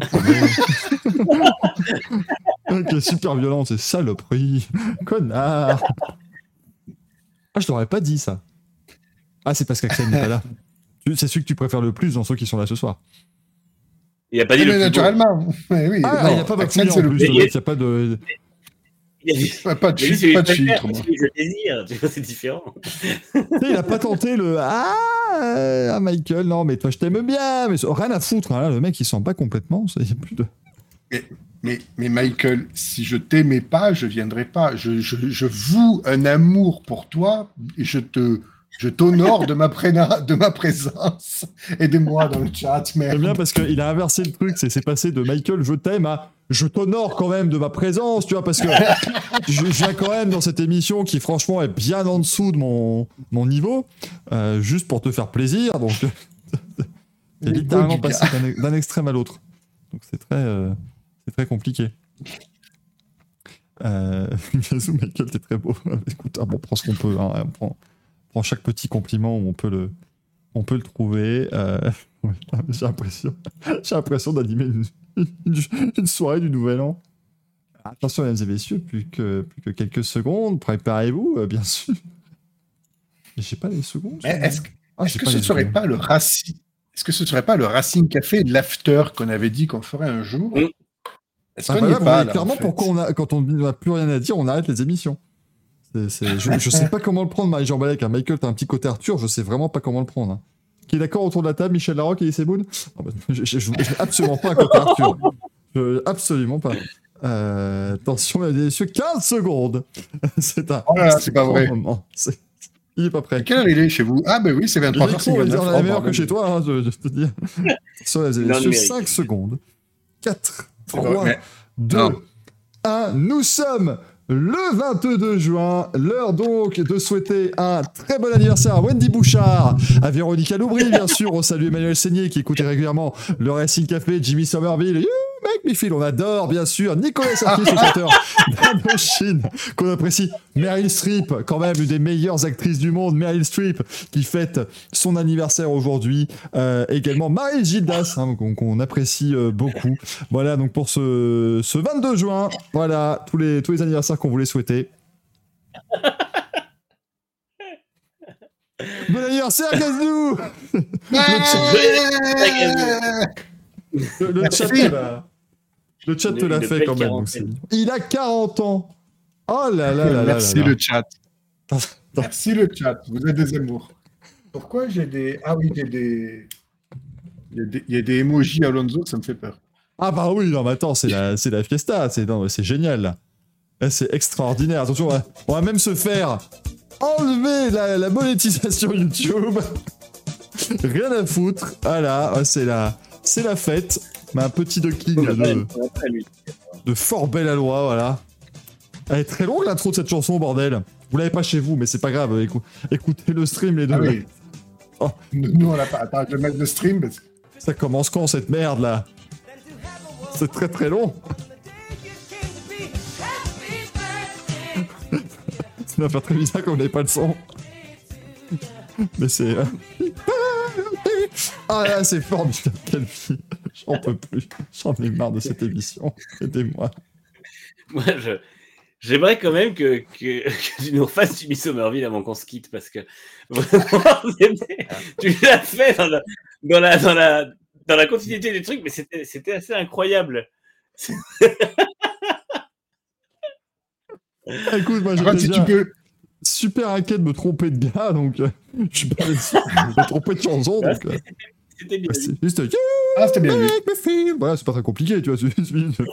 un petit falsetto très simple euh, qui, ma foi, c'est assez simpliste. Tu peux nous faire euh, juste l'autre, là, Small Town Boy?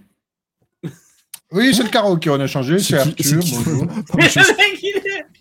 C'est pas un DJ à qui tu demandes ce que tu veux. hein, Non, c'est- c'est pire. Je, je suis un jukebox là. Mais c'est qui Ah, mais je, je n'ai pas celle-là de Jimmy Somerville. Ah non, et moi, Jimmy Somerville, j'en connais une, c'est déjà bien. Merde, faut pas me faire chier. Comme Billy Crawford, hein, c'est une seule chanson. euh. Attends. C'est déjà, c'est déjà un très bon début. Je vais te faire You Make Me Feel. Où il y avait d'autres limites this way, mais je sais plus. Merde, c'est comment le rythme déjà? Ah oui, c'est. That's for you C'était c'était ça. Là, là, vous avez. Là, euh, il y a beaucoup de gens dans le chat qui viennent de découvrir Jimmy Somerville et qui n'ont pas forcément envie de, de l'écouter maintenant. C'est un petit peu. Il y a- il y a sûrement aussi des gens qui ont découvert Racing Café et qui n'ont pas envie de le regarder plus tard. Ça, oui, mais ça arrive toutes les semaines, ça faut pas s'inquiéter. C'est c'est pas Ah oui, c'est vrai. C'est pas nouveau. Euh, bah, merci le chat. Du coup, on est resté voilà pour l'anniversaire de Gazou. Euh, vous pourrez envoyer plein de messages sur Twitter. hein, N'hésitez pas. Vraiment, allez-y. hein, Faites-vous plaisir. Plein, plein, plein de, de messages. Euh, J'ai déjà peur de tout ce que je vais recevoir. Oh oui, t'as raison à mon avis. Emilia nous dit Gazou se croit à Fureur. Bah oui, il a cru que j'étais Arthur. De toute façon, vu que visiblement je suis Arthur, donc. euh, Ah ouais Quand est-ce qu'on se fait un karaoké? Mais, je- mais tu sais qu'un jour, ça va être, mais ça va être affreux. Hein. Mais il y aura la soirée Racing Café où ce ne sera que du karaoké. Ça durera 4h30, ce sera imbitable pour tout le monde. Et on fera 200 viewers. C'est ça le gros problème en fait. Le Racing Karaoké. Je sais très bien que ça va se faire un jour. hein. Ça va forcément se faire. J'aime le karaoké. Visiblement, Gazou aime le karaoké. Ça fait déjà beaucoup trop de personnes qui aiment le karaoké. Je suis sûr qu'on peut rameuter Greg pour ça en plus.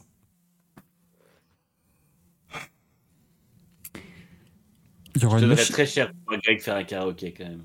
mais, mais tu sais que si on refait un racing, une racing réunion, euh, Ça doit se louer pour pas trop cher une machine à karaoké, franchement. Ah, je croyais Greg. Ah bah, non mais lui aussi, oui, Greg, parce que lui, franchement, pour un bout de, un bout de, un bout de nourriture qu'il apprécie, et puis voilà, hein, ça ira très bien. hein, il sera content. Un karaoké sur Accepterais-tu de Jacques Villeneuve, ce serait quand même assez, euh, assez prodigieux. Euh, mesdames, messieurs, eh bien, euh, bonne nuit, hein, bonne, bonne fin de journée. Merci Manu, merci, Gazou, Merci à tous. Merci tout le monde, ouais. avec 17 S. Merci, merci. Lucas. Et tu as reçu un bit, euh, mon cher Gazou, Bien, la première fois que ça m'arrive. de la part de Gare, voilà. C'est Euh, apprécié. Mylène veut, Mylène veut chanter Billy Crawford avec Gazou. c'est noté. Il y aura la reprise de Joaquin. Mais c'est vrai que ça va devenir. Mais c'est terrible. On va se retrouver- enfin, bah, merde, moi à un moment donné, j'ai plus de place dans mon planning de stream, mais il va falloir caser ça. Affreux. Ou une soirée blind test. Ouais, blind test. Bah, c'est compliqué avec les décalages de, de melon et tout ça. euh, Blind test, je pense. Mais il y a moyen de. Ça peut le faire parce que comme sur Melon, je peux directement jouer des sons. Ça peut, ça peut peut-être, euh, ça peut peut-être le vrai. faire. On va, on fera, on fera une soirée blind test. Ou alors on peut moins. jouer à- euh, on, on peut jouer à ce jeu qu'on avait au l'Airbnb, la Nine. on pourrait. on pourrait, on pourrait enfin Non, mais faire euh, ouais, le, le blind test, c'est un peu moins. Tu, tu mets moins de ta personnalité en jeu qu'un karaoké. Je viens, je viens littéralement de faire deux fois du Jimmy Somerville sans le son. Alors oui, mais tu as franchement, demandé de faire parce que j'avais vu que tu l'avais très bien fait la première fois. franchement, ça peut le faire. hein. Euh... Je sais pas si je veux être là ou jamais en entendre parler. Tu veux être là, évidemment. En fait, tu vas être là parce que le, le- en fait, le blind test, c'est le, c'est l'entre-deux parfait. Parce que Mm. tu sais très bien que du coup, tu peux rester réservé et tu sais très bien que tu auras deux ou trois cons qui vont toutes les chanter, les chansons du blind test.